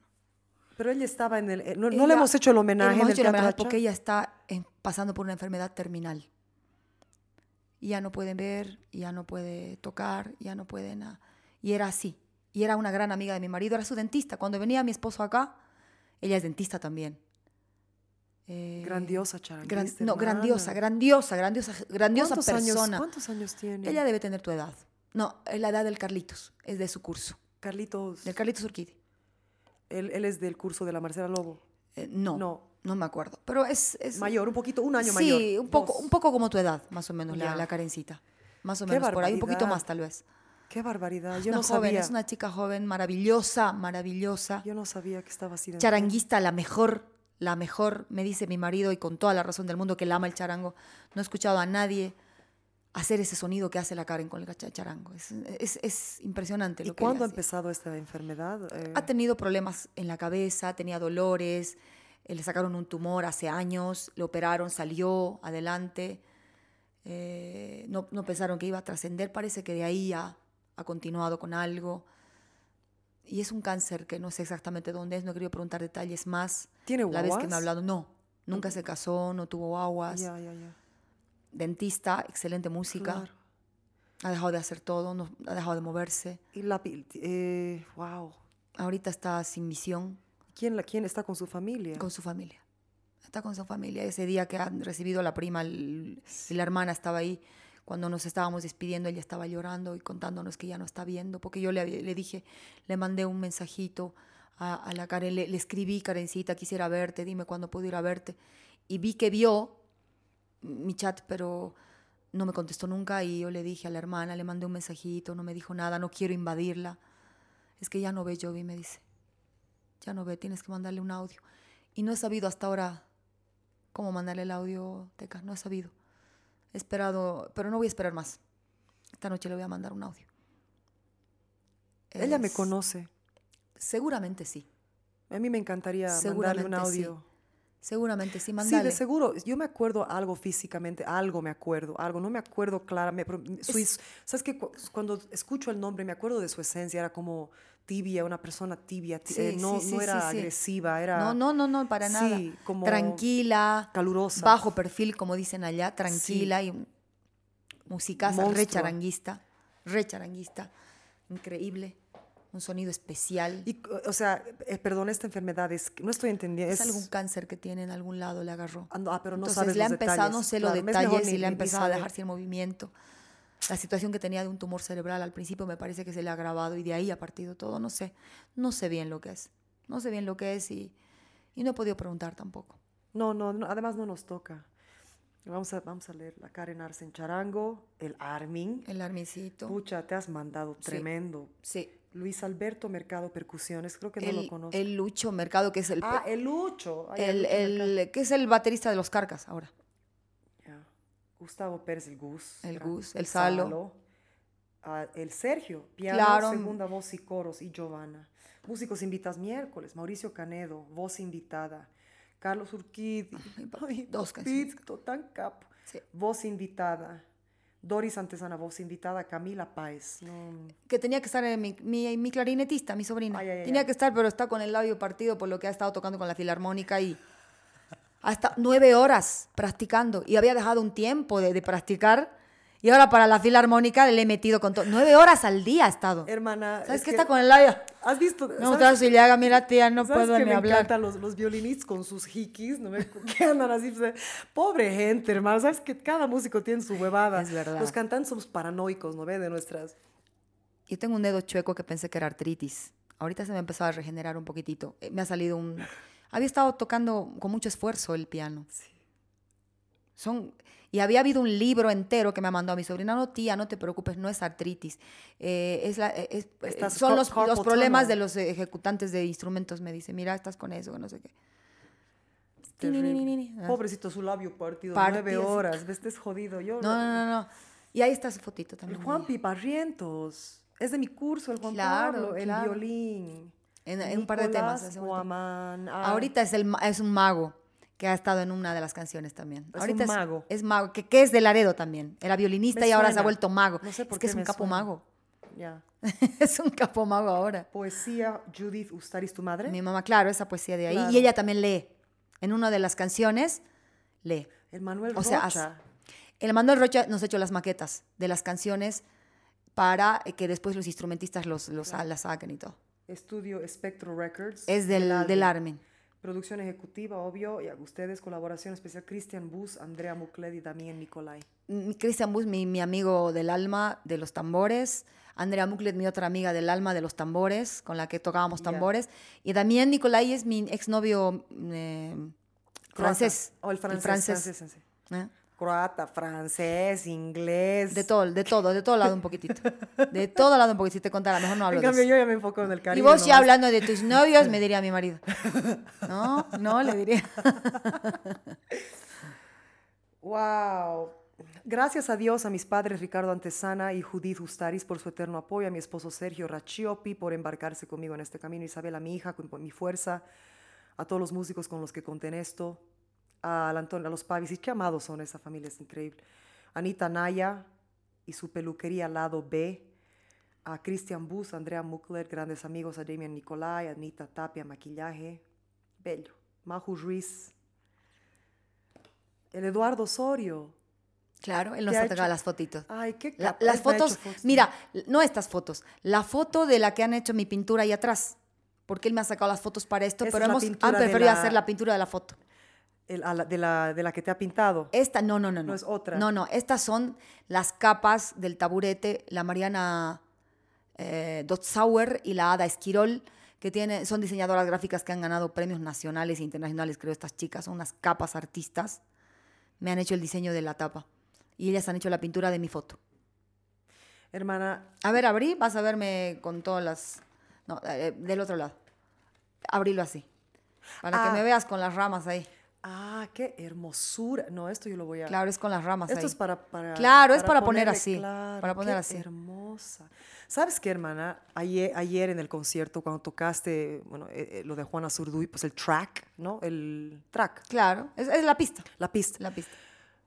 Vieja, me ha- yo no esperaba, o sea, me ha encantado.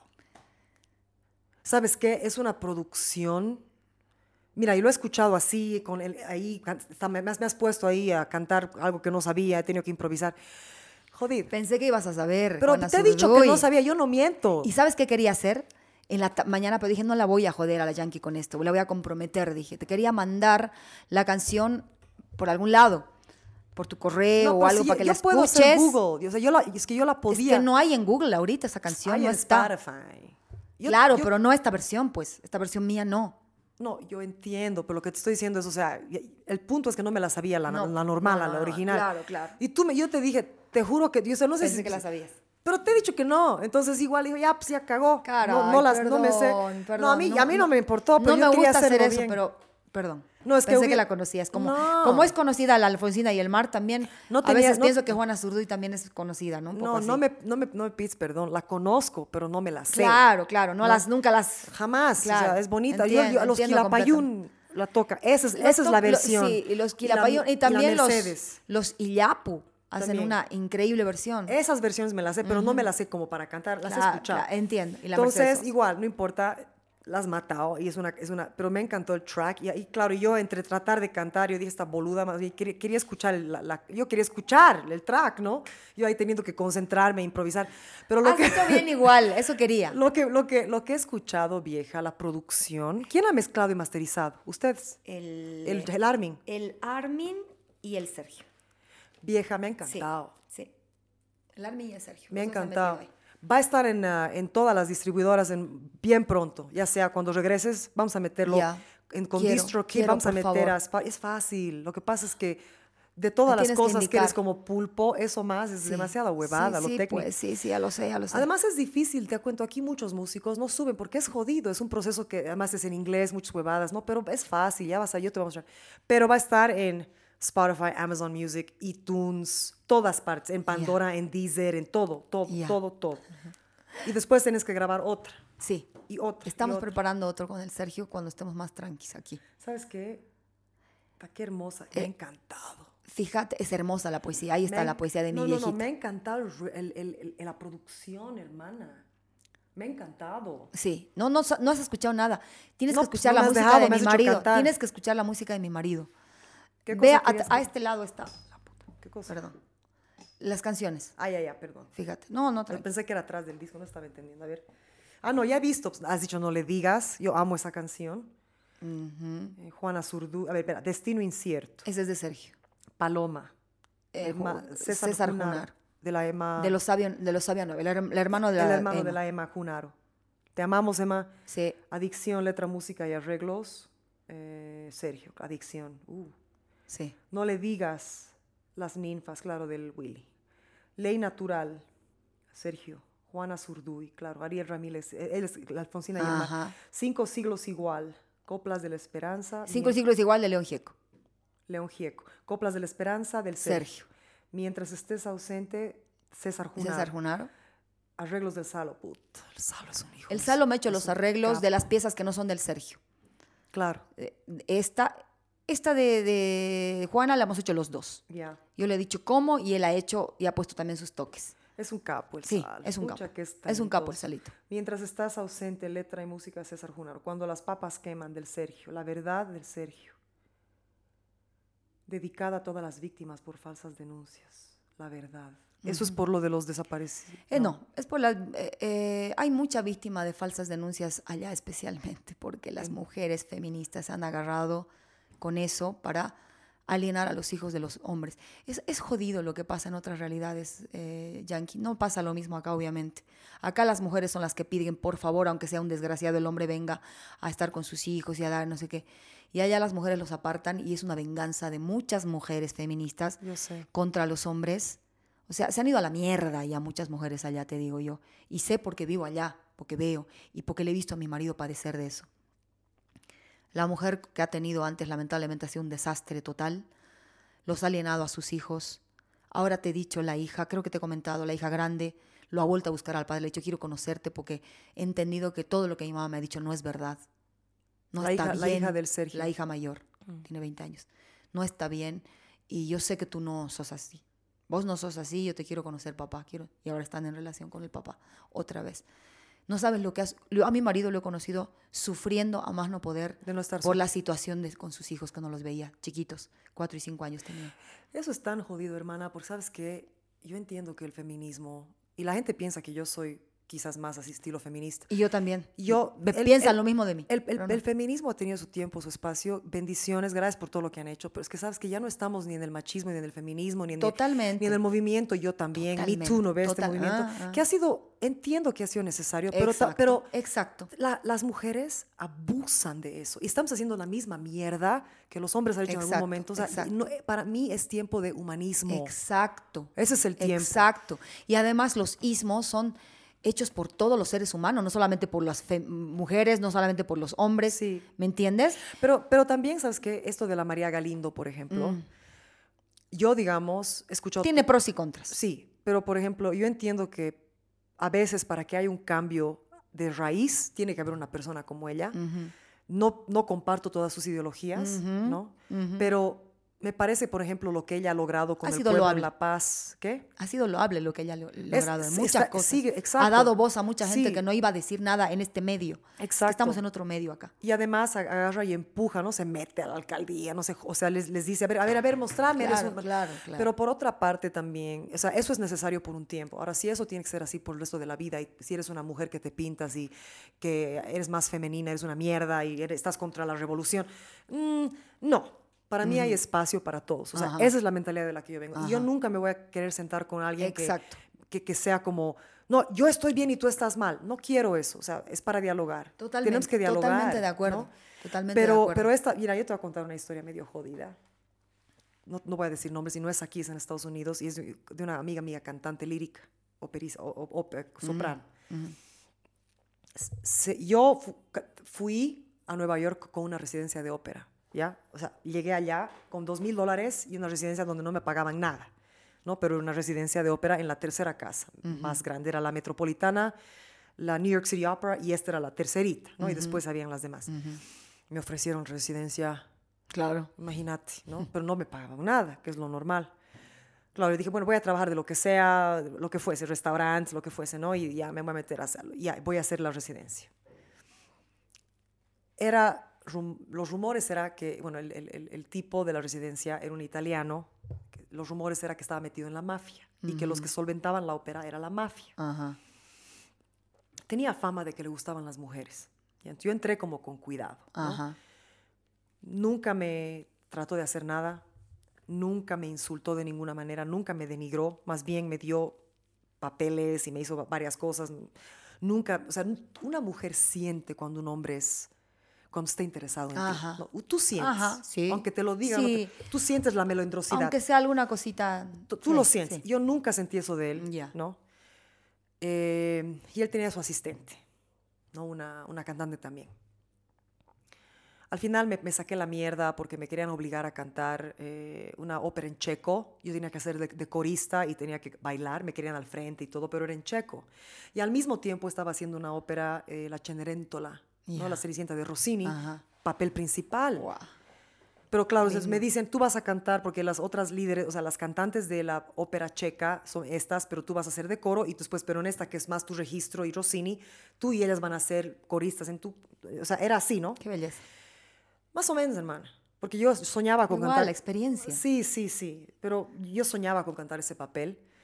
Y, pero yo estaba trabajando dos trabajos. Estaba trabajando de mesera y trabajando eh, como, es, como secretaria con una, una Era jodido. otra. Era jodido. Era, era, y era, trabajaba con una ñata que era tan fascinante que algún día, oh my God, era una, era una nariz.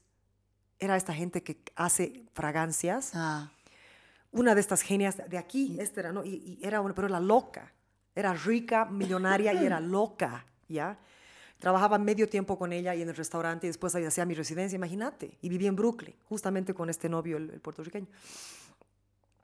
Y les dije, entonces fui a la secretaria, escribí un correo electrónico muy educadamente y les dije, eh, por favor, eh, no voy a, no voy a, ¿quieres agüita? Allá. sí, sí, ahorita.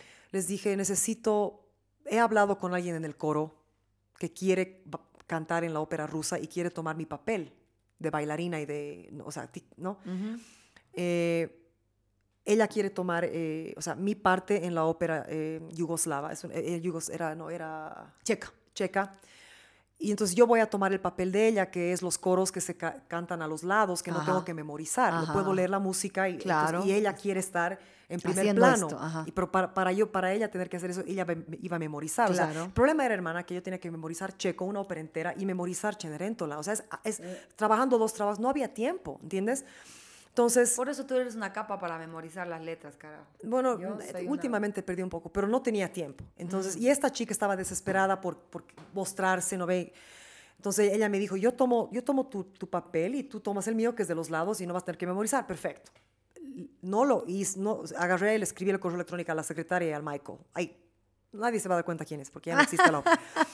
Entonces le digo, eh, ¿sabes qué? Por favor, ah, tengo esta situación, estoy trabajando, no sé qué, es mucho para mí, por favor, no, eh, y, y- o sea, ya he hablado con tal persona, ella está dispuesta a aprenderse el checo y hacer el papel, yo voy a, o sea, no, nunca dije me voy a ir de la ópera, no voy a cantar, ¿no? Por favor, quiero enfocarme en la Cenerentola, es mi papel principal, no sé qué, bueno. Vieja, me escribe, yo creo que el tipo nunca leyó mi, mi, mi correo electrónico. Yo creo que su secretaria, que que estaba medio metida con él, leyó y decidió como hacer una matufia. Me responde y me dice, el, el jefe, no, el, el director está muy, muy molesto contigo. ¿Cómo te has atrevido a hablar a otra persona del coro para que haga tu papel? Si tú quieres, te vamos a dar la opción de, de dejar el papel principal de la Cenerentola y, y, y- quedarte en la, en la ópera checa o te largas. O sea, me iban a quitar Cenerentola cuando había la solución. Además, el Michael quiere que tú estés ahí al frente por tus capacidades de baile y porque cómo te ves. Así me han dicho, ¿no? O sea, no querían a la otra chica, Claro, que no era fea la Pero- otra chica, pero no pero, tenía el eh, movimiento. Pero es verdad, pues, eh, eh, no te digo que lo que te están diciendo, pero te querían a vos, pues, Yankee. Claro. Había- te habían elegido a vos. Sí, porque había, era, era baile y movimiento, Claro, era bien sensual, claro, ¿no? Entonces, yo les digo, bueno, no puedo, o sea, estoy trabajando, o sea, y me dice, además, todo el mundo aquí trabaja, ¿de qué te estás quejando? ¿No? O sea, todos aquí estamos, no sé qué, o sea, básicamente me mandaron a la mierda, ¿no? Y me dice, o, te, o, te, o cantas las dos y te, y te sacas aún más la mugre. Yo ya había estado llegando a un punto de reviento con ellos porque eran muy abusivos algunos directores que venían, eran muy crueles con los músicos, Debe no nos jodido. pagaban, eran jodidos. O sea, no, no nos tenían que pagar, pero era ya muy abusivo. Esperaban que todo el fin de semana te vayas a viajar. Era mucha explotación por ahí. Mucha, mucha. Y, eso, y todos los programas de, de- de ópera, por lo general, en ese tiempo eran así. O sea, y los mejores, peor. Peor, ¿no? Pero a todo esto, bueno, agarré y los mandé a la mierda. Me- los mandé a la mierda muy segura de mí misma, porque yo sabía que eso ya no era para mí. Como cuando hago, todo, cuando hago estos cambios drásticos, nunca lo hago con inseguridad. ¿no? Yo ya sabía. Me dolió, me, me- preocupó, pero dije, váyanse a la mierda, no voy a hacerlo. Y me emputó que me roben algo tan preciado como mi papel principal, porque querían mi culo y, mi, y cómo me veo y cómo soy al frente. No me, no me emputé. Bueno, Mm, pasan años, yo ya estoy haciendo lo mío, no sé qué, y esta mi amiga llega a Nueva York, o ella estaba en Europa. Esta la que le habías propuesto a ellos. no, no, eh, eh, otra, hay otra. otra, otra, Ay, ay, ay, sí. Entonces eh, ella llega a Nueva York después de estar varios años en Italia. ella se dedicó full a la- a la- al canto lírico y era siempre medio víctima, medio... No sé víctima, ¿cuál es la palabra? Es como que siempre el otro tenía la culpa de todo. claro, ¿no? Los sí. chicos no me quieren, no, no tenían, no, no, No se hace cargo. no tengo chico. Eso se llama inmadurez, Sí. no hacerse cargo de las cosas, no, tengo, fijarse. no tengo chico porque los hombres son una mierda. Ah. Todos los hombres. Mm, Ajá. No sé, será Ah, que ah, ah. no o, mm, o sea, o por ejemplo, no tengo plata porque pues esta universidad de mierda y yo necesito vivir un- ella, se, se endeudó astronómicamente para vivir en un lugar que le gustaba, o sea, horrible. Pero es una grandiosa cantante lírica, Ya. grandiosa, ¿no? ¿De Vieja dónde y- era ella? Americana, pero tenía sangre italiana. Ya. Ya. Y era tal su amor, ha sido tal su amor por la ópera, hermana, que era gorda, gorda, gorda, casi obesa. Una historia como la Calas, pero no tanto. Ya. Y No, esto- sa- no sé la historia de la Callas. Era. la Calas era una gran cantante lírica de ópera. Yo la conozco a la a María Callas, pero Claro. no sabía que había, o sea, era gorda y Obesa. porque era hermosa. después. No era gorda, era obesa. Eso no sabía. Y por no amor sabía. a lo que estaba haciendo, estaba, yo tengo todas sus, sus entrevistas de la Calas. Tengo todos sus... Yo era, yo era loca Obvio, de niña, era, obvio, es, era maravilloso, es maravilloso. Pero y me leía, ya, ya demasiado me obsesiono. Yo me obsesiono mucho con co- cosas que me gustan, me obsesiono. Pero entonces, bueno, la Calas se, básicamente se, dicen que se, se comió un, un- estos, que, estos eh, eh, gusanos que comen en tu estómago para... Ya, ya. tapeworm. Tenias. Tapeworm, sí. No sé. Hay, hay esos rumores, hay- pero la verdad es que la ñata, o sea, un día hizo clic en su cabeza y dijo, ya no quiero, estaba cantando, estaba cantando Medea, que es una ópera Sí, basada en la sí, cosa griega, sí, creo que es de. Verdi, no me acuerdo. Y dice que estaba, ella dice, ¿no? Estaba saliendo el- eh, al escenario y sentía que mi personaje, porque era más, era tan buena actriz esa cabrona, y me dice, sentía que mi personaje necesitaba huesos y ángulos. Y yo me sentía que no tenía huesos y ángulos. Y esa noche canté Medea, salí y decidí no comer más así. Se, básicamente se mató de hambre. Y y realmente no se sabe, ella nunca dice qué es exactamente lo que hizo, pero en un término de unos o seis meses se volvió de ser una obesa a ser un cisne, hermano. Claro, era bellísima. Era hermosa. Era ¿no? bellísima. Entonces, esta chica, la, la- esta mi amiga, que ya no es, bueno, es, es mi amiga, pero no está así tan cercana, eh, básicamente le pasó al- algo así en Italia, se fue a Italia después de estudiar. Era obesa y Era- después era, en- gorda, en gorda, flaca, sí. gorda, y ahora está flaca, ¿no? Pero no tenía, no tiene esa cosa de la cara, esa cosa de diva, ¿no? Claro, claro. Anyway, pero era siempre el tipo de chica que era como que, o sea, siempre culpaba al otro, nunca quería tomar responsabilidad por sus huevas, ¿no? Que este chico, que no sé qué. Bueno, llega a Nueva York después de muchos años, nos encontramos y, me, y, y un día, y le, la- la- yo estaba viviendo en este mi barrio de artistas rodeada de dominicanos y no sé qué, y bailaba, no sé qué, y ella justo viene y tomamos un café, nos encontramos en mi casa, le invité un vino y se me, me contó una historia de que ella había cantado en esta casa de ópera, era, fue residente y después fue ya la... Donde tú estuviste. Sí, en esta, en esta, no puedo decir el nombre. Claro, está O, bien. o digo, bueno, ya, es la, esta residencia de ópera, la, terc- la que llegué, ¿no? ya, está bien. Entiendo igual. del, del director.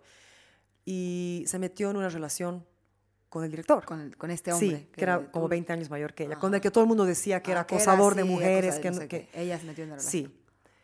Y me dijo, o sea, él estaba casado, él estaba, o sea, él estaba casado, estaba, era un- además de un hombre que le encantaba tirar con mujeres, ¿no? Entonces, y Ah. él le dijo a ella, ella me, ella me contó todo esto, me dijo, se sentó conmigo cuando, porque yo empecé, él era el director de ópera y ella empezó la relación con él sabiendo todas estas cosas y él le dijo, le voy a dar un nombre a mi amiga, Juana. Ajá. Y- y a él ya sabemos es Michael, ¿no? Le dijo, Juana, le dijo, tú eres una chica de una familia muy, muy conservadora, has- toda tu vida has trabajado mucho para llegar a esto, o sea, yo soy un hombre que le gustan las mujeres, le gusta tirar, he sido casado, tengo hijos, o sea, mm, te estás metiendo a aguas turbias. No, que no, que me encantas, que me fascinas, que me quiero quedar contigo, que quiero, o sea, Claro, la chica se le ofreció a pesar de cualquier Sí, cosa que el ella- otro le advirtió. Ella hizo en su mente toda una historia de amor que se iban a casar. Ella soñaba, la típica chica bien conservadora, quería casarse, cantar su ópera, casarse, tener 20 guaguas, ¿no? Una chica sí, así. sí, sí. Anyway, ah, tuvieron una relación, ¿no? Y al final fue todo un dispute y justo fue durante este movimiento de Me Too. O sea que ella- terminaron, entonces Me contó varias cosas, no sé qué, al final un día le dijo, mira, Juana, realmente ya, ya es un año. O sea, hemos estado así, yo necesito estar con otras mujeres, yo no te puedo ser fiel, nunca te voy a ser fiel, nunca te he sido fiel, tú tienes que andar en tu camino y hacer tus cosas. Y ella, no, que yo voy a aceptar lo que fuese, aunque duermas con otras mujeres, no me importa, yo te amo, así, así. Qué jodido. El tipo le dijo no y no y no. ¿No? Qué jodido. Y ella tenía dos óperas ya que tenía que cantar un papel principal o algo así, y él te, iba a ser el director y todo eso, y al final ella me dijo que él la votó, pero yo sé que él la votó porque ella no paraba de joder con meterse con él. Ujú. Claro, ya, ya, ya estaba en otro Ya plan. estaba ya en otro- él- él, o sea, él- y él dijo, sabes que mejor la saco porque está muy obsesionada y no, puedo, no, no le voy a... y él lo hizo por no hacerle daño a ella, Ajá. ¿entiendes? Vieja, y ella me contó esta historia, pero era un mar de lágrimas, ¿no? Así, y que me... y- pero lo, lo que me emputó en este momento, y yo se lo dije después, imagínate lo que me ha hecho, ha totalmente, me ha hecho me too. O sea, me ha, ella- hay un término que se dice que es me, he me too'd me, que es ha tomado ventaja de mí. Ajá, ajá. Yo estaba con mi vino, hermana, así. Perdón, Jessica, ¿qué? No, ha aprovechado de mí, se ha aprovechado. Me ha botado de la ópera, no sé qué. Le digo, me dice, imagínate, me ha usado todo este tiempo. Le digo, Pero tú sabías, che. O sea, o sea, las cosas son así con él. ¿Qué espera? O sea, Sí, eh, mucha le- pelotudez, ¿no? Y le he dicho, ¿sabes qué? Le he dicho, Jessica, eh, ay, puta, he dicho su nombre. No importa, nadie va a saber quién es, igual nadie va a saber, porque no es famosa. Todavía, va a ser. y nadie, nadie va a saber. Le digo, Jessica, le digo, eh, él aquí no está mal. Tú es la que estaba, estás mal. Él te- de principio te dijo, yo soy un puto. Yo se la quiero meter hasta, hasta la escoba. Y tú te has enamorado de una idea en tu cabeza romantizada de te vas a casar con un director y él es ita- también viene de esta, de esta cosa italiana, americana y, y es 20 años mayor que tú, pero de alguna forma te va a dar 20 hijos, o sea, van a tener 20 hijos juntos y tú eres el director y van a viajar el mundo entero con este sueño que tienes y no has querido ver que es un puto. Él te ha dicho, soy un puto, no quiero irte, me voy. Y tú no has parado de joder, tú misma sabes que no has parado de joderlo durante el tiempo de la ópera y ha tenido que votarte. Le dijiste todo eso. Le he dicho. ¿Y porque Y le dije, él, ta- él ha hecho bien en ser sincero contigo. Te estaba protegiendo y se puso a llorar más, vieja. Vieja me ha dicho, tienes razón. Me dijo ese momento. Claro, Ya. claro. Ya me imagino lo que Entonces, creo que ha termi- pasado. terminamos de hablar, no sé qué, y le digo, bueno, yo voy a ir a rumbear con mis amigos dominicanos. ¿Quieres venir o no? Me dice, vamos. Vamos. Todito el show ha llorado. Todito el show no ha parado de hablar del, del- del- Y mis amigos dominicanos querían bailar conmigo, yo quería bailar. No podía. Era un mar de lágrimas. Era fatal. Pero lo más chistoso es que se tiró una borrachera. La hice emborrachar. Fatal, nos hemos emborrachado. Y la mandé en taxi a su casa. ¿no? Yo me quedé, ella quería irse, yo me quería quedar, yo quería bailar. Se fue y el próximo día me dice, ¿por qué me has dejado tomar así? Culpándome a mí. ¿Por qué no me has parado? ¿Por qué has permitido? O sea, me o sea Claro, puteándome. ella, ella, ella era así, ella era así. No quería tomar responsabilidad, hermana. Así ¿Y sabes qué? Una niña Sí. mimada, pelotuda. Sí, y, y de, todo lo, de todo esto, hermana, yo digo, qué fácil hubiera sido para ella ir y acusarlo a este ñato Y que... cagarle la carrera y toda la Y bola. cagarle la carrera, porque a mí misma me ha dicho, él se ha tomado pro- provecho. Y yo le he dicho, pero un ratito, Jessica, cuando yo he ido a Dicapo, yo no me considero una mujer fea, ¿ok? Y ninguna de las mujeres ahí eran feas, o whatever. Él nunca se ha insinuado, nunca trató de abusar de mí, nunca me ha tratado, ni a mí. O sea, había- Seguramente veía dónde ir y dónde hacer a qué el hombre y con Claro, quién. pero no era como eso. con todo el mundo. Claro. Quizás la- o quizás esta mi amiga era muy sumisa. Yo no sé, pero lo que yo sí sé es lo siguiente. Ella estaba mal. Ujú. Ya, Ujú, ella. Por todo lo que hablaste. Claro, Ella. totalmente, totalmente. Ya, o sea, entonces, esta cuestión de tener, de poder acusar a un hombre y destruirle la vida de esa forma, o sea, si nosotros realmente queremos igualdad, hay que ser mejores que han sido con nosotros todos. O sea, No, tenemos, y he- somos... no, y he visto cada locura en, en Argentina, Yankee. He visto cada locura. Y sin ir lejos, esta nomás que he sabido de mi esposo y que cada vez he sabido más y más y más y más porque lo conozco, porque he estado con él, porque he vivido con él, porque he visto, porque le he conocido a la ex y porque toda la bola, que me, me- me he horrorizado. Me he horrorizado cómo, cómo puede haber gente tan tergiversada, tan mal de la cabeza, tan hecha mierda, ¿me entiendes? Y hacer tanto daño sin darse cuenta o dándose cuenta, no sé, porque ya no sé. O de las dos formas, ¿no? Con y sin querer, no sé. Es jodido. Entonces, él por eso ha hecho esa canción. La verdad se llama. Es una canción preciosa que tiene un ritmo de guajira. Claro que además es porque tiene esta herida personal. de que Tiene le una herida tan grande porque encima él, él, él es un tipo muy transparente, ¿ves? Y le ha acusado de todo, lo peor que te puedes imaginar, y lo sabe. Y ha hecho que la hija le acuse de cuando tenía cinco años. Eh, Ella ha hecho No- que no su hija lo No acuse al tienes idea todo lo que ha hecho. Yo, yo no quiero hablar ahorita de eso porque es No, no, no, demasiado. no, no. Y es demasiado doloroso y es demasiado delicado y jodido. ¿no? Pero el, mi marido, la- las cosas que ha pasado, ¿no? Empezando por eso, ¿ya? Este, ha sido demasiado. ¿Sabes Ha sido qué? Demasiado. Y esto, una persona que utiliza, eso para mí creo que es una, yo creo que más que una violación a un hombre o una mujer, bueno, a un niño no, pero a uno, más que una violación, usar a un niño para, para quitarle. Es lo peor que usar a un hacer. niño para, para acusar a su propio padre, o sea, ¿qué? imagínate lo que le ha hecho a la- al, al niño, a, la a niña. la niña. Imagínate. No tienes idea. Es como tener que poner y le un ha dicho, arma. y una vez que ha querido después que renueven lazos cuando era más nena, más grandecita, tipo 11, 12 años, porque se dio cuenta que iba a sacarle más plata al marido así. Yo fui a la reunión que ella, ella les convocó y mi marido, rebosante de felicidad, con sus lagrimitas a los ojos, quiere que nos ve, que los vea a mis hijos, que no sé qué. Y yo ahí adentro mío, Sabías que había algo mal. porque, no, soy, mal pensada, porque soy bien ingenua también, pero tengo intuiciones, querida, y tengo intuiciones bien fuertes. Y yo he dicho, "Mm, algo se trae esta hija de puta. Y yo no le quería aguar la, la emoción a mi marido, le dije, vamos, dale, yo te acompaño, claro que sí.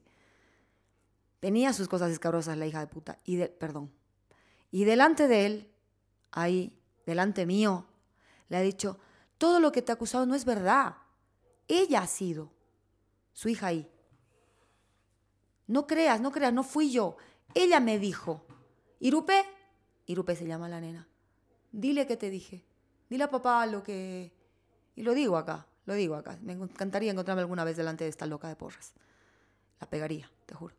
¿No? Dile, dile, dile lo que me dijiste. Vos me dijiste todo eso. Y la otra sí.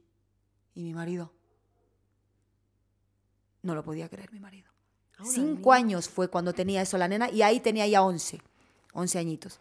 ¿No? Y después mi marido Imagínate. yo, yo los dejé tranquilos, yo me, me horroricé, no sabes cuánta, una semana he llorado después de esa situación, yo nunca pensé encontrarme con una cosa de frente tan cruel y tan terrible. He llorado una semana, le decían, no quiero volver a encontrarme con esa mujer en, en mi vida, le dije a mi marido, es de terror tu ex, no pensé todo esto, ya, me imaginé de terror, pero no me imaginé encontrarme con semejante demonio enfrente. Para. Mi marido la apartó a ella. Déjame hablar con mi hija sola, le dijo. Voy a hablar con mi hija solo. Lo apartó. Yo me acuerdo que los, los, los, los vigilaba yo. Estábamos en un parque. Quisimos encontrarnos así para que haya. Y lo veía mi marido hablar con su nena ahí. Y yo cuidando a mi nena chiquita. Era más chiquita Isa. No, y la otra nena ya era de la edad que es ahora mi nena. ¿No? Más o menos de esa edad. Y mi marido lloraba le decía, y yo sabía lo que le decía, después me comentó, le decía, Iru, jamás tú me acusaste de nada, tú tenías cinco años, hija, ¿tú sabes lo que decía ese expediente? No, papá, le decía, ¿sabes las cosas escabrosas que decía el expediente?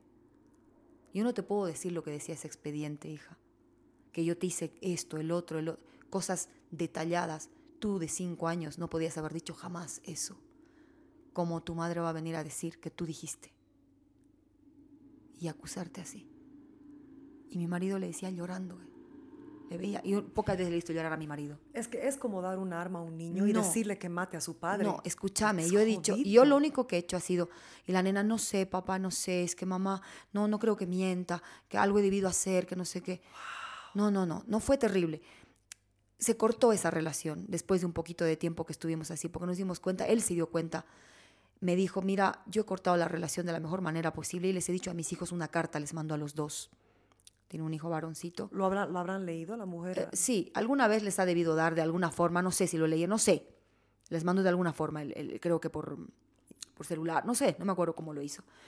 Y dijo, algún rato me van a entender este corte que estoy haciendo ahora, cuando sean más grandes. Me van a entender. Yo ahora tengo otra familia que no quiero que salga dañada, les dijo. ¿No? Tengo una hija a quien cuidar y tengo una, una mujer ahora. No quiero que estén inmiscuidos en esto por ahora. Y no por ustedes, les Claro, dijo. es porque ella i- No por estaba ustedes. manipulando Ustedes no me van a entender ahora. Tal vez me odien ahora, pero después me van a entender. Y yo le dije al Sergio, ten por seguro que tu hija llega a los 17, 18 años, le dije, y te va a buscar. Como que ha pasado eso hace un año, 19 años tenía. Increíble. Te va a buscar. Tú espéralo, espéralo sentado, espéralo, espérala. Espérala sentado. El nene todavía no ha venido, le lleva con un año nomás la hermana, porque el nene es discapacitado. Ha tenido un problema que ha nacido con todos los organitos afuera, no me acuerdo qué se llama ese problema, y por los antibióticos que le han dado y le han reconstruido el, el estómago, ha perdido el oído y el habla. Es un nene precioso, tú lo ves, es un chico ya grande ahorita, ya tiene 18 años, bello, es igualito que el papá, pero con ojos claros, hermoso, es hermoso el pibe, el pibe pero no habla, habla. Pero hace, lo han llevado al colegio. Claro, que está con un hace- colegio especial, allá hay esas cosas, ¿no?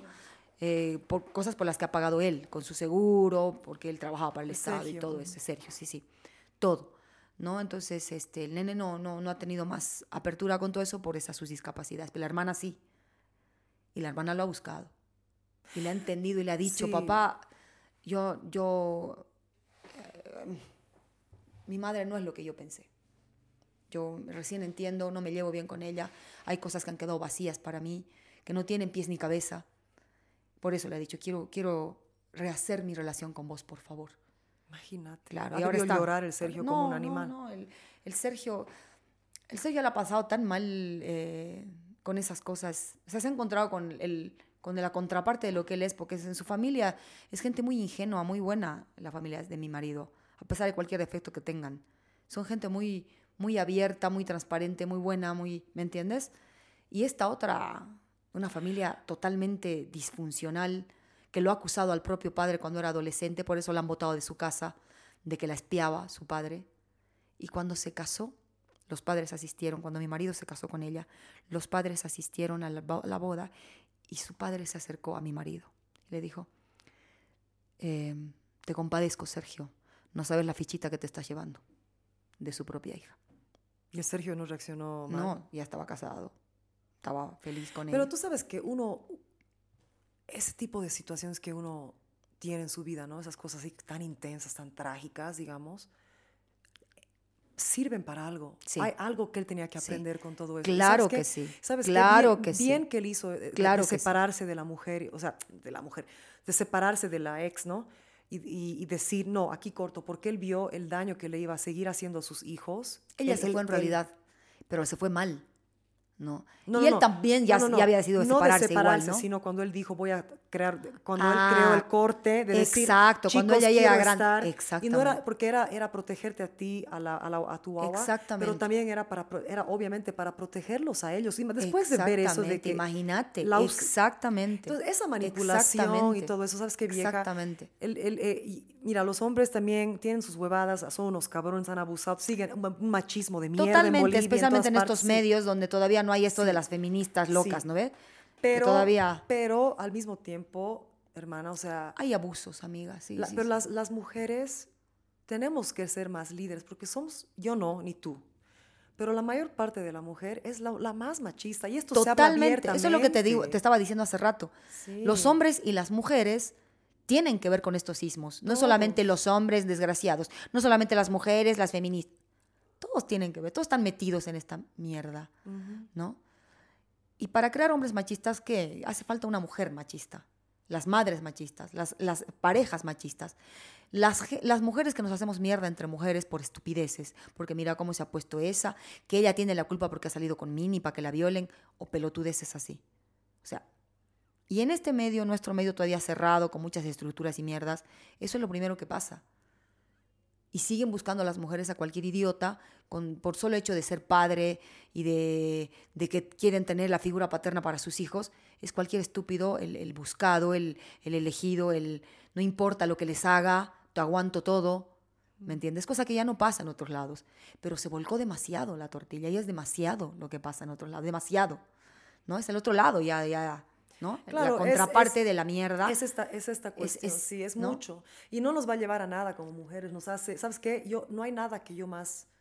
hay muchas cosas que me así me, ah, me dan asco, me emputan, ¿no? Y es la ser víctima. Sí. Eh, Y una mujer que se que, Sí, que que se use yo soy una víctima, pobrecita, yo para manipular. O sea, me parece la cosa más asquerosa. Yo prefiero que te dé, yo prefiero que te dé un sopapo ya, ¿no? O sea, porque yo soy mujer, entonces yo miro eso y digo, ¿qué estás haciendo? Nos estás viendo como pelotudas a todas.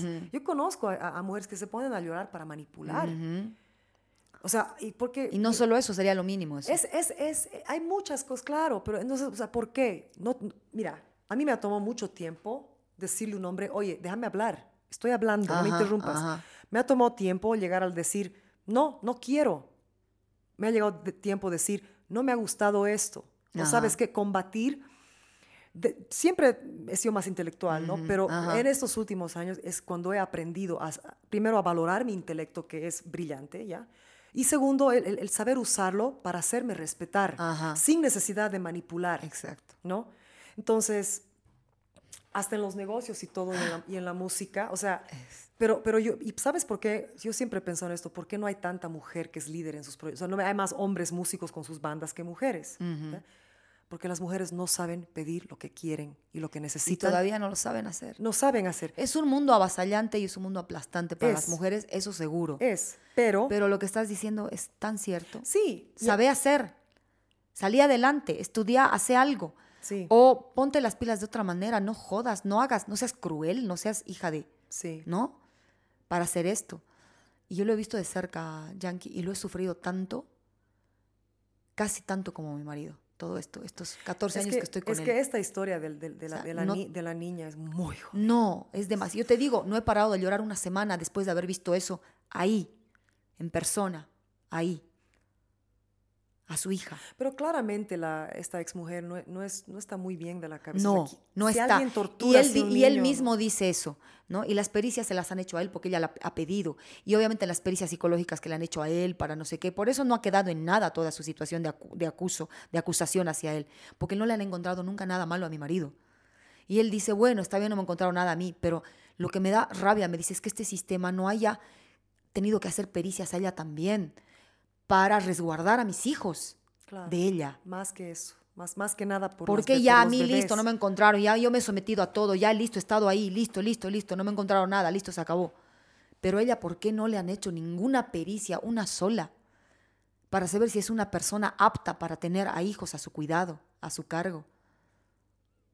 No entiendo, dice, no entiendo.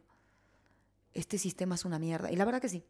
En todo lado es, que una cosa u otra. injusto, o sea, es que es muy extremo. Por ejemplo, allá, digamos, ¿no? La es verdad, lo- la- las cuestiones de la- de la del racismo, las cárceles, la mayor parte son latinos mm, eh, negros, o sea, latinos y negros, ¿no? O sea, la forma en la que se le trata a un hombre negro eh, y a un hombre blanco es muy diferente. Hay gente que, o sea, es bien injusto, ¿no? Y, y lo mismo, digamos, hay mujeres que han muerto al- en la mano de un hombre porque la policía no le ha dado bola. Ajá. ¿Entiendes? Y, y, o sea, extremo, no eres un, no, ¿sabes qué? Eres una, eh, no, no deberías, o sea, llama a la policía, la policía no le da bola, el sistema está tan roto que le dicen, bueno, si te pego una vez más, llámame, pero es que me va a matar, me va a matar la próxima vez. Y eso pasa No, en lugares como, claro, pero en Argentina ahorita, por ejemplo, el, el común denominador, digamos, de las situaciones es que las mujeres te acusen de cualquier cosa Claro. y que las mujeres tienen harto poder.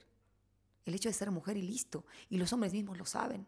No, no, es mujer. La- es directora de tal uno, nos va a hacer esto. No, nos va a hacer mierda. Pero eso, eso O sea, vieja, por ejemplo, es eso es bueno hasta cierto, te voy a decir por qué. Es que, es que no puede ser bueno. Yo te entiendo lo que dices y aplaudo eso. No, no, no, no. Pero no puede ser bueno si estás abusando Exacto. y siendo injusto. Estás, estás perjudicando, estás haciendo mierda Pero a mira, otros por seres. ejemplo, lo que pasa es que seres. nunca la mujer ha sido, en Bolivia no, por lo menos, nunca la mujer es la que tiene el poder, jamás, ¿no? Entonces, el hecho de que ahora se ha dado la vuelta a la moneda y que el hombre puede ver el poder de la mujer. están aprovechando. Sí, pero la mujer, el hecho de que, nosotros, de la que la mujer abuse de eso, estamos haciendo la misma, el mismo ciclo de mierda que los hombres han hecho. Y exactamente. estamos siendo como si la mujer abusa de su poder, así es como los racistas, como la gente clasista, como Exactamente. la gente, o sea, es la misma mierda, no vamos a llegar a nada. ¿no? Exactamente. Pero se entiende, o sea, es como que todos los movimientos que han ido a un extremo vienen de algún terrible um, sistema de opresión. Ajá. Han tenido que, ¡ah! ¿no? Entonces todo tiene que llegar otra vez Todo a un tiene que llegar a un balance. equilibrio. Sí, pero lo- a mí De a lo que no me gusta es que como mujer digo, hermana, eres más inteligente. Y eres más, o sea, es, más, es mejor si dices, ¿sabes qué? No me voy a meter contigo para, me- para que me des ese, esa- ese papel en el teatro. O ¿sabes qué? Ándate a la mierda. O, o sea, es mejor que seas Es más, verdad. más sincera, que hay otras cosas que puedes utilizar intelectualmente. Y ¿sabes qué? Yo creo que, vieja, aparte de mi talento, porque hay gente muy talentosa en Nueva. York, muy talentosa. En Y todo mu- lado, Muchas Yankee, mujeres. En todo Pero lado, creo que Yankee. lo que a mí me ayudó mucho, no sé si es de- mi combinación de sangre, no sé, es, es, es un- tener esa personalidad de decir, eh, no me vas a hablar así, no, o sea, o sea he tenido y, y- y- y sigo, he seguido aprendiendo y los, últimos tres años en Nueva York han sido los más poderosos en eso, porque he tenido que poner en su lugar a tipos machistas, bien machistas, en un en ámbito musical que lo que es la música caribeña, que de principio cuando entré a ese ámbito este, tenía inseguridad yo, ¿ya? porque nunca había Obvio. cantado eso, y, me dej- y, y tomé cuatro músicos, cinco músicos que eran lo máximo de, esa, pero no de, de- de ese género, pero no me di cuenta lo machistas que eran.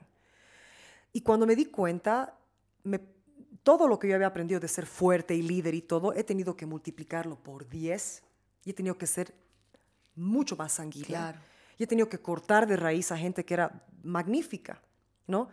Y me han insultado, cuando lo he votado a uno me ha dicho puta, o sea, sí, a una persona con mi, con mi trayectoria, porque yo soy mujer, ¿no?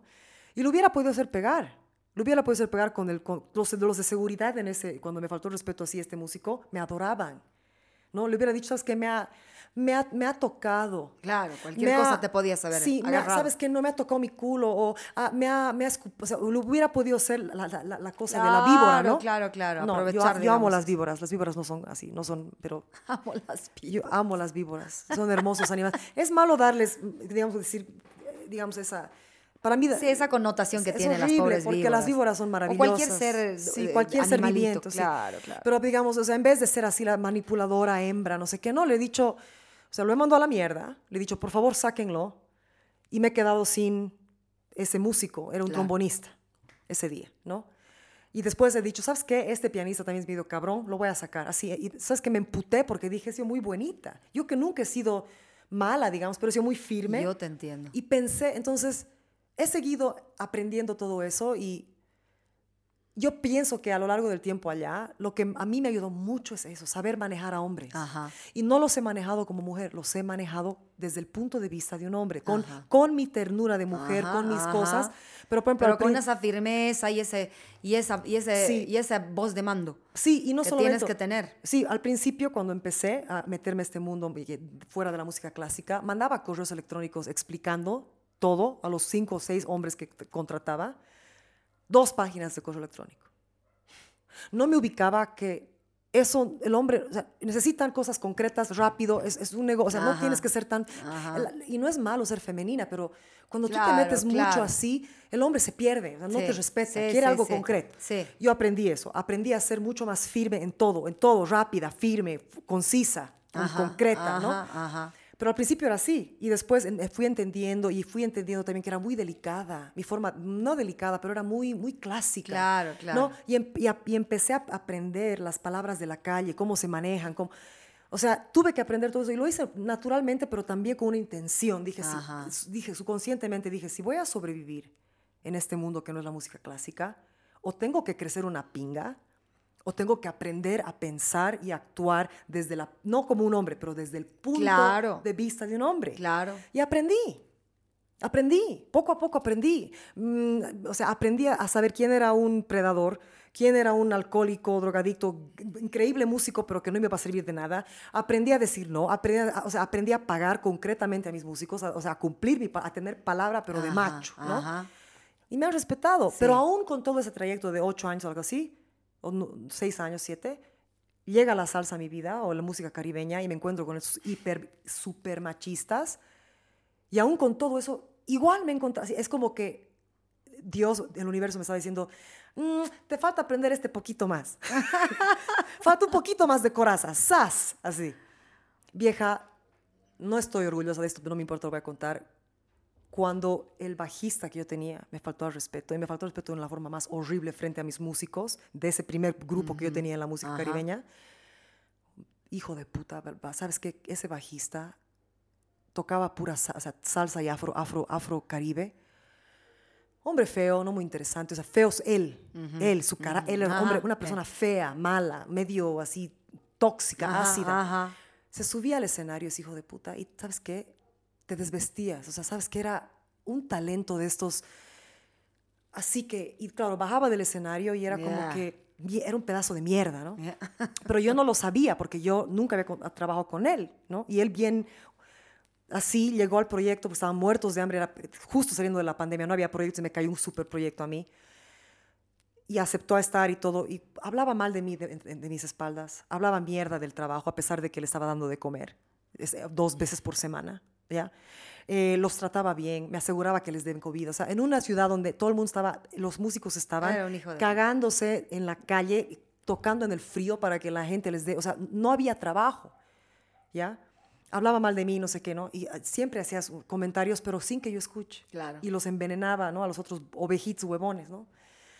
Cuando él, me faltó, él fue uno, después el trombonista fue otro que me dijo, puta, que llegó borracho. Imagínate, borracho sin máscara, saliendo de la pandemia en un lugar donde no estaban dando trabajo, con sonidista, comida, todo, ¿ya? Pero con este bajista, que fue el primero que, de- de- del mala hierba que lo saqué, cuando me bajé del escenario, me insultó frente a los músicos. Yo no reaccioné porque había un mu- mundo de gente y dije, no sabes qué voy a... Y me sentí mal. Me dijo que no sabía cantar. Me dijo que era pésima líder. Me dijo, ¿por qué? Porque le reclamé... De Este bajista de mierda. Sí, que es que era un capísimo increíble, ¿no? Venezolano. Machista, más no poder. No, ¿Sabes qué? No sé, no sé, que, le- que era una persona medio torpe. Y no- yo, yo fui una de millones de personas que ha tenido problemas con él, ¿no? Pero yo nunca pensé que me iba a hablar así. Claro. Y yo les, él, a él no le gustaba aprender música nueva. Mark Ant no le gustaba. A la gente le gusta eso, a mí me encanta. A él no quería, me peleaba, me peleaba, no hacía. Entonces había una canción de Juan Luis Guerra donde siempre la cagaba. Tres veces la cagó. Y le dije, les reclamé, acabó la primera parte y le dije, o sea, imagínate, ¿no? Es un club enorme, Ajá. escenario, la gente bailando, comiendo, o sea, bien increíble lugar, un rooftop. Bajamos del escenario, el sonidista haciendo cosas, la seguridad, no sé qué, y, y le digo, oye Álvaro, chicos, o sea, ¿qué pasa con esta parte de la canción? ¿Por qué siempre está mal? Y claro, todos sabían que él era el que la cagaba, porque no la había aprendido. Era así torpe, no quería, quería solamente su Ajá, música cubana, su música. ajá. Y, se reveló, se emputó y me dijo, en vez de que todo el mundo diga, bueno, el Álvaro es en realidad el que ha, ha come- ha Claro, metido el error, uy, no pudo. Tú que estás reclamando, si tú eres pésima cantante, tú no sabes nada de la salsa, no bla, bla, bla, así, pero, pero feo me, me insultó. Y me quedé tiesa. Y dije, vamos todos a hablar, tengo que hablar con ustedes. Me senté, traté de dialogar con él, con ellos. No se pudo. Ellos, los otros tres, se quedaron asustados porque pensaron, ahorita lo va a votar. No lo voté en ese momento. Debería haberlo votado en ese momento, pero está bien, hice las cosas como una dama, como debería de. Ajá. Dialogando en la mesa, es- eh, hablando con ellos, ¿qué está pasando? O sea, que la comida no está bien, no entiendo, o sea, ¿qué les pasa? ¿No? Era él el que tenía el problema y to- todo hacía mal, todo, todo puteaba y agarra y eh, estamos dialogando, en vez de decir, discúlpame, no es que, ¿acaso tú no has estudiado música? No sé qué, ¿acaso así me hablaba? A- aún después de que estaba tratando, bueno. De ahí dije, subimos al segundo set, fue horrible tocar con mi enemigo, porque era un, era un enemigo, era, Claro. Dije, no, no voy a poder. No vas a poder. Vieja, nos salimos de, ya salió, se acabó todo. Y fui a mi casa, el negro me encontró esa noche en el, el lugar, eh, no- nos fuimos a dormir al departamento esa noche, agarré una botella de whisky y lloré todita la noche. Por lo que te dijo ese hijo de puta. ¿Sabes qué? Y por Era- cómo te trató. Era la humillación de, de sentir como que, o sea, estoy haciendo todo bien. Obviamente a la gente le encantaba lo que estaba haciendo porque empecé una noche, me dieron dos y empezaron a llamarme, ¿no? Y yo no soy salsera. Yo no, ese no es mi ámbito, no es mi género, pero lo aprendí y la gente le encantaba. Y este ñato era uno de estos puristas, hijos de puta, que todo está mal, ¿no? Que no, no y le gustaba no sé qué. Y él odiaba el hecho de que él había estado en ese ámbito 20 años, 30 o 20. Y yo llegué, bueno, ellos, ya me, con- ellos me conocían del mundo lírico, y, o sea, del mundo de fusión, world music, ¿no? O sea, tengo un nombre allá en eso, ¿no? Y sabían eso de mí, ¿no? Pero, claro, esperaban que yo, o sea, yo cuando los contraté le dije, ustedes saben que yo no soy salsera. Yo nunca he trabajado con ustedes. Yo hago música fusión, pero es- esto es un proyecto del que estoy emocionada. Los he contratado porque sé que son capísimos salseros. Perfecto, todos felices con sus colitas ahí. Danos de comer, ¿no? Ah. Claro, llegamos y fue todo un... o sea, fue esa, esa, esa humillación, esa denigración, ¿me entiendes? Pero ahora me doy cuenta que yo atraje eso que yo necesitaba aprender algo muy importante y le doy gracias a esa experiencia. ¿Sabes por qué? Y el negro no sabía cómo consolarme, ¿no? No sabía cómo consolarme. Te digo, agarré mi botella, de- porque lloré dos horas con el negro primero y eran como la una de la mañana, estaba cansadísimo, me voy a ir a llorar. Ya, ¿quieres otra bo- botella más? Me dice. Me llevé mi botella al, he llorado, llorado, llorado, llorado. ¿Sabes que Me he sentido la persona más baja, así, así como que, ¿cómo me va a hacer eso? ¿Será que yo no soy suficiente? ¿no? Y claro, era una... Entiendo. Era, pero era una enseñanza total de mis propias inseguridades y carencias que él ha reflejado, ¿no? Porque hoy en día, hermana, que he, he- podido sobrellevar y he, he aprendido la lección de eso, que me venga él o quien Claro, carajos. con Ese eso. ratito le hubiera dicho, perdón, ¿a quién le estás hablando así? Agarra tu bajo ahorita mismo y te largas. Te largas, no te quiero ver la cara nunca más malagradecido. exacto. Tú querías, eh, tú querías con ser, eh, con. Querías arreglar las cosas. No, querías ser buena, querías hacer bien las cosas, Pero eso- querías ser eso correcta eso- según vos, pero sí. no puedes ser correcta con gente que no está bien. Bueno, en realidad no, siempre puede ser correcta con todo. Lo, lo que pasó es que yo tenía miedo de que se vaya de la banda porque sentía, ¿y quién va a tocar? O sea, era- tenía mucha inseguridad de este género.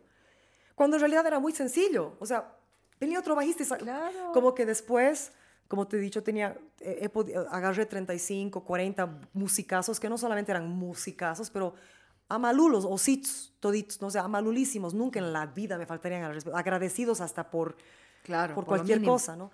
Pero esa lección, La digamos, tuviste que aprender para entender otras sí, cosas. y fue no solamente esa lección, seis meses después él seguía hablando mal de mí a todo el mundo, claro. ¿no? Y me llegaban los un sí, pero, pero después, Como ahora si digamos, tú le hubieras hecho qué al tipo. O sea, qué hijo de- Realmente eran estos renegados machistas de mierda que. que tienen pero además que rabia de la vida y de las mujeres que, que están un poco más arriba. Es no le sí, gusta, sí, Es que sí. odiaba, sabes que él tenía un problema raro con su mamá también. Sí, Él- y ahí noté que había Por eso un te digo, es odio. un problema grande. Sí, y no era yo, mira, él, ah, él se sacado la mierda con todo el mundo y todo el mundo igual como que le da pena o algo así, lo contratan, pero a mí No, porque es bueno además lo que hace por ahí, pero. Sí, pero solamente toca salsa, no toca nada más. Salsa fonquera, no toca nada más, no quiere aprender nada más, no quiere aprender folclore, no quiere, no quiere. Es un genio, debería tener 5000 discos y todos decimos, debería estar trabajando con el talento que tiene con los más grandes del planeta Tierra. Pero ahorita no, no, no se Por puede. ejemplo, cl- claro, alguien dijo, me contó, me, me llegaban chismes porque todo el mundo se enteró de todo el dispute que hubo y se enteraron que lo boté a él, después lo boté al pianista, después lo boté al otro, sí. Ah, Hice una de Medea así. Sí. Después de esa experiencia me puse durísima y votaba a todo el mundo. Pero me enteré que alguien le dijo, ¿y qué harías pues si Mark Anthony te llama? ¿No, no, ¿No te aprenderías la canción? A mí no me importa que me llame Mark Anthony o que me llame Jesucristo. Yo no voy a aprender música de Mark Anthony. O sea, imagínate el trauma que debe tener ese ñato. Debe tener un trauma terrible el tipo. O sea, el tipo realmente está. eh, eh, eh, no, no sirve para, esta, para hacer cualquier cosa. No. Yankee. El tipo tiene que estar en. Va. ¿Qué importa el tipo? Lo que importa es tu experiencia. Se acabó. Eso, exacto. Esta gente exacto. de mierda pasa. Pero, Listo. pero imagínate lo que está perdiendo. Claro. No tiene, creo, ni un solo disco. Semejante músico. ¿Por qué? Porque se enfoca en, en- o sea, se enfoca en lo que no es correcto. Sí. Sí, ¿No? sí, sí. Pero hay, hay, hay locos rayados que son genios. Y es así la es vida. verdad, es verdad. Y lo único que yo digo siempre, y te lo he dicho creo ya un par- una vez te lo he decir, no, lo si- les digo siempre a la gente con la que trabajo haciendo música yankee, ¿no? Y te lo digo a vos que alguna vez me gustaría hacer algo con vos, algún Vamos proyecto lindo, hartas algún proyecto lindo por lo menos, uno, bien puesto en un teatro, en el Sí. Achá, no sé, algo tenemos que armar. Tengo muchas ganas de hacer algo grande y bien, no digo con un montón de gente, con la gente necesaria, porque para mí lo más importante es la calidad humana. No me importa, y siempre les digo eso a la gente con la que trabajo, no me importa si eres un genio. Me basta con que toques bien, con que sepas bien hacer las cosas y que seas una buena persona, que entregues bien lo que das y que seas comprometido con los demás. Que seas bueno, que seas un buen tipo, generoso, que te, que te entregas a los otros, que seas buen compañero, buen compañero de grupo, de música. Colaborador. No me importa más. Y yo siempre les digo eso. ¿Y sabes qué? Eso es lo que hago, Yankee. A veces prefiero estar sola si no estoy con las personas que quiero estar en ese momento. Por ejemplo, el Miki y la Bianca, que son Ay. dos chicos que me acompañan siempre. Eh, o por lo general, no en cositas, desde este año hem- hemos empezado con ellos a, a- a hacer eh, tocaditas juntos. No puedo decir, ah, no, me falta el Miki, entonces voy a buscar otro baterista a ver quién es. Hay un montón, hay un montón de gente linda. Seguramente, uno o capos, mejor dicho. No sé quiénes son gente linda porque no los conozco a todos. Sé que el Miki lo es. Es No tengo tiempo, no tengo tiempo de estar buscando y ver. Además, me dejo guiar mucho por la intuición. El Mickey es un pan de Dios. El Miki es una excelente persona. En todo. Aparte de ser excelente músico, aparte de ser excelente, excelente percusionista, es Sí. una excelente persona. Es, una, es un chico educado, leal, delicado, Profesional. ¿no? profesional, comprometido. Todo, todo. ¿No? Es, un, es un animal. Trabajo por eso con él. La Bianchi, bueno, es su esposa, la he Sí, conocido con claro. él. La Bianchi, bueno, la conocía de chiquitita, por otros motivos también. Y la gente con la que me rodeo así para hacer alguna cosita, alguna colaboración. Tengo un amigo ahora, Luis Enrique, con el que siempre trabajo, o por lo menos lo invito. Últimamente no ha podido. Otra persona así que tiene propia iniciativa, colaborador, este, presente, educado, compañero, respetuoso. Es lo más importante para mí, Yankee. Es lo más importante para mí trabajar con gente así. Mira, hay dos, dos guitarristas, ponele, este es un capo total y este está bien, hace bien las cosas. Este es un compañero total, tiene buenas cosas, sí. entregado. Y este es un capo hecho al Star Rock. No, Olvídate. No, no. Olvídate, no me sirve ese. No me sirve y no quiero saber de gente así. Sí. No me interesa. ¿Sabes, no me interesa. ¿Sabes qué? Y esta lección llegó también porque yo estaba demasiado enfocada en tener gente estrella. Claro. No, era mi ego. Es la, na- es la, Claro. la neta, era mi ego. Claro, Era- claro. Era, un proyecto nuevo, Ajá, era música general. Yo quería estrellas y he conseguido cuatro estrellas. No más yo, o sea, yo en, los- en la voz, obviamente. Claro. Ellos eran capísimos estrellas en sus géneros. Uno de ellos, el trombonista, toca con Willy Colón, hermano. ¿Ya? O sea, es Sí, un- sí, uno de sus sí, trombonistas. Y sabes qué? La lección, mira, ahorita me estoy dando cuenta, otra parte de la lección era que tú mereces no solamente gente estrella, tú mereces y es necesario para el tipo de música que tú haces, para el tipo de artista que tú eres, que sea gente buena, así lo que dices tú. Entonces, esos dos años empecé así a deshacerme, entendía quién era quién, así, y me hice mi grupito, mi tribu de, de- de músicos. Desafortunadamente no tuve lo que tengo aquí con ellos, que es ser familia, ir a parrilladas, invitarlos a la Claro, casa, que me inviten. claro, claro. No pude hacer eso. Y sabes que una gran parte de ellos eran latinos. Y, y muchos, y unos cinco o seis me, me decían hermana, llegaron a, o sea, hermana, ¿no? Me, me acaban de escribir en el Face, un- un- en un post público, hermanita, ¿no? Así. Pero eran ñatos que se, se subían al escenario y eran unos bestias, ¿no? Y se, pero se han vuelto como muy amados, ¿no? Míos. Pero lamento, no es que lo lamente, sino yo quería tener más conexión con, con la Te comunidad. entiendo, te Pero entiendo. es- Pero a veces eso, eso, vieja, es bien importante y por eso quizás anoche me ha encantado tanto la energía del, de, de tu, de tu concierto porque Gracias por decirme eso, Yankee, porque me hace entender que voy por ese camino yo. sí, yo prefiero esa energía, prefiero eh, no el mejor, pero sí uno bueno, que sea bueno o, en todo. o quizás puedes tener el mejor, mejor, que también sea un buena que onda. también, se- claro, me por eso te tocan. digo, claro, me te Para mí el sé. Miki es uno de los mejores percusionistas Es- que hay acá. Es, Encima ¿Lo, lo el has escuchado tocar pueblo. Sí, lo he escuchado tocar todo. Al Miki es en la orquesta, en el jazz, en el folclore. Entonces es un... Él ha sido, él ha sido mi, mi baterista principal en mi, mi gira. aquí. Claro, Claro, claro, Mickey es- es un animal. Es un una animal. bestia. Pero, ¿sabes? O sea, e- en tu, en tu concierto, por ejemplo, tu conexión con esa chelista, me encantó escucharla cantar contigo. Dije, cuando em- ella empezó a hacerte las voces y tiene una voz tan hermosa. Linda, hermosa. Y con el amor que te miraba, por ejemplo, cuando empezaste a tocar la cumbia con todo el mundo y ella se puso a bailar como así, pero se sentía esa energía de familia. Sí, ¿Sabes? sí, sí, sí. Y, y Esa buena onda, ¿no? Esa buena onda, buena energía. es una bendición extraña, ¿sabes? Es pertenecer a algo que, que no todo el mundo tiene. O sea, nosotros nacemos con un don, ¿no ve? Que no es de este mundo, ¿no? No es. Desafortunadamente el, el ego humano se mete y te roba de la medicina que el músico debe de ser. No me importa si haces pop, rock, salsa, música chamánica, música de meditación. ajá. La medicina es la, la música es medicina y el que le está dando somos nosotros, somos canales, ¿no? O sea, el talento está en ti, pero en un momento Dios te lo quita, punto. O sea, es así. Es así. es- o sea, Dios, la Pachamama, lo que quieres decir, ¿no? Te lo quita. Entonces, tú eres un canal, tú no eres más grande que... Exacto, Si tú, eres, exacto. si tú eres, digamos, un chef, yo, yo Exacto. conozco unas, últimamente he conocido unas personas que me han impresionado, por ejemplo, que tienen un talento muy grande en Ajá. algo, pero piensan que ellos son dueños y son más altos que su talento. El- Ellos se merecen, ¿no? Yo tengo el derecho porque yo tengo este talento. Ese es el principio de tu fin, Exactamente. ¿no? Y, Ese es esa el es, y esa es la mierda. Justo de esto, justo de esto que estamos hablando ahorita, que has mencionado en todo esto que estás diciendo, y lo que hemos empezado a hablar, estaba hablando con mi alumno anteayer, uno de mis alumnos de canto, Diego. Le decía, ¿sabes qué, Diego? Estábamos hablando del talento. Tiene un talento bien lindo para cantar este chico. ¿No? Le he dicho. Pero, eh, eh, y otro, gracias, me decía, gracias, gracias. Y yo le decía, no me agradezcas. Tú agradecele a la vida. Yo le decía, tú agradecer a la vida eso que tienes, porque eso no es un mérito tuyo. Y me has hecho recuerdo a lo que dice el himno del colegio, de, de Laredo, le digo, de mi colegio. ¿No? No hay una parte que dice el himno de Laredo, No dice, eh, no es mérito alguno juzgarnos propia cualidad, ¿no?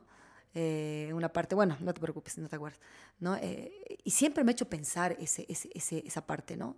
No es mérito alguno juzgarnos propia cualidad lo que tenemos, porque es algo que nos viene de un don de Dios, y es así dice también la, la letra de la canción, ¿no? Esto que yo tengo, que, me- que- que es cantar, que es tener facilidad para la música, le agradezco a Dios, pero no me puedo creer de esto. ¿Sabes de, qué me te- de qué podría yo pensar si hago, si hago crecer esto que tengo? Si me vuelvo en la mejor en algo. Si me vuelvo a... Aún así, le digo, aún así. Aún así. tengo que agradecer y seguir agradeciendo. Y más, más bien. Pero ya es ahí. un mérito mío. Sí. Ya es un mérito mío crecer con esto, Claro. crecer, volverme más cosas.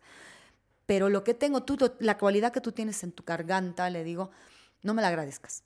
Agradeceselo vos a Dios y hazla crecer. Sí. No la dejes ahí.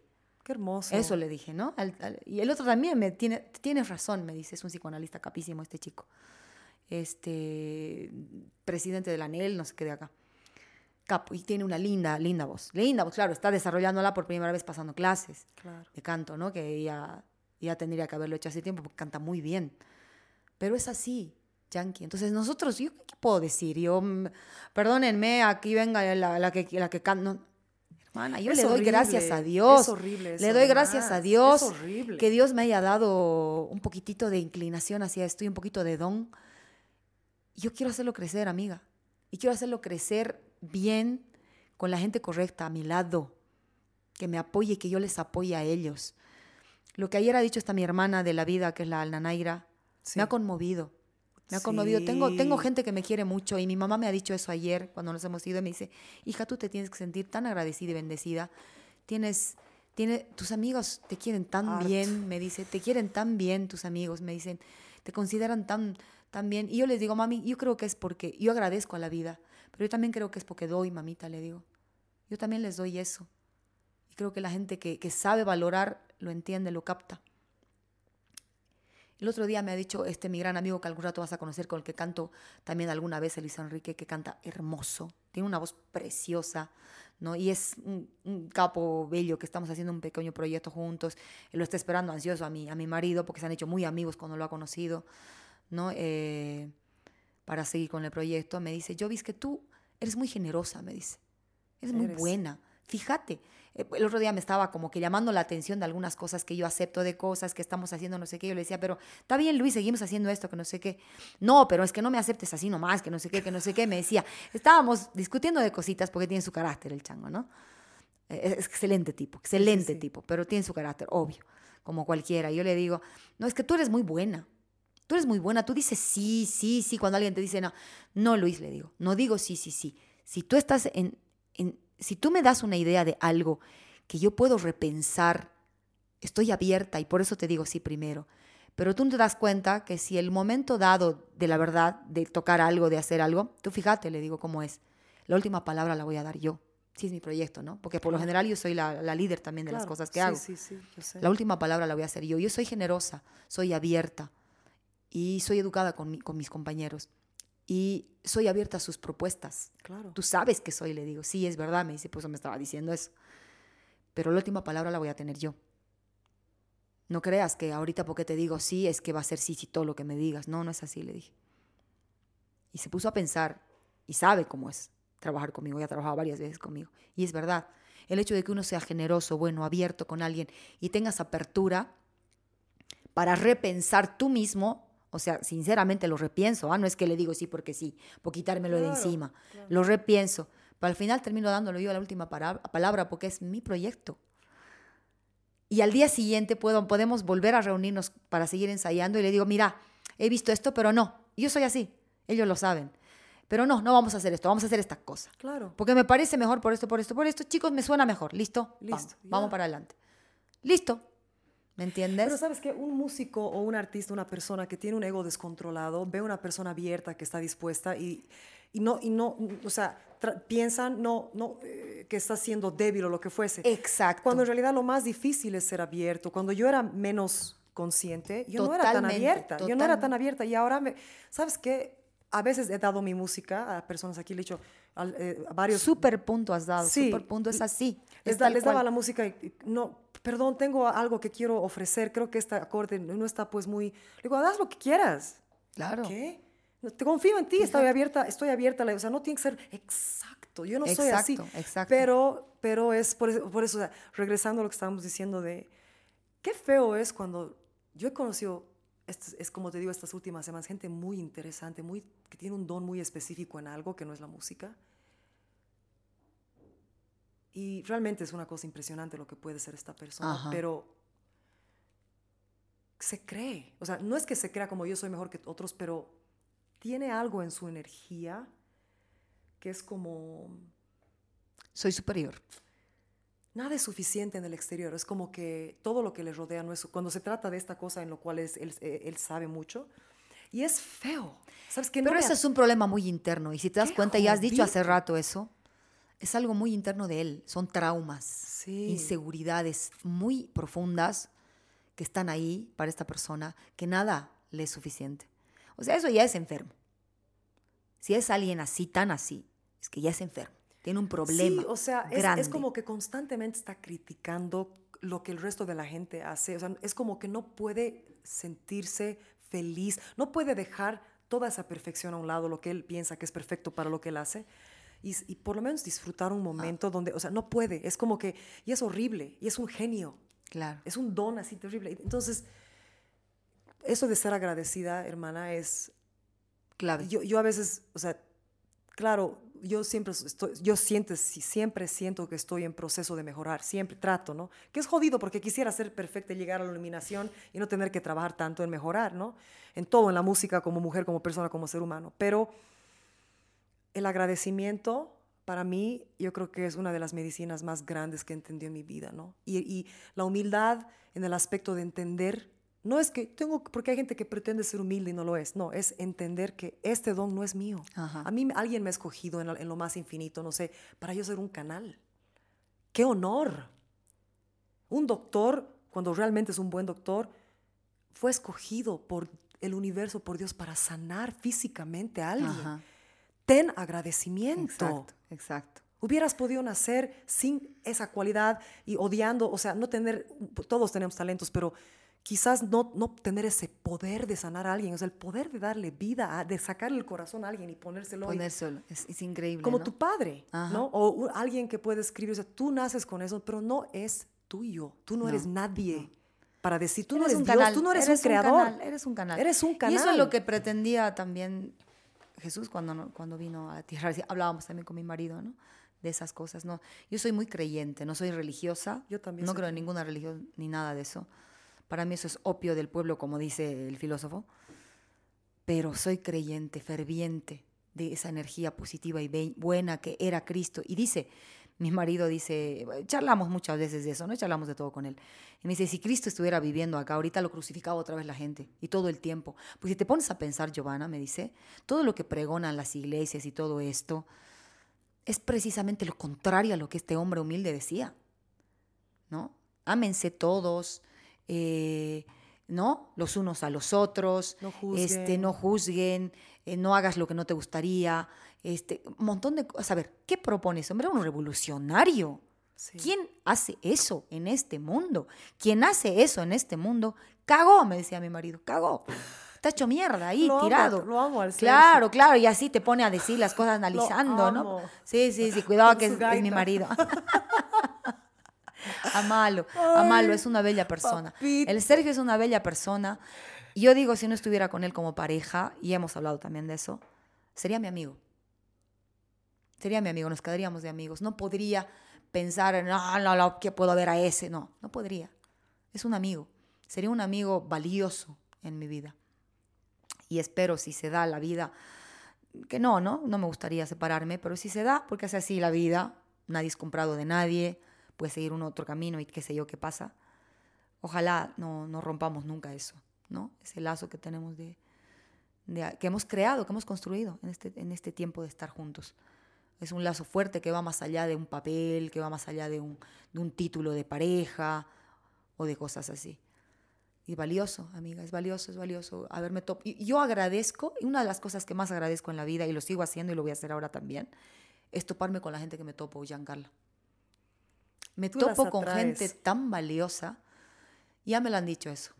Una, una querida amiga que tengo en Buenos Aires, Rosita, me dice, es que vos, amiga, me dice, vos atrapás las energías que vos das, que vos vibras en una energía y esa gente te viene.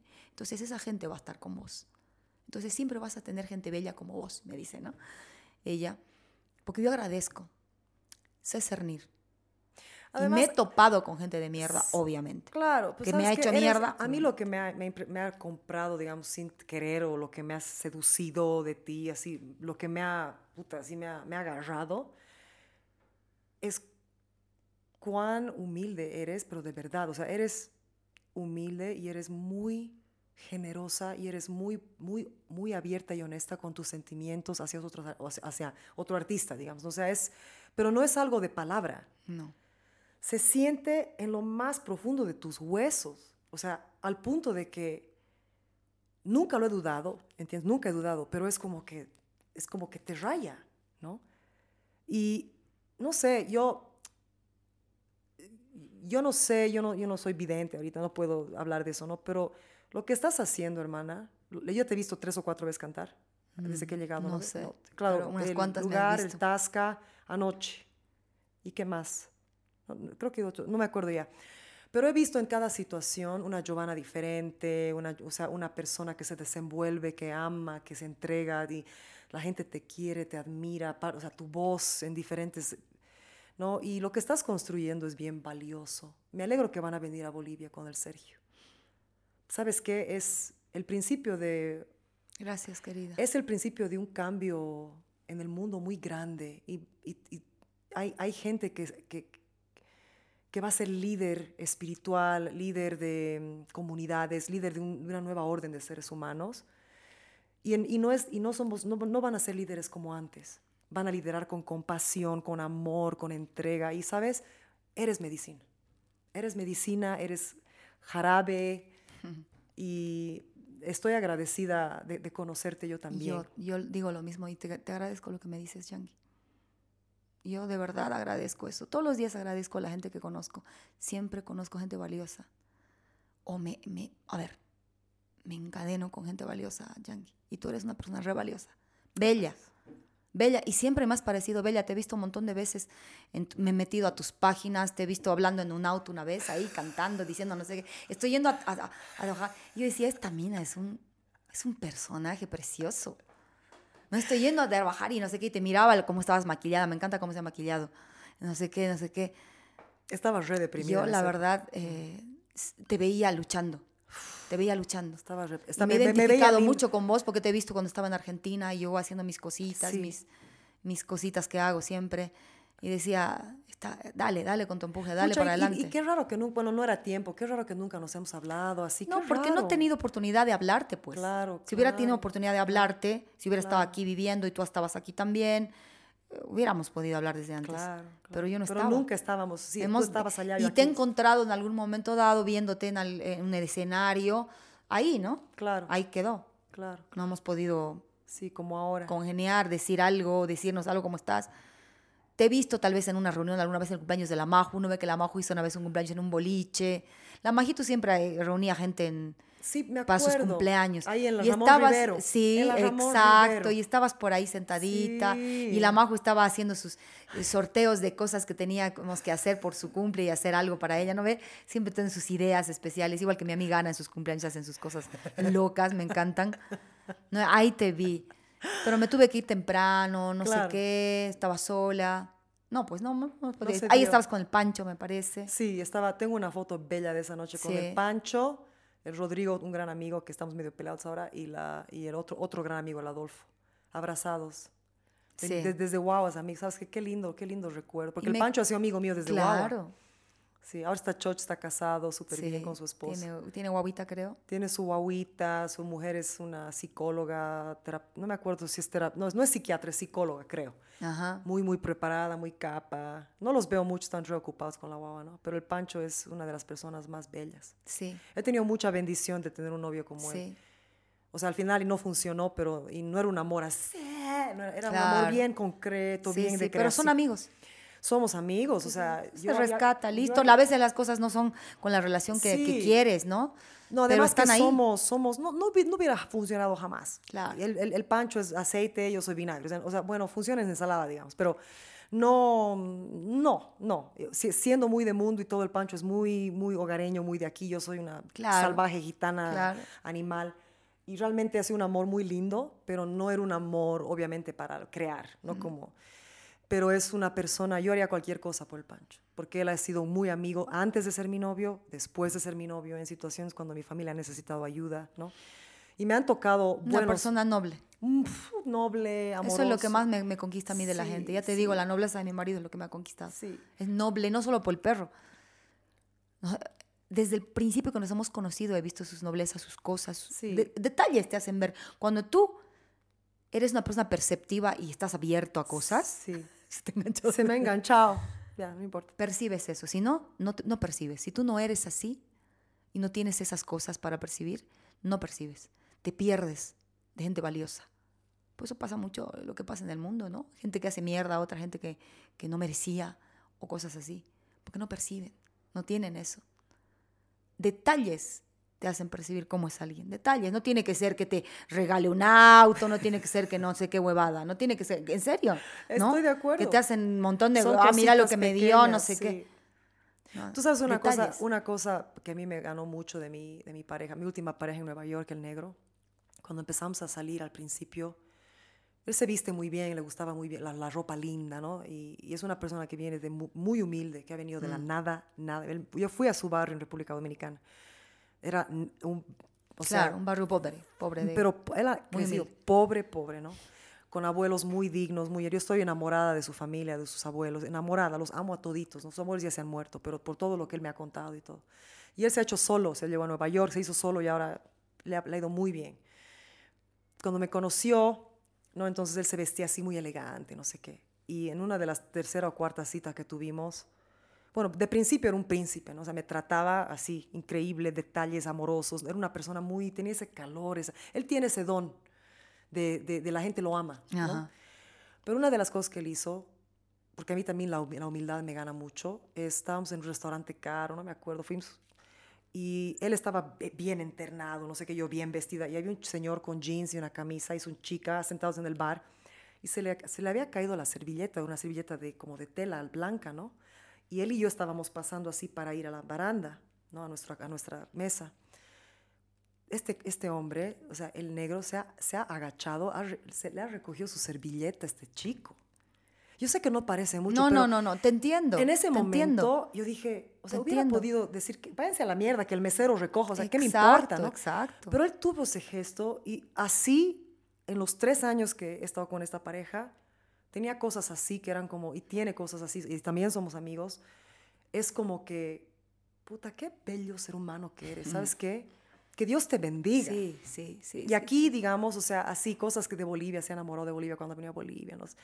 Entonces es, es hermoso, es hermoso eso. No vas a perder nunca la relación con esa persona, por más que no, sea tu pareja. No, no, ni, ni él, ni él Porque quiere, te valora seguramente tanto como tú a él. Sí, nos, a- nos amamos Es mucho así. como... Y ¿sabes qué? Quiero verlo con una mujer extraordinaria. Claro. No, o sea, extraordinaria quiero verlo, ¿no? Y él, va, y él quiere lo mismo para mí. Va a ser así. Sí.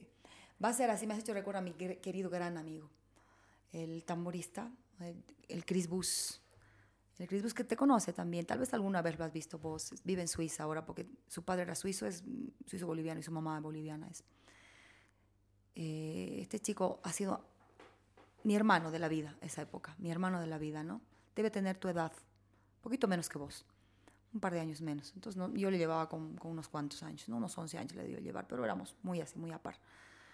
Y yo decía, este hombre se merece, ha tenido relaciones en las que yo he estado ah, ahí metida y le he visto con determinadas personillas que lo han hecho sufrir harto, ¿no? Y no merecía eso. Y yo le decía, tú te mereces una persona genial, maravillosa y la vas a tener. Porque sabes qué, además de que el tipo es bueno, tiene super personalidad, es inteligente, y se ha conseguido la mejor chica del mundo. Se ha conseguido la mejor mujer del mundo. Su mujer es una mulata preciosa. Encima que él ama la raza negra. Él dice, yo también he sido negro antes. Yo amo la raza ¿no negra, la amo. Yo he sido negro, yo he sido negro, dice de mi, mi- mi- lo- sí.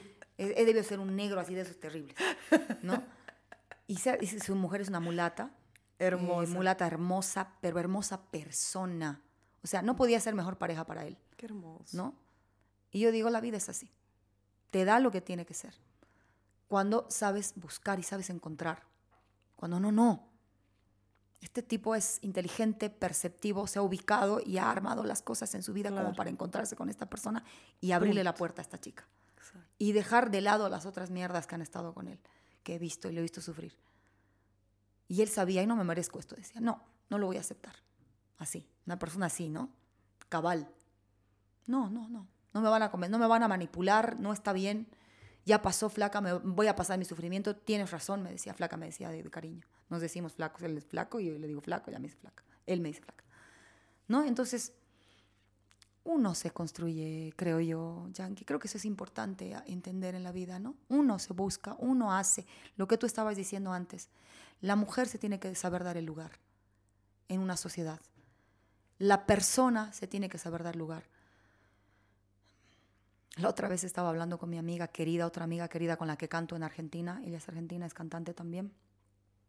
Estaba puteando, llegando a mi, a mi presentación de mis alumnos, a mi muestra con los alumnos, llegando con todas las cosas, ¿no? El sonido, todo estaba conectando yo, ¿no? Yo armo todo y estoy en todo y tengo que estar en todo tocando con cada alumno, armando el sonido, toda la bola. Ya sabes, sabes que soy así, ya te has dado cuenta, ¿no? Y llegué y mi marido llegaba así tranquilo, ¿no? Porque es un pancho de la vida. Y habíamos peleado en casa y me había llegado, había llegado retrasada yo por él. Estaba la, que que me, me duelen los pies, tiene un problema en la planta de los pies, que no puede estar parado mucho tiempo, entonces tienes que estar no sé qué. Bueno, llega así, que no sé qué, y se va y se pone a charlar sentado con los, con los parientes de los, de los alumnos, ¿no? Que estaban Claro. ahí esperando a la muestra. Y yo ahí, viendo el escenario, ¿no? A ver, conectando las cosas. ¿eh? Y viene mi amiga, amiga, ¿te ayudo en algo? Me dice, ¿no?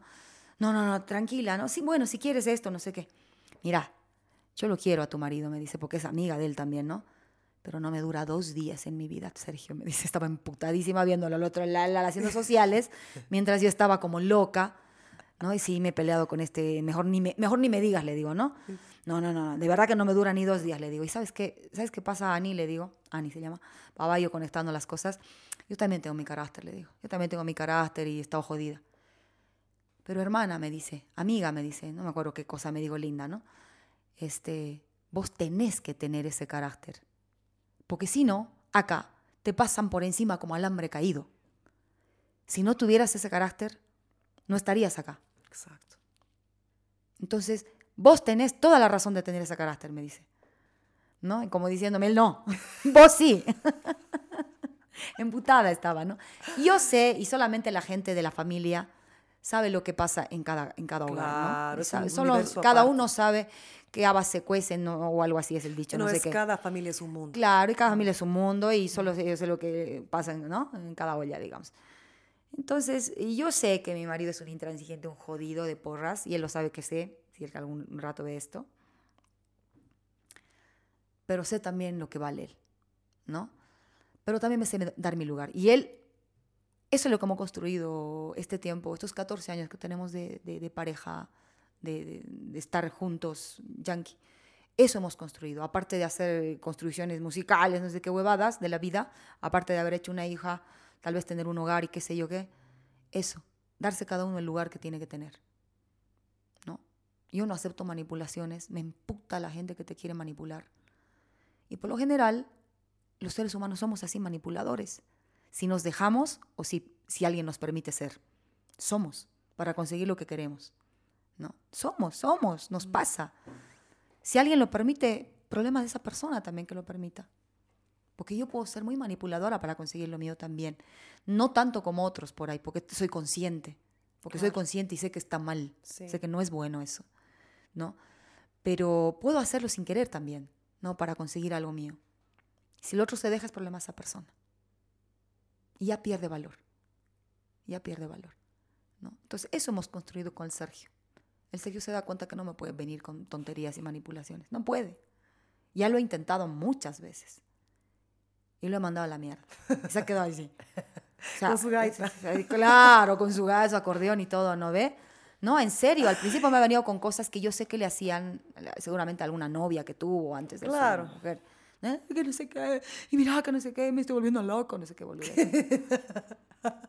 Volvete loco, hermano, o sea, ¿qué quieres que hagas? Disculpame, no me jodas. Eh, Se, se desencajaba, ¿no? Pero ¿qué ha pasado? O sea, no me funcionó, ¿no? Cosas así. O sea, tú permites. Tú permites que alguien te pise, tú permites que alguien te pase por encima, tú permites que, que, que te amen. Tú permites eso. Tú permites que te teman. ¿No? Yo, algo que le digo a mi hija siempre también es esto, ¿no? No vas a hacer lo que te digo yo porque tú eres nena y tú, sab- tú no sabes todavía. No, pero no sé qué, mamá, te estás portando mal, sos mala, que no sé qué. ¿Sabes qué, hija? Le digo. Y eso lo aprendí de, de, alguien con, quien trabajé de la SIL y Travesí, cuando trabajaba en el Tralala, que me contaba, me contaba cosas su hija, que era mi amiga que trabajaba ahí también. ¿no? Yo le decía a mi hija, prefiero que me odies ahora, hija. No, no busco tu afecto, tu amor. Yo te voy a tener el amor siempre, eso lo tienes de por vida conmigo. El amor tuyo es totalmente, o sea, eh, es algo que tú tienes que tener o no. No importa eso, el amor que tú me tengas a mí. Tú no estás aquí para amarme, ¿no? Pero yo sí, y para guiarte estoy. O sea, para eso soy tu mamá. Tú eres mi hija que seguramente va, voy a ir y venir en tu vida, hija. Odíame ahora, pero después me vas a agradecer lo que te estoy diciendo. Cuando le jodo con comida, cuando le digo que no sea así, que no coma tanta golosina, que se lave los dientes, boludeces así. Que yo agradecería a mis padres hasta ahora y les agradezco cosas buenas que han hecho por mí. ¿Me entiendes? No, no, no. Yo no he venido aquí para que me, para que me ames, hijita. O sea, amame, por favor. Bien. Odíame, odíame. Sí, sí. Y mi marido me mira así con su cara de. No le digas Y no seas así, no sé qué, no sea, pero no sé qué. No importa, soy, soy, soy. De todas formas, soy permisiva. Y, y- y ellos saben que me pueden, mi, mi- mi- mi familia sabe que me puede, Yankee, porque puedo ser muy enérgica, gritona, soy enojona, soy jodida. Pero mi mamá me dice, vos sos, mi mamá, digo, mi hija me dice, sos, un- sos un dulce, mamá. Igual sabes, sabes que, sabemos es que, te vas es a... palpable que son tu debilidad, pues, que Sí. deberías, que son, la, fa- son, son tu- los amores de tu vida. ¿Sabes qué? Amo cómo hablas del Sergio, amo cómo hablas de tu música Hmm. y, y te quiero agradecer por, por, es, por estar aquí, por, ser tan transparente y tan hermosa. Espero que te guste No, ver, gracias a vos. ver lo que hemos hecho. Gracias a vos. Vamos a hacer planes. Ya nos hemos ido al cuerno con todo esto, ¿no? ¡Wow! ¿Qué hora es? No, No, no me digas, Laura, no me digas. Ya. No me digas. No puedo creer la hora Te he que dicho es. qué pasa, no me has Es creído. Increíble. No me has creído. No, no vas a creer la hora que es. Quiero agradecerte esto, mi querida. Para mí, esto significa más que la belleza de esto, ¿no? Pues sabes que me ha encantado desde que los he visto, creo, y que tú lo has. Te lo he dicho, pero después ya no te he dicho más porque he dicho que estaba a pensar que quiero que me los dé. Y no te he dicho más, sol- solamente los miraba así de reojo. Es que Significa más de lo que piensas para mí. O sea, esto es una energía increíble que me estás entregando de vos, que le agradezco al universo porque tú tienes una energía preciosa. Y te admiro, Yankee. Gracias. Yo Gracias por ser amiga. Gracias por... Ay, ¿qué te puedo decir, amiga? Gracias. No, gracias a Gracias ti. a vos. Y vamos a hacer muchas cosas y cuando regrese de La Paz. No, eh, ojalá. O sea, para mí no hay Depende ojalá. de nosotros, yo sé, pero hay, sé. pucha, hay cosas, hay cosas medio de tiempo, vas a ir a. Argentina dos meses, me vas a abandonar. Ahí estoy ma- manipulando, me vas a abandonar. No, pero eh, te van Nos a acompañar, vamos a estar bien y vamos a lanzar tu música en las redes y todo, en la- no en las redes, en las plataformas de streaming y tenemos mucho más que hacer. Sí, Te quiero. Yo también te quiero. Gracias. Gracias, por este tiempo, estas horas increíbles. Qué increíble, ¿no? ¿Has No, visto? no, no, me no, has no. creído. No. Ah, eh, ¿Dónde la gente te puede ver, escuchar, etcétera? Facebook. No van a querer ni escucharme ni verme después de todo esto, nunca más. Ya pues. No. Su sitio web, he chequeado tu sitio web hermoso. ¿Tú lo has diseñado? No. Hermoso tu sitio web. Mi, mi- cuñado, el Sí, esposo de mi prima, que me ha hecho los videos que te voy a pasar. Hermoso el sitio web, Gio- Giovanna Antesana. Ajá. Ustaris usas para el web. Ustaris, oh, no, no, para el, creo para el web no. Giovanna con doble N Antesana. Antesana. Después en el Facebook estás como Giovanna Antesana Ustaris con Ajá, Z. Ajá.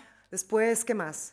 No, Instagram, mi nombre. Ah, Instagram, es- su disco, este maravilloso, increíble. Creo que no te quedan muchas copias de esto, pero así, nat- no. Allá en Argentina tengo un poquito Ya, más, creo. Ley Natural, eh, increíbles. Desafortunadamente yo ya no tengo mucho para CDs, pero tengo Pero mi te voy a primo. pasar las- no, mi primo tiene un CD player y además esto va a estar en línea antes de que el año acabe, tiene Sí, que estar. sí. Ah, no, te vas a ir en finales de Me voy a noviembre. ir a finales. Para comenzar el 2023. Sí. Ya, para clases o lo que Asignatura fuese, pendiente. te pueden escribir al Facebook, Ah, me a tu pueden website. escribir al Face. Ya.